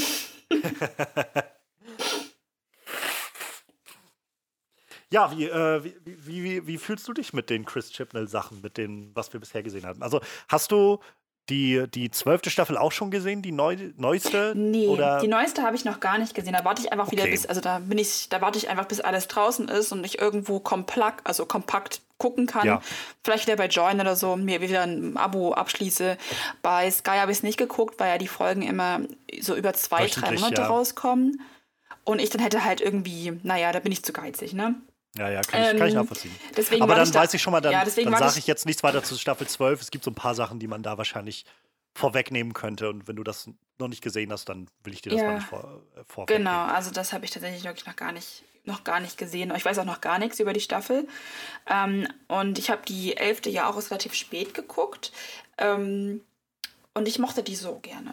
Ich habe die so gerne geguckt, weil die mich so zurückerinnert hat, einfach als auch als an die Tenet-Staffel oder so an die ersten halt, die ich geguckt habe. Noch ja. ein bisschen weniger over the top, alles noch ein bisschen weiter runtergeschraubt. Irgendwie dieses familiäre Verhältnis. Ja. Niemand steht da auf irgendjemanden. Keiner ist in irgendjemanden, also schon, ich glaube, dass da noch eine Liebesstory, aber halt nicht in den Doktor ging. Und ja. fand es ganz toll, so die einzelnen Folgen und ähm, ähm, wie gesagt, das mit ähm, Rosa Parks, ne? Ja, war, ja. war so eine ganz, ja, ganz emotionale stark. Folge, weil auch der eine Charakter ja nun mal schwarz ist und ähm, äh, zu sehen, dass das auch immer noch eine Rolle ist und eine ganz wichtige Rolle spielt und darauf einfach aufmerksam zu machen. Und ich fand das ganz großartig. Also ich weiß auch nicht, was die meisten Leute damit ähm, für Probleme haben. Ich glaube, das Problem ist ganz einfach, dass sie nur mal eine Frau ist. So wie es halt in Leid. Es ist ja leider so. Da kann auch niemand sagen, es liegt nicht daran. Es ist leider also ich, scheinbar irgendwie unterbewusst bei vielen immer noch so drin, ja, dass es eine ganz schlimme Sache ist. Ich glaube, es gibt halt eine gewisse. Also ich glaube, es gibt einfach einen Schlag an Menschen, die sagen, das ist nicht gut. So, das sind aber, glaube ich, jetzt nicht viele, aber äh, trotzdem gibt es die und das ist auf jeden Fall scheiße. Ich glaube, es gibt auch ja. einfach einen großen Schlag an Menschen, in denen wahrscheinlich es gibt einfach eine gesamtgesellschaftliche so Misogynie, die, glaube ich, besteht. Ähm, ich hatte gerade vor, vor ein paar Tagen ähm, sehr, einen Podcast, den ich so, der kommt wöchentlich raus, irgendwie ganz nett finde, ähm, wo so zwei, so ein Ehepaar die, aus Australien, die stellen sich dann immer so gegenseitig in einer halben Stunde so ein paar Sachen vor, die sie gelesen oder gesehen haben oder so. Und mhm. ja, suggestible, das heißt das Ganze, sie suggesten sich das gegenseitig. Und die eine hatte halt also die Frau hatte ein Buch gelesen gehabt, das war von einer Autorin, die hat im Prinzip eine fiktive Hillary Clinton-Biografie geschrieben und wo es halt darum ging, dass sie angefangen hat mit den tatsächlichen Sachen, aber dann abgedriftet ist davon, was wäre wohl gewesen, wenn sie nicht Bill Clinton geheiratet hätte. Und ähm, dann äh, ging es halt ein bisschen um Hillary Clinton und sie hatte halt was angesprochen. So, ich glaube, es gibt genug Gründe, warum man auch gegen Hillary Clinton sein kann. Aber ich, es war sowas, was sie halt angesprochen hat. Es gibt, glaube ich, einfach so eine so eine gewisse Grundmisogynie, die besteht in, in der Gesellschaft, wo man vielleicht einfach innehalten muss, wenn man so innerlich das Gefühl hat von, ah nee, die mag ich nicht oder die ist mir unsympathisch oder sowas. Mal innehalten und fragen, warum. Weil in, den, in vielen Fällen wird man vielleicht zu dem Schluss kommen, es gibt gar keinen wirklichen Grund dafür, sondern es ist einfach so diese Prägung, die wir durch unsere Gesellschaft bekommen, dass ich erstmal irgendwie skeptischer bin gegenüber diesen weiblichen Figuren in diesen Rollen oder sowas. Und ich glaube, das spielt schon irgendwo auch mit rein bei Doctor Who Staffel 11. Ich glaube aber auch ein großer Teil, oder ein großer Teil, aber ich glaube, es wird ein Teil sein, die einfach sehr gewöhnt waren an Matt Smith und Capaldi und so diesen, diesen Vibe, den Doctor Who hatte und noch nicht so ganz sich justieren konnten auf das Ganze. Neue jetzt. Und es gibt, wie wahrscheinlich auch immer, einfach Leute, die's, die einfach manches nicht mögen. Also ich meine, so ist es manchmal. Man mag dann einfach einige Dinge nicht. Aber es ist schon sehr auffällig, wie, wie stark der Gegenwind ist, der dem Ganzen entgegengeschlagen ist. Auch, glaube ja. ich, weil die Companions nur auch sehr divers gewählt sind. Also Ryan, ähm, Jas und, und Graham sind nur, ich meine, Graham ist nur wirklich ganz klischeehaft, sag ich mal, ein alter weißer Mann. ähm, aber die, deshalb manchmal divers. So, wir haben halt irgendwie so jemanden, wir haben auch irgendwie mit, mit Ryan so diesen äh, nicht afroamerikanisch, afro-britischen, müsste man da wahrscheinlich sagen, ähm, Menschen. Wir haben irgendwie Jas als äh, Kind von, von Immigranten in äh, Großbritannien. Gerade auch Großbritannien ist ja nur so ein Land, die einfach eine recht große Bevölkerungsgruppe auch haben von Leuten, die aus, äh, aus Indien und Pakistan kommen. Ja. Und ich finde das halt einfach nur, also ich finde es einfach schön, sowohl auf der Repräsentationsebene zu sehen, dass diese Staffel das so angeht und die Serie das angeht. Und zum anderen, was die Serie daraus macht. Denn sie, das, das ist ja, glaube ich, immer dieser Vorwurf, der gern gemacht wird, diesen Sachen zu sagen, ja, ja, die wurden jetzt nur gecastet oder so, weil die halt dieses und jenes sind oder keine Ahnung, das wird halt nur gemacht, weil die dann jetzt irgendwie sich Diversity Points geben können oder sowas. Aber sie machen halt was draus. Also ich meine, neben dieser Rosa Parks Folge, die du gerade schon angesprochen hast, die eben sich sehr stark mit Rassismus auseinandersetzt und wie aktuell das Ganze auch immer noch sein also wie aktuell man das Ganze immer noch angehen muss und betrachten muss. Ähm, ich finde die äh, Demons of the Punjab heißt die, also ich glaube im Deutschen wahrscheinlich irgendwie Dämonen des Punjabi oder sowas, ähm, wo sie in, nach Indien reisen. Ich glaube, es spielt zu ihrer zu Familie. Zeit. Das wollte ich gerade genau. sagen. Ja, das finde ich auch eine ganz tolle Folge. Oh, ich, ich glaube, es ist meine Lieblingsfolge. Die hat mich, ja. die hat mich, kann ich mich erinnern, wirklich emotional gepackt. Also als die vorbei ja. war, saß ich und dachte so, holy shit. Das hat ja. mich echt so mit so einem kleinen mit, mit so einem kleinen äh, emotionalen Tiefschlag zurückgelassen, als die Folge vorbei war, weil das so, ja, wirklich einfach sehr, sehr emotional alles aufgezogen war. Ja, auf jeden Fall. Aber ja, die, ja, deswegen, ich muss sagen, also vielleicht nicht alle, aber die meisten Folgen davon fand ich ganz, ganz toll. Ich mochte die, ich, ich mochte die mit den Spinnen haben. nicht. Die fand ich ziemlich, ziemlich nicht gut. wo sie, wo irgendwie lauter ah. Spinnen auf einmal da unterwegs waren. Und da gab es halt nämlich dann gab es so ein, das, das sind so die Sachen, wo ich immer das Gefühl habe, ich, ich bin mit eurer, also ich bin einer Meinung mit euch, aber es ist mir zu dick aufgetragen, weil dann gab es so einen Hotelbesitzer oder was das war, der aus Amerika kam. Und also es sollte ganz klar irgendwie so Donald Trump Stand-in sein. Ja, ja. Ähm, der irgendwie sagte, er will jetzt irgendwie zum Präsidenten kandidieren oder irgend sowas oder in die Politik Mit der gehen. Mutter so. auch, ne? Wo die Mutter da irgendwie ähm, ja, arbeiten sollte. Hm. Und das war alles sowas, wo ich gemerkt habe, also wo es so ganz klar war, dass das so einfach nur so eine, so eine Symbolparabel sein soll für Donald Trump und so. Und das hat, ich, ich, ich habe damit an sich kein Problem. So, ich finde, der Mann ist einfach ein riesiges Problem. Ähm, aber ja. es, die Art und Weise, wie man es dann darstellt, ist schon so, wie ich das Gefühl habe, ist jetzt ein bisschen sehr plakativ und dick aufgetragen. Irgendwie ja. finde ich das dann doch ein bisschen sehr übertrieben. Aber naja, äh, was will man machen?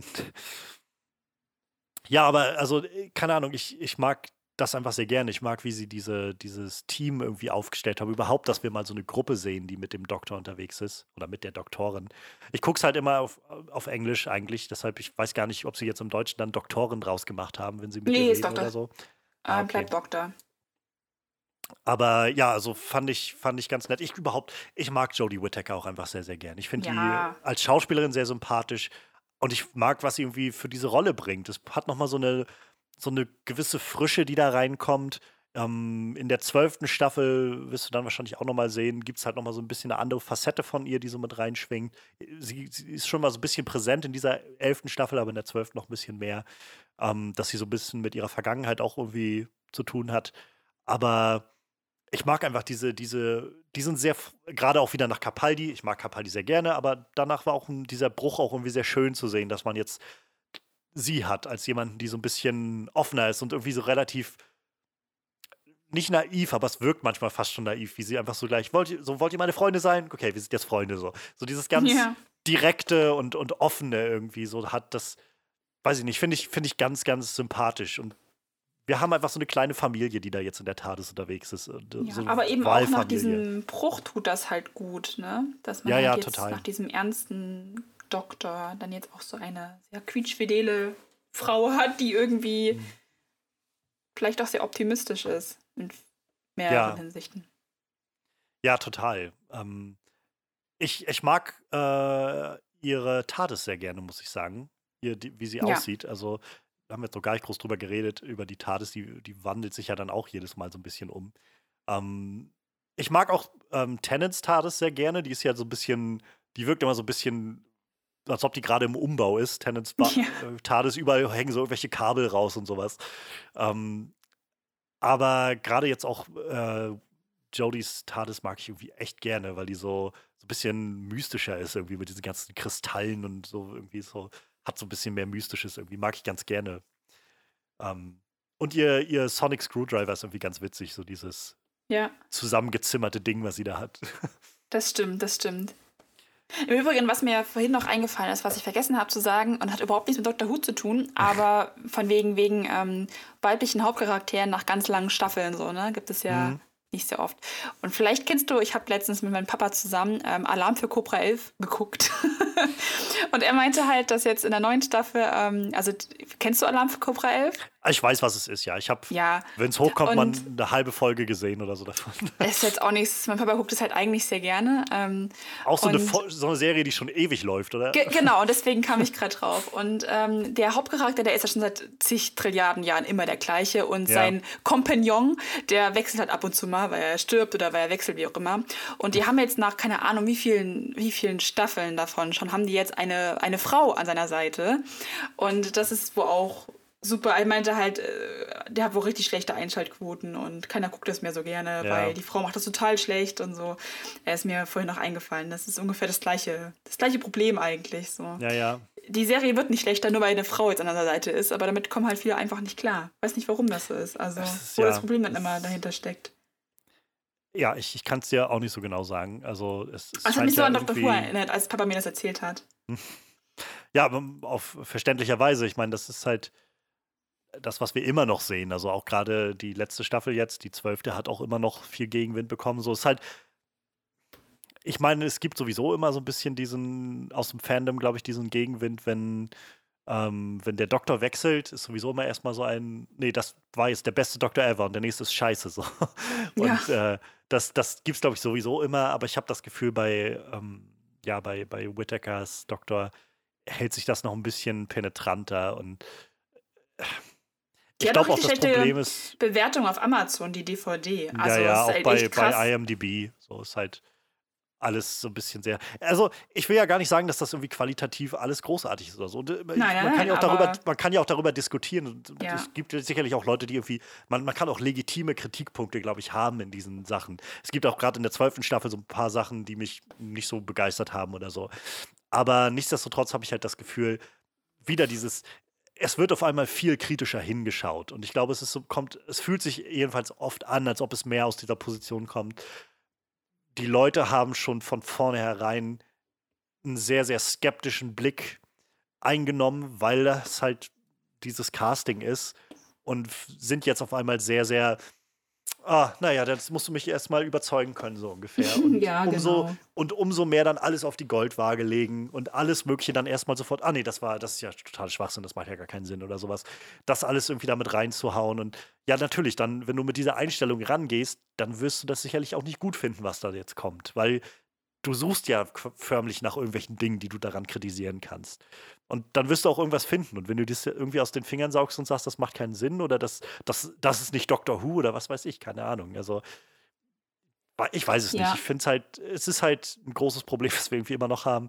Ich finde immer noch heftig, ähm, was Brie Larson abbekommen hat, irgendwie an, an Shitstorm, wenn man das überhaupt so nennen kann. Irgendwie, ist halt einfach so ein, so ein rechter Mob gewesen, nachdem sie irgendwie jetzt Captain Marvel gecastet wurde und der Film dann rauskam. Und diese, diese Kreise von YouTubern, die halt ihr Geld damit verdienen, dass sie halt einfach immer wieder über diese Sachen reden zu ihrem Publikum, das immer wieder alles abnickt, ähm, die, die sind wahrscheinlich immer noch dabei, alle zwei Wochen ein Video rauszubringen, warum Captain Marvel so schlecht ist und warum Brie Larson der Teufel ist oder sowas. Und es ist halt, ich bewundere dann irgendwie diese, diese Leute, dass sie sich halt dann trotzdem in die Öffentlichkeit stellen und sich nicht davon unterkriegen lassen. Aber es tut mir halt auch einfach leid, so weil ich das Gefühl habe, das, das wird wahrscheinlich an nie, niemandem wirklich spurlos vorbeigehen, wenn du die ganze Zeit so mm -mm. angegangen wirst.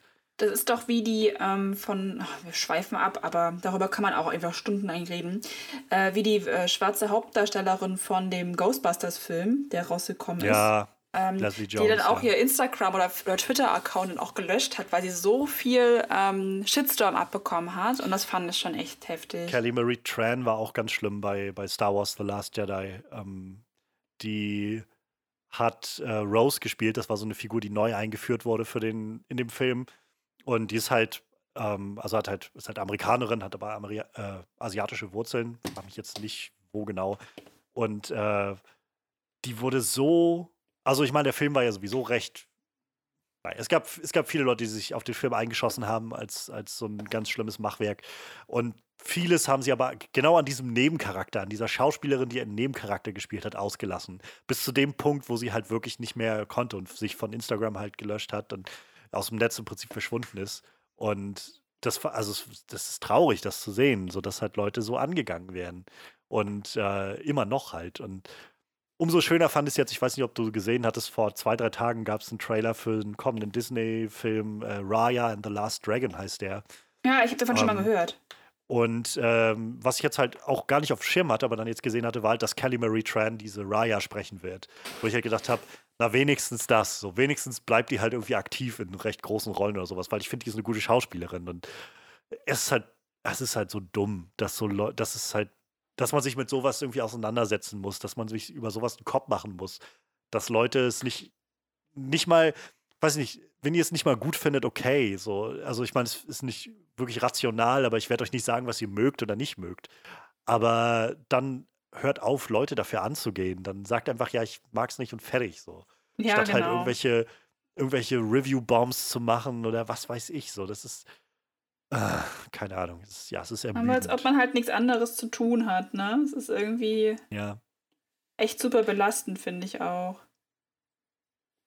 Ja, total. Ähm, es, es ist für alle Beteiligten irgendwie, glaube ich, keine schöne Sache. Und es macht halt so ein bisschen kaputt, dass es eben so viel auch Positives gibt, so daran. Und dass es auch für Leute was Positives sein kann. Und allein der Fakt, dass es jetzt, naja, mittlerweile kleine Mädchen gibt, die sich mit dem Doktor identifizieren können auf einer Ebene, die vorher garantiert noch nicht möglich war, genau. ist schon so viel wert. Früher konnte man sich nur damit äh, identifizieren, dass halt irgendwie die Kompagnons in den Doktor verschossen waren. So. Das ist halt irgendwie. Ja. Und jetzt kann man halt auch der Doktor sein, so. genau. ohne irgendwie Genderbending oder sonst was machen zu müssen, weil es das halt nicht hergibt. Ist übrigens so eine Richtig. Sache auch, die ich, ähm, ich habe von, also vor, als wir angefangen haben zu reden, auch schon mal irgendwann gesagt, so ich bin jetzt, ich stecke nicht tief im Fan, äh, Fanfiction und sowas drin. Ich finde, vieles davon erreicht mich irgendwie nicht. Ich finde auch, Shipping ist sowas, was mich irgendwie immer wieder irritiert und so vor den Kopf stößt. Gerade weil ja auch, also vielfach sind es ja auch irgendwie immer homosexuelle Paare, die dann irgendwie ge geformt werden aus irgendeiner Form. Mhm. Ähm, ich merke immer bei auch, äh, also auf Twitter jetzt sehe ich immer ganz viel durch ein, zwei Leuten, denen ich folge, ganz, also ähm, von, von The Witcher sind immer so viele Chips von Geralt und Jaskier und sowas. Und das sind immer Sachen, wo ich so intuitiv denke, irgendwie, aber warum? Also ich meine, keine Ahnung, ich, ich, ich sehe einfach irgendwie den Reiz daran nicht. Aber es hat halt gedauert, bis, bis irgendwann eingerastet ist bei mir. Naja, der Punkt ist irgendwie, dass es einfach diese Beziehung kaum gibt in, in Popkultur irgendwo. Und wenn Richtig. auch nur irgendwo ein Hauch davon greifbar ist, dann werden die Leute, die sich gerne repräsentiert sehen wollen, da rangehen und sagen, ja, dann machen wir es halt selbst, weil sonst macht es keiner. Also ja, ja, machen wir jetzt irgendwie daraus uns, äh, irgendwelche Geraskia-Chips oder äh, was weiß ich, äh, Moriarty-Lock oder wie auch immer dieses Sherlock Moriarty-Ding hieß oder was weiß ich. Also es ist ja nichts, es, es wird ja letztendlich auch nichts Schlimmes getan dabei. So, es ist ja nee. jetzt nicht, keine Ahnung, da muss man sich ja auch einfach mal irgendwie dann zurücknehmen. Und das ist halt, glaube ich, wo Fandoms so schwierig geworden sind in den letzten Jahren, dass einfach vieles so auf die Goldwaage gelegt wird und Leute sind bereit. Ich hasse es, wenn Leute sagen, ich bin Stan von irgendwas.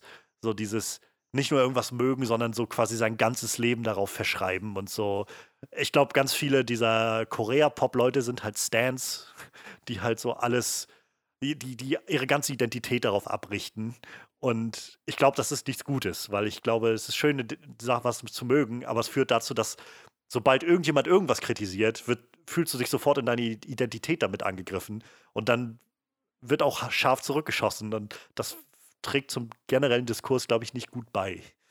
Und ich finde, da gibt es auch ein super, also äh, ich bin ja früher auch Fan von Bands gewesen, so wirklich Fan-Fan, aber ich hätte halt, also zum Beispiel so Sachen hinterherreisen oder halt, das, ich weiß nicht, das ist manchmal auch so eine Sache, wo ich finde, ist man nicht Fan von der Sache, also kann man noch so richtig hart Fan von der Sache sein, wenn man in einem gewissen Alter ist? Weißt du, was ich meine? Das ist überhaupt nicht abschätzen oder abwerten gemeint.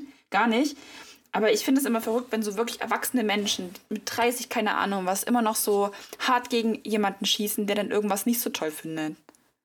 Das ja, das ist es halt. Ne? Also ich, ich glaube, man kann halt, man kann halt schon großer Fan von irgendwas sein. Also ja, ja, auch mit ja, im späten genau. Alter noch. Aber ich glaube, man sollte irgendwo dahin kommen, dass man diese Toleranz irgendwo lernt und vor allem auch diese Perspektive lernt zu sagen, ja, also selbst wenn jetzt jemand sagt, er mag das nicht, das muss mich doch nicht interessieren. Das verstehe ich immer nicht, dass Leute genau, nicht so weit das, denken. Das meine ich auch damit. So, es ist halt, ich, dadurch, dass ich nur irgendwie seit seit ich irgendwie mit dem Podcast und alles mögliche irgendwie recht viel auf Film-Twitter unterwegs bin und, und meine Bubble viel aus solchen Leuten besteht, die einfach auch viel über Filme schreiben und, und sich austauschen und so. Ähm, wenn ich jedes Mal sofort einen, einen, Anfall kriegen würde, wenn jemand sagt, dass er das MCU scheiße findet oder sowas. Oder keine Ahnung. Ich mag viele Sachen aus dem MCU. So, äh, tut mir leid, einige der Filme sind meine Lieblingsfilme. So ist es nun mal. So, und ich weiß nicht, muss nicht jeder mögen. Ist auch total okay, wenn Leute das nicht mögen. So, und die können auch gerne sagen, dass sie das nicht mögen. Aber deswegen muss ich ja jetzt nicht anfangen, erstmal dann, okay, jetzt, jetzt äh, ist hier erstmal Krieg. So, ne? Also das kann nicht sein, dass du jetzt Captain America beleidigt hast oder sowas. Keine Ahnung. Das ist halt sowas, was mir niemals einfallen würde. Ähm, und ich glaube, gerade als Teenager ist man da auch immer noch ein bisschen so, so versteifter und sieht immer sehr schnell alles so als Angriff auf seine Sachen, auf die man, die man so gerne mag. Aber so mittlerweile sollte man doch irgendwie dahin kommen, dass man auch mit Gelassenheit da rangehen kann und sagen kann, ja, du magst es nicht und das ist okay. So, wir können, wir können auch einfach ganz unterschiedliche Dinge mögen und trotzdem verantwortlich und, und irgendwie gut miteinander umgehen. Ja, das meinte ich. Also das finde ich halt so, so komisch, dann doch manchmal keine Ahnung, das, das kann ich ja immer nicht nachvollziehen. Es ist halt da, glaube ich, viel so Privileg, was damit reinfällt. Auch da, glaube ich, ist so ein anderes großes Thema, über das man Stunden und Stunden reden könnte. Gaming ist, also die Gaming-Community ist sowas, wo es, glaube ich, viel, ja. viele brache Flächen gibt. Aber das würde da dann auch, das, das ist immer, das, da, darüber kann man schon extra einen extra Podcast ja, ja, wahrscheinlich total, machen. Total, total. Ich meine aber nur, das ist, glaube ich, so genau so ein Feld, wo, wo Leute einfach über Jahre so ein bisschen diese, diese Deutungshoheit hatten und ges gesagt haben, naja, wir sind die Gamer oder so. Und jetzt stellt sich raus, eigentlich war das nie so, sondern es gab schon immer, weiß ich nicht, Frauen und andere Leute, die irgendwie, ja. ähm, die, die auch Gamer waren. Aber das, jetzt wird da so stark gegengehalten, dass halt diese Leute und dass halt einfach auch andere Leute sagen, ja, wir sind auch Bestandteil des Ganzen. Und ja, ja das ist so ein bisschen, das ist einfach so ein bisschen traurig irgendwie. Und, und äh, man, also ich weiß nicht, ich verliere manchmal so ein bisschen die, die, nicht die Hoffnung, aber es ist so unglaublich, es, es erfordert so viel Energie, das irgendwie da dran zu bleiben und irgendwie den, den Diskurs nicht aufzugeben, sondern irgendwie jemand, nein, einfach anständig bleiben und dann geht das und ihr werdet feststellen, dass niemand euch irgendwas wegnehmen will oder so. Das ja, so. das stimmt. Aber manchmal ja. muss man es halt einfach machen, ne? weil es ja auch eine ja. oftmals wichtige Themen sind, die da einfach dann so unter den Teppich fallen würden. Total. Also ich meine, man muss manchmal einfach Stellung beziehen. So, das ist halt, äh, ist so meine Überzeugung geworden, auch gerade dieses Jahr, wo so viel passiert ist und so viel, so viele Ungerechtigkeiten auf der Welt auch nochmal irgendwie klar geworden sind. Mhm. ist sowas, wo ich für mich viel gemerkt habe, es ist einfach nur immer still daneben zu sitzen und einfach zu sagen, ja, na, ich mache das ja nicht, ist irgendwie auch nicht gut. Also damit stützt man auch eher das System, was nicht gut ist. Also richtig, ja. Ähm, so ich, keine Ahnung. So ich mag sein, dass ich jetzt niemanden kenne, der der äh, der trans ist.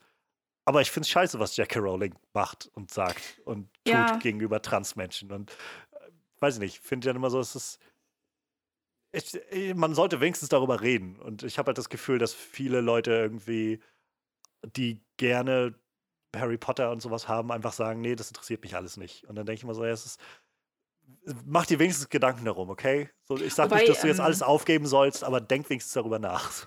Genau, also was, was das bedeutet. Ja in einigen Harry Potter Foren unterwegs, so als Harry Potter Fan. Und ich muss schon sagen, die Leute, die sind halt, also die, der überwiegende Teil zumindest, die sind da schon sehr kritisch dem Ganzen auch ähm, äh, eingestellt und äh, hinterfragen halt auch, auch Dinge, was sie jetzt machen mit ihrem, mit ihrem Fan-Dasein ja, ja. und wie auch immer. Also ich glaube, das wird auch gar nicht so hingenommen. Das ist vielleicht dann immer so. Ja, sicher. Also ich will auch gar nicht sagen, dass das alle sind und so. Und ich kann, ich, also ich kann es mir auch sehr gut vorstellen, dass das eine unglaublich schwierige Sache ist, wenn man auf einmal in der Situation ist, damit konfrontiert zu sein, eine Sache, die man sehr ins Herz geschlossen hat, die auf einmal so, so eine seltsame Konnotation mitbekommt. Das ist schon alles nicht schwierig, das so mit sich auszuhandeln, ohne Frage.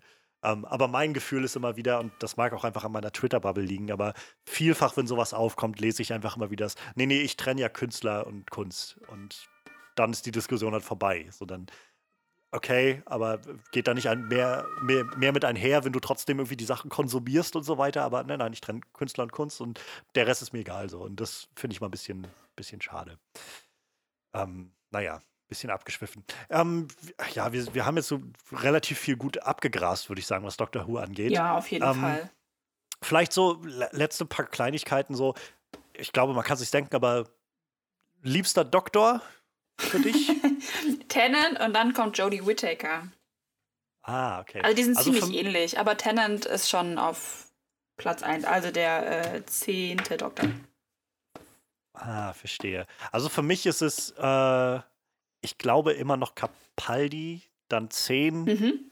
und dann Whittaker, die ich halt sehr gerne mag. Und dann kommen halt, also die, die ich halt gerne mag, aber wo ich das Gefühl habe, ich müsste einfach noch ein bisschen was, nochmal was so sehen, was mich wirklich flasht, so richtig, so richtig ja. umhaut irgendwie. Ähm, und dann, ja, also ich mag halt Matt Smith und Eccleston, aber ich glaube, ja, wir haben halt beide. Eccleston mag ich tatsächlich, glaube ich, noch, ein bisschen lieber, obwohl ich das Gefühl habe, da habe ich, müsste ich eigentlich auch noch mehr sehen. Und Matt Smith ist halt irgendwie einfach, ist okay. So. Ja, genau so. Ich hätte bei mir aufgeschrieben, äh, Tennant, Whittaker, Smith, Capaldi, aber die beiden auf so einer Stufe und am ja. Schluss halt Eccleston, aber eben auch nicht, weil Eccleston so mega schlecht ist oder so, sondern einfach, weil eben, schon, wie du auch ja. schon meinst, so wenig dafür zu gesehen, als dass ich den irgendwie ja. gut finden könnte oder nicht gut finden könnte ja, äh, Favorite Companion auch. Ich glaube, denke, das auch kann man sich denken, oder? Donner. ich finde Donner, da kommt nichts ran. Ich liebe Donner ja. über alles. Mein absoluter Lieblingscharakter auch aus allen Staffeln. So, die ist cool. Ob, mag ich gerne. Also ich mag Donner auch, also Donner ist auch mein, mein Favorite. Auch gerade jetzt nach dem Rewatch habe ich nochmal gemerkt. So gerade dieser Moment, wenn sie in dem Special das erste Mal auftaucht, war so, wo ich mir gemerkt habe, holy shit, die bringt gleich nochmal so eine ganz neue Energie hier rein. Und das macht einfach so viel Freude, das dazu zu gucken. Und mhm. gleichzeitig ist ihre Story auch so tragisch dann am Schluss. Also yep. es, ja, es ist einfach. Aber sind sie irgendwie alle, ne? Ja, ne, das sowieso. Das, das wird ja auch immer wieder aufgegriffen, dass es dann der heißt, der Doktor ja, der führt irgendwie alle seine Companions ins, ins Unheil letztendlich. Mhm. Ähm, aber ja, ich mag, ich mag Donna auch am liebsten. Ähm, ich glaube, Rose ist halt auch noch so sehr, sehr nah bei mir irgendwie, aber nicht so nah wie Donna. Und ich muss sagen, ich mag Graham auch sehr, sehr gerne. Von den ja, neuen. Ich finde, ich mag ja. dieses, ich mag die Art und Weise, wie er sie Doc nennt und einfach mal, äh, okay, Doc oder sowas sagt. Und äh, ähm, diese, er, kann, er ist so ein bisschen das Herz in dieser neuen TARDIS, habe ich das Gefühl. Und das ja. funktioniert irgendwie sehr gut für mich. Gerade auch diese Story, diese Idee, dass er halt jemand ist, der ähm, schon mal Krebs hatte und das besiegt hat und seitdem so ein bisschen so ein, so ein neues, so ein zweites Leben führt, was auch immer irgendwie unter diesem Schatten steht, dass vielleicht der Krebs wiederkommen könnte oder sowas. Und fand ich, war, war irgendwie ganz spannend. Also ich finde Graham da, wie gesagt, nicht so, nicht so tiefgreifend wie jetzt ja. irgendwie Donna oder Rose, aber schon, ich mag Graham echt gerne. Aber eben auch eine super traurige Geschichte, so mit seiner die Frau, die dann auch gestorben ist, ne, mit der, mit der ja. Mutter von, von seinem Stiefsohn dann. Ja. Und das ist irgendwie alles eine super, also super traurig und trotzdem ist er dann so gefasst, ist halt eine ganz tolle Auch eine sehr Figur. starke Folge, muss ich sagen, wo sie in mhm. dieser Parallelwelt oder was das sind, da landen, wo sie auf einmal, wo die alle, wo die, die Leute, die sie gerne wieder hätten, wieder da sind und so. Und ähm, fand, fand ich ganz, ganz stark. Also. Ja. Ja, äh, so Favorite Monster oder Villain, hast du da was? Ähm, ich mochte die, also ich glaube, ich mag die Daleks so von allen am, liebsten. Am wenigsten mochte ich immer die Cyberman. Ähm, aber kann man die, die Daleks wahrscheinlich als Villain sehen? Jein, würde ich sagen. Also es gab halt Jein? die Evil Oots. Es gab halt die Evil ja. Aber das war jetzt, die waren dann so gedankengesteuert irgendwie, aber ähm, sie waren auf jeden Fall schon da und effektvoll, würde ich sagen. Ja, die mochte ich halt total gerne und ich mochte halt dieses, diese Story mit der, diese Bösewichte in der Bibliothek, die sind so bei mir so hängen geblieben. Die Waschstandarade, ja. Genau, weil ich das halt irgendwie so, ich weiß nicht, die ist bei mir immer so, so im Kopf hängen geblieben, weil ich das auch so, so traurig fand alles. Und ja. die Charaktere, also diese Nebencharaktere ja, ja. auch irgendwie so ins Herz gewachsen sind. Ja. Kann ich nachvollziehen. Ähm, ich wollte noch sagen, bei den Daleks wahrscheinlich äh, einfach Favorite wegen deiner coolen Spardose, oder? Auf jeden Fall. Wenn ich traurig bin, werde ich da ein paar Euro rein und dann sagen sie exterminated. Also von daher. Großartig. ähm, also für mich, ich, äh, ich glaube, mein Favorite Monster generell ist einfach nach wie vor diese Entität aus Midnight. Ich mag einfach dieses One-Shot-Ding. Es ist so eine Folge. Wir haben keine Ahnung, was es letztendlich eigentlich ist. Und es war mächtig genug, den Doktor im Prinzip völlig in Bedrängnis zu bringen.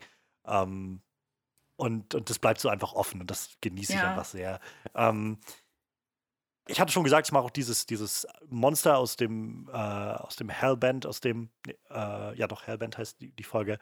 Ansonsten, die Daleks sind halt immer irgendwie cool. Also auch gerade diese Art und Weise, wie sie halt, die, die, das Sprechen, die Art und Weise, wie sie sich geben, ist irgendwie ziemlich cool. Ich mag diese Konfrontation zwischen den Daleks und den Cybermen sehr gerne in, dem, in der zweiten Staffel am Ende, wo dann die Cybermen den Daleks gegenüberstehen und beide sich so äh, verlangen, dass der andere sich identifiziert und das irgendwie so hin und her geht und so. Das halt, finde ich irgendwie super. Ja, ähm, stimmt. Ich mag die Cybermen auch nicht so gerne. Also ich finde die Idee irgendwie ganz nett, aber ich, für mich reizt sich das irgendwie recht schnell aus. So, ich habe das Gefühl, nach ein, zwei Mal habe ich gesehen, was Sache ist und dann ist es auch irgendwie nicht mehr so interessant. Ähm, weiß ich nicht. Ja, es wiederholt sich auch einfach jedes Mal. Das ist irgendwie, ich weiß auch ja. nicht. So jedes Mal, wenn die kommen, so, ah, jetzt kommen, okay, langweilige Folge, geht klar. Nein, aber. Ja, genau. Also, genau, es ist nicht langweilig, aber es ist so, es, es, hat halt seine gewohnten Bahnen, auf denen es irgendwie immer läuft. Und dann hat man ja. so das Gefühl, ja, okay. Ja, okay, ich schätze, das war's dann. Ja. ähm, und ansonsten, ich mag den Master in nicht immer, aber in bestimmten Formen sehr gerne, muss ich sagen. Also ich mag nicht alles von John Sims Master, aber ich mag irgendwie seine Performance sehr gerne und diese Überdrehtheit, die er hat. Ich mag auch bei Missy nicht alles, was sie macht in diesen Stories, aber ich mag trotzdem irgendwie, wie sie präsent ist und gerade auch, dass Missy durchgehend irgendwie da ist. So, also der Master von John ja. Sim ist halt so ein paar Folgen taucht er dann mal auf und dann ist er wieder weg und dann taucht er zum Finale von Tennant nochmal auf. Und Missy ist irgendwie während Capaldis Sachen so, so, so, kontinuierlich immer irgendwie da und kommt immer mal wieder ja. und hat auch manchmal so eine, so eine gewisse Freundschaft fast schon mit ihm. Ich mag sowieso sehr gerne, dass der Doktor irgendwie immer noch mitschwingen hat, dieses, ich bin irgendwie der Letzte der Time Lords, das ist letztendlich mein Gegenüber. Wir könnten, wir sind die beiden Letzten, so wir, wir könnten zusammen so viel Gutes tun und so viel machen und er ist immer bereit, irgendwie zu verzeihen und so und ihr auf sie zu warten oder auf ihn zu warten. Und der Master ja, lässt sich dann häufig nicht drauf ein, aber bei Missy war es dann noch ein bisschen komplexer und das hat mir irgendwie sehr gefallen, muss ich sagen. Ich mochte Missy aber auch gerne, muss ich sagen. Ich mochte sie als Master bisher mit am, am liebsten. Ich weiß nicht. Irgendwie ja, man hat halt mehr von ihr gesehen. Cool. Ja. Ich hatte halt jetzt beim Rewatch, ich hatte halt noch in Erinnerung, dass John Sim auch den Master gemacht hatte. Und als er dann auftauchte, dachte ich so, das ist, also ist ganz nett, aber es ist schon, ich weiß jetzt auch nicht so recht. Also es ist halt nicht das, was man, nicht die Tiefe oder so, die man von, von Missy oder sowas äh, sich erhoffen konnte oder so. Ja. So, da hatte sie dann doch irgendwie ein bisschen mehr Spielraum für solche Sachen. Ja, das stimmt. Also na klar, man natürlich ihr Vorteil auch gewesen, dass sie halt dann doch so viel, so viel Spielraum hatte, ne? Ja. Ja, auf jeden Fall. Und naja, mal gucken. Nächster Master kommt ja dann vielleicht auch bald. Ähm, ich bin auf jeden Fall gespannt, wo es dann mit Doctor Who noch weitergeht. Ähm, nach wie vor, ich. Die Serie hat halt, glaube ich, wie alles so irgendwo seine, seine Höhen und Tiefen, so seine Stärken und Schwächen und mal geht es ein bisschen besser voran, mal ein bisschen weniger besser gut voran oder was auch immer. Aber im Endeffekt habe ich das Gefühl, also die Serie hat für mich noch nicht den Punkt erreicht, wo ich mir denken würde, ja, jetzt reicht es langsam irgendwie, jetzt können wir den, den, ja. den Sack zumachen oder so. Dafür erfinden sie sich einfach irgendwie jedes Mal neu mit einem neuen Doktor und einem neuen Showrunner. Und das ja. Das Gute daran mehr. ist halt eben auch, ich meine, letztendlich hat es ja auch keinen wirklichen Story-Verlauf. So jede Story, also jede Staffel ja. ist ja auch für sich irgendwo abgeschlossen und es gibt ja auch kein wirkliches Ziel, was die Serie verfolgt. Ne? Also es gibt ja keinen ja. finalen Endpunkt, wo er sich dann sieht, sondern das ist ja eigentlich das Gute an der Serie oder das Spannende, dass trotz dessen man halt irgendwie nicht so ein Ende in Sicht hat, dass so man jede Staffel für sich eigentlich abgeschlossen ist und man könnte jedes Mal aufhören und sagen, okay, jetzt reicht's mir, so jetzt habe ich genug gesehen, weil ähm, prinzipiell ist es, ist es egal, wenn ich weiter gucke, weil ähm, so diese Staffel für mich jetzt abgeschlossen ist oder dieser Doktor. Ja. Ja, total. Also man, man, man kann halt jederzeit ein- und aussteigen im Prinzip, wenn man das gerne möchte. Genau. Und solange es halt einfach Leute gibt, die, die ein paar frische Ideen haben, glaube ich, kann man einfach so viel Cooles erzählen. Und ich glaube halt einfach, dass man so viel neue Kreativität einfach ausschöpfen kann, wenn man halt auch gerade den, den Writers Room, so die, die Leute dahinter so ein bisschen diverser gestaltet, ein bisschen diversere Perspektiven mit reinbringt. Ähm, ich, was, glaube ich, eine Sache ist, die jetzt gerade bei äh, Dr. 13 viel passiert. Also wenn man ähm, mal hier so guckt durch die, ähm, durch die, ich habe hier Wikipedia jetzt gerade auf bei den ähm, Sachen, wer die Drehbücher geschrieben hat und so, sind jetzt auch mal ein paar ähm, mehr Frauennamen zum Beispiel dabei, die auch mal Folgen schreiben. Ähm, gerade und auch Leute, die halt ein bisschen mehr aus dem Metier kommen. Also zum Beispiel die Demons of the Punjab-Folge wurde auch von einer Dame äh, geschrieben, die Vinash Patel heißt britisch-indische äh, Autorin, die rate ich mal da jetzt schon so ihre eigenen ähm, Erfahrungen und auch so ein bisschen mehr dieses kulturelle Bewusstsein mit reinbringen konnte. Ja. Äh, Regie sind ja auch so ein, zwei Leute. Hier ist eine Dame, die heißt äh, Nida Mansour, die hier auch rankam und äh, und also ich glaube einfach, da, da kann man viel gewinnen und einfach viel neuen Raum irgendwie beschreiten, wenn man eben neue Leute zu Wort kommen lässt. Und ich glaube, dafür war Doctor Who eigentlich immer immer gut, so ein bisschen diese Progression voranzutreiben. Und insofern habe ich ja. gar, gar nicht groß Bedenken oder so, dass nee, das mal irgendwann, irgendwann mal ausgelutscht sein sollte oder sowas. Ja. Ich warte nur darauf, wann der Doktor endlich rothaarig sein wird. Aber wer weiß, ob sie das wirklich mal machen oder ob sie das jetzt einfach ausstehen lassen bis ans Ende aller Tage oder so. so als Running Gag bis zum Schluss laufen. Aber ohne, also ohne Witz, ich, mir fiel jetzt halt letztens auf, ähm, ich meine, jetzt durch die, ganze Corona-Sache steht ja sowieso erstmal vieles still an Produktionen und wer weiß, wie die Zukunft von so vielen Sachen und so aussieht, wann überhaupt neue ja. Serien und Filme und so weiter weitergedreht werden können. Aber ähm, das nächste Special von äh, Whittaker ist ja jetzt quasi, meine ich, schon abgedreht.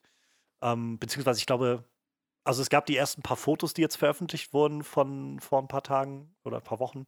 Und äh, ich hatte das, ich hatte das Interview gesehen von der San Diego, äh, von der von der New York Comic Con. Ich bin mir nicht mehr ganz sicher, ob sie jetzt schon fertig waren oder noch in die Nachdrehs gehen mir, mir ist so, als ob sie fertig waren und jetzt mit den Drehs für die 13. Staffel anfangen wollen.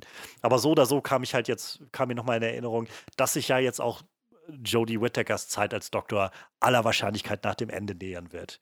Also, ja. wie gesagt, bisher haben alle drei Staffeln gehabt und ich rate jetzt mal, dass sie auch drei Staffeln machen wird. Das wird ja, wahrscheinlich so der, der Standard sein. Ja, also wegen mir, meinetwegen. Ähm, ich habe aber auch nichts dagegen, wenn es wieder noch eine neue, neue Ebene annimmt und wieder ein bisschen sich dreht und wendet. Ähm, und mir kam aber auf jeden Fall der Gedanke, vielleicht ist es auch gar nicht mehr so lange, bis dann die nächsten Diskussionsrunden und Fragen losgehen. Wer wird dann jetzt der nächste Doktor werden? Und das, der Gedanke, muss ich sagen, hat mich schon so ein bisschen freudig gestimmt zu sagen, oh Mann, was, ich bin gespannt, was das mal wieder für eine Überraschung wird, wer dann der nächste Doktor wird. Da, da könnte man sehr cool Asiatischer Doktor oder asiatisch aussehender Doktor oder sowas. Keine Ahnung. Es gibt, also ich glaube, Staffel 12 hält da vielleicht so ein paar Überraschungen bereit, äh, was solche Ideen angeht. Ähm, ich bin gespannt. Ja, aber so oder so, also spannend auf jeden Fall immer wieder, was man, was man da so Neues machen kann. Ja, auf jeden ja. Fall. Ähm, ich habe heute noch gar nicht Allons-y gesagt und jetzt bietet es sich auch gar nicht mehr an. Um, wo wir irgendwie am Ende sind. Und mit Geronimo muss man irgendwie auch nicht rausgehen. Aber ja, äh, ich glaube, das war also schön. Freut mich gerade echt sehr, dass wir so ein schönes Gespräch hatten über Doctor Who. Denn ich mich auch. Ach ja, Doctor Who ist einfach ist einfach so eine wunder wunderschöne Sache. so, ich bin ich, auch froh, dass ich es damals angefangen habe zu gucken, muss ich ehrlich sagen. Also ich kann halt jeden verstehen, der sagt, das ist nichts für mich. Es ist halt ja, schon ja. so ein bisschen speziell. Also ich weiß, ähm, ich, nachdem ich es damals gesehen hatte, hatte ich halt auch viel davon erzählt und irgendwie meiner Schwester erzählt gehabt und die meinte dann irgendwann mal, sie hätte irgendeine Folge im Free TV gesehen. Das war auch irgendeine, ähm, irgendeine Tenant-Folge und die meinte halt, ich weiß, keine Ahnung, das ist absolut nichts für mich so. Und das kann ich total nachvollziehen, dass diese Art und Weise manchmal erschlagend sein kann und wenn man vielleicht auch nicht darauf steht, dann, dann ist es nichts so. Aber für mein Empfinden ist es halt einfach einfach eine sehr eigene und einzigartige Sache. Und ähm, solange wir keinen Inspector Spacetime haben, wird es wahrscheinlich immer Doctor Who bleiben, würde ich sagen. Bitte, ja. Ja, das dann, war aus, aus, aus Community, ne? Genau, ja. Oh Gott, ja, oh, das war so. Das war so ihre Par so Parodieserie. Oh die, ja, die, die dann äh, Dings mit, hat. ja, Arvid ähm, aber nein, es gab auch diese andere Folge. Es gab dann eine, es gab dann eine amerikanische Adaption davon. Genau, wo, wie hieß er noch gleich? Ich komme gerade nicht auf seinen Namen. Ähm, Pierce hatte das irgendwie Pierce, durchgewunken genau. und dann. oh, das war dann, so cool. Dann haben sie eine neue Serie dann für ihn gesucht. Das war dann irgendwie so wie Dawson's Creek oder so. Oder war das das, was er zuerst geguckt hatte? Nee, er hatte zuerst. Ähm, Zuerst hatte er, ach, wie heißt es denn, Cougar Town geguckt. Cougar Town. Cougar Town ja. war dann abgelaufen und dann hatte er eine andere Serie gefunden zwischen, beziehungsweise ähm, äh, äh, ähm, Britta hatte ihm noch eine andere Serie empfohlen, weil er so, so niedergeschlagen war und hat es damit nur schlimmer gemacht, weil das so eine britische, ich glaube, es war irgendwie sowas wie Downton Abbey oder so. Irgend so eine britische Serie, die aber bloß eine Staffel hatte und danach abgesetzt wurde. Und dann war Arbeit noch verwirrter und dann hat sie ihm nämlich Inspector Spacetime gegeben und meinte, ja, aber nicht, hier äh, ist diese. Aber, ja, nicht Britta, sondern Dings hat, ihr, hat, hat äh, ihm die empfohlen, oder? Nee, nee, die, Britta hatte ihm die empfohlen gehabt am Schluss mit so einem, hier ist eine britische Serie, die äh, hat ah. irgendwie 500 Folgen oder so. Ja. Aber im Nachhinein, also ein, ich glaube, es muss die vierte Staffel gewesen sein, diese berüchtigte Gas League-Staffel, wo die qualitativ doch sehr abgenommen hat, wo es nämlich darum ging, ich glaube, da sind sie bei so einer Convention gewesen und äh, Pierce war irgendwie auch mit dabei und dann hatte er äh, letztendlich irgendwie, irgendwie das angestoßen, dass es eine amerikanische Adaption davon gab. Mhm. Oder es waren, glaube ich, Leute da, die wollten eine amerikanische Adaption davon ja, machen und genau. hatten sich an Pierce gewandt. Und dann kam Pierce mit dieser Sache und dann meinte Abe, glaube ich, du hast es zerstört oder sowas. Also, du hast es halt. So, also er hatte dann irgendwie das mit lauter Sex und allem möglichen Krams vollgehauen, der halt, naja, sehr amerikanisch ist, aber eigentlich nichts mit Inspector Spacetime oder halt Doctor Who oder so zu tun gehabt hätte. ja. Ja, aber da kommen wir wahrscheinlich nicht hin. Nee. Das wird. das war so witzig. ja, sowieso. Also, naja. Community, großartig. großartig. Ja, definitiv. Ich fand es auch so schön, dass die letzte Staffel sich einfach nicht für voll genommen hat. So, die war dann einfach so, ja, es wird die schlechte letzte Staffel werden. Ich mag die letzte Staffel tatsächlich recht gerne. Ich finde die sechste Staffel ich mag sie so auch gerne, aber eben. Die Leute sagen. Aber die, ich, ich finde sie äh, deswegen so gut, weil die sich selber in der Serie schon so ein bisschen. Ja, ja, ja. Die nehmen sich. Ja, es ist ja sowieso immer das, ja. der große Triumph von, von Community gewesen, so diese Selbstreflexion zu haben und immer wieder mit Arbeit, einfach über Arbeit so diese Sachen reinzubringen. Und wir sind in einer Serie und diese ganzen Klischees irgendwie immer so zu erfüllen. Das ist halt ist irgendwo das Genie der Serie, glaube ich auch. also, ja, das stimmt. Ja, ich, ich liebe. Es ist die einzige Serienbox, die ich in meinem Schrank habe. So, ich bin sonst echt niemand, der sich, ich, ich kaufe so schon kaum DVDs und sowas. Ich, also gibt ja Leute, die, die sammeln das ohne Ende. Ich sehe bei mhm. Twitter so viele Leute in meiner Bubble, die jede, jeden Monat irgendwie 30, 40 neue Blu-rays kaufen oder so. Und ich denke, äh, keine Ahnung, ich könnte das gar nicht so. Ich brauche halt wirklich bloß hier, von dem ich denke, das will ich hier haben, weil das, das will ich immer gucken können, auch wenn es mal nirgendwo greifbar ist. Und äh, das sind halt ein paar Filme und bei DVDs für oder, oder Blu-rays, wie auch immer, von Serien ist mir das einfach zu viel, einfach zu viel Material und dafür gucke ich Serien auch nicht oft genug wiederholt. Aber Community war sowas, wo ich gedacht habe, das muss ich hier haben, das will ich hier haben und ja, bin ich auch froh, dass ich es hier im Schrank habe. Ja, auf jeden Fall. Wäre Doctor Who so ein bisschen günstiger und nicht so viel, dann wäre das vielleicht auch hier im Schrank, aber so ist es mir dann doch ein bisschen sehr viel, glaube ich. ähm, ja, aber das ja. ist schon recht teuer, muss ich auch sagen. Du bekommst die äh, Staffel mit Jodie Whittaker recht günstig. Ich weiß auch nicht, woran das liegt. naja. Naja, ja, ja. Ja, mal gucken. Ich bin auf jeden Fall gespannt, was du dann zur zwölften Staffel sagst, wenn du die dann mal irgendwann irgendwo greifen kannst. Ich bin auch gespannt. Ähm, es gab auf jeden Fall, ich glaube, wenn dir die elfte gefallen hat, wird dir die zwölfte auch gefallen. Ich fand, sie war auf jeden Fall im, so im Geiste der elften Staffel wieder. Sie hatte sehr starke Folgen, sie hatte so ein paar Folgen, die nicht so, ja, wie immer, so ein bisschen durchschnittlicher oder weniger durchschnittlich waren. Aber ich mochte sie. Also ich mochte viele ja. der Folgen sehr gern. Und äh, es wird auch so ein bisschen twistiger an einigen Stellen da drin. Also ja. So oder so, ach Sarah, es war sehr schön, dich hier zu haben heute. Es hat mir auch Spaß gemacht. Das freut auch mich. mich gefreut, sehr. hier sein zu dürfen. In unserem Discord. ja, nein, du, ach, also die, so, solche Einladungen stehen eigentlich irgendwie immer offen. Ich habe sowieso das Gefühl, und das, deshalb habe ich dieses Format auch irgendwie nochmal aufgegriffen, so in dieser ganzen Corona-Zeit, die gerade ist, ähm, sind so viele Sachen nicht mehr möglich, die man machen kann oder so schwer geworden oder man will dann auch nicht mehr so recht oder so. Ich jedenfalls merke, dass ich, auch wenn die Kinos wieder aufhaben, nicht großen Drang habe, im Moment ins Kino zu gehen. Ähm, aber ich habe halt umso mehr das Gefühl, man muss sich dann einfach so ein paar eigene Highlights setzen und so ein paar Sachen einfach stecken, die irgendwie Freude machen. Und da gehört irgendwie für mich dann dazu, einfach mit Leuten, die Lust haben, einfach über solche Sachen reden zu können. Und ja. Da ist Dr. Who einfach gerade sehr schön gewesen und sprach mir so sehr aus der Seele. Und ja, wie gesagt, umso passender irgendwie, da schließt sich dann der Kreis, dass ich äh, mit dir, dass wir heute ein schönes Gespräch darüber führen konnten. Denn wahrscheinlich ohne dich hätte ich nicht zu Dr. Who gefunden. Und das äh, macht oh. das Ganze dann irgendwie ziemlich rund, würde ich sagen. Würde ich auch sagen.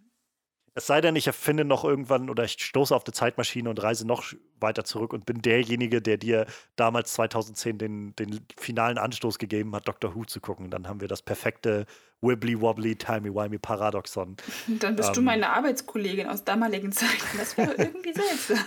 Ja, wer weiß, vielleicht habe ich dann eine Perücke getragen oder so. Hm. Du hast dich doch immer gefragt, warum deine Arbeitskollegin einen Bart hatte, oder?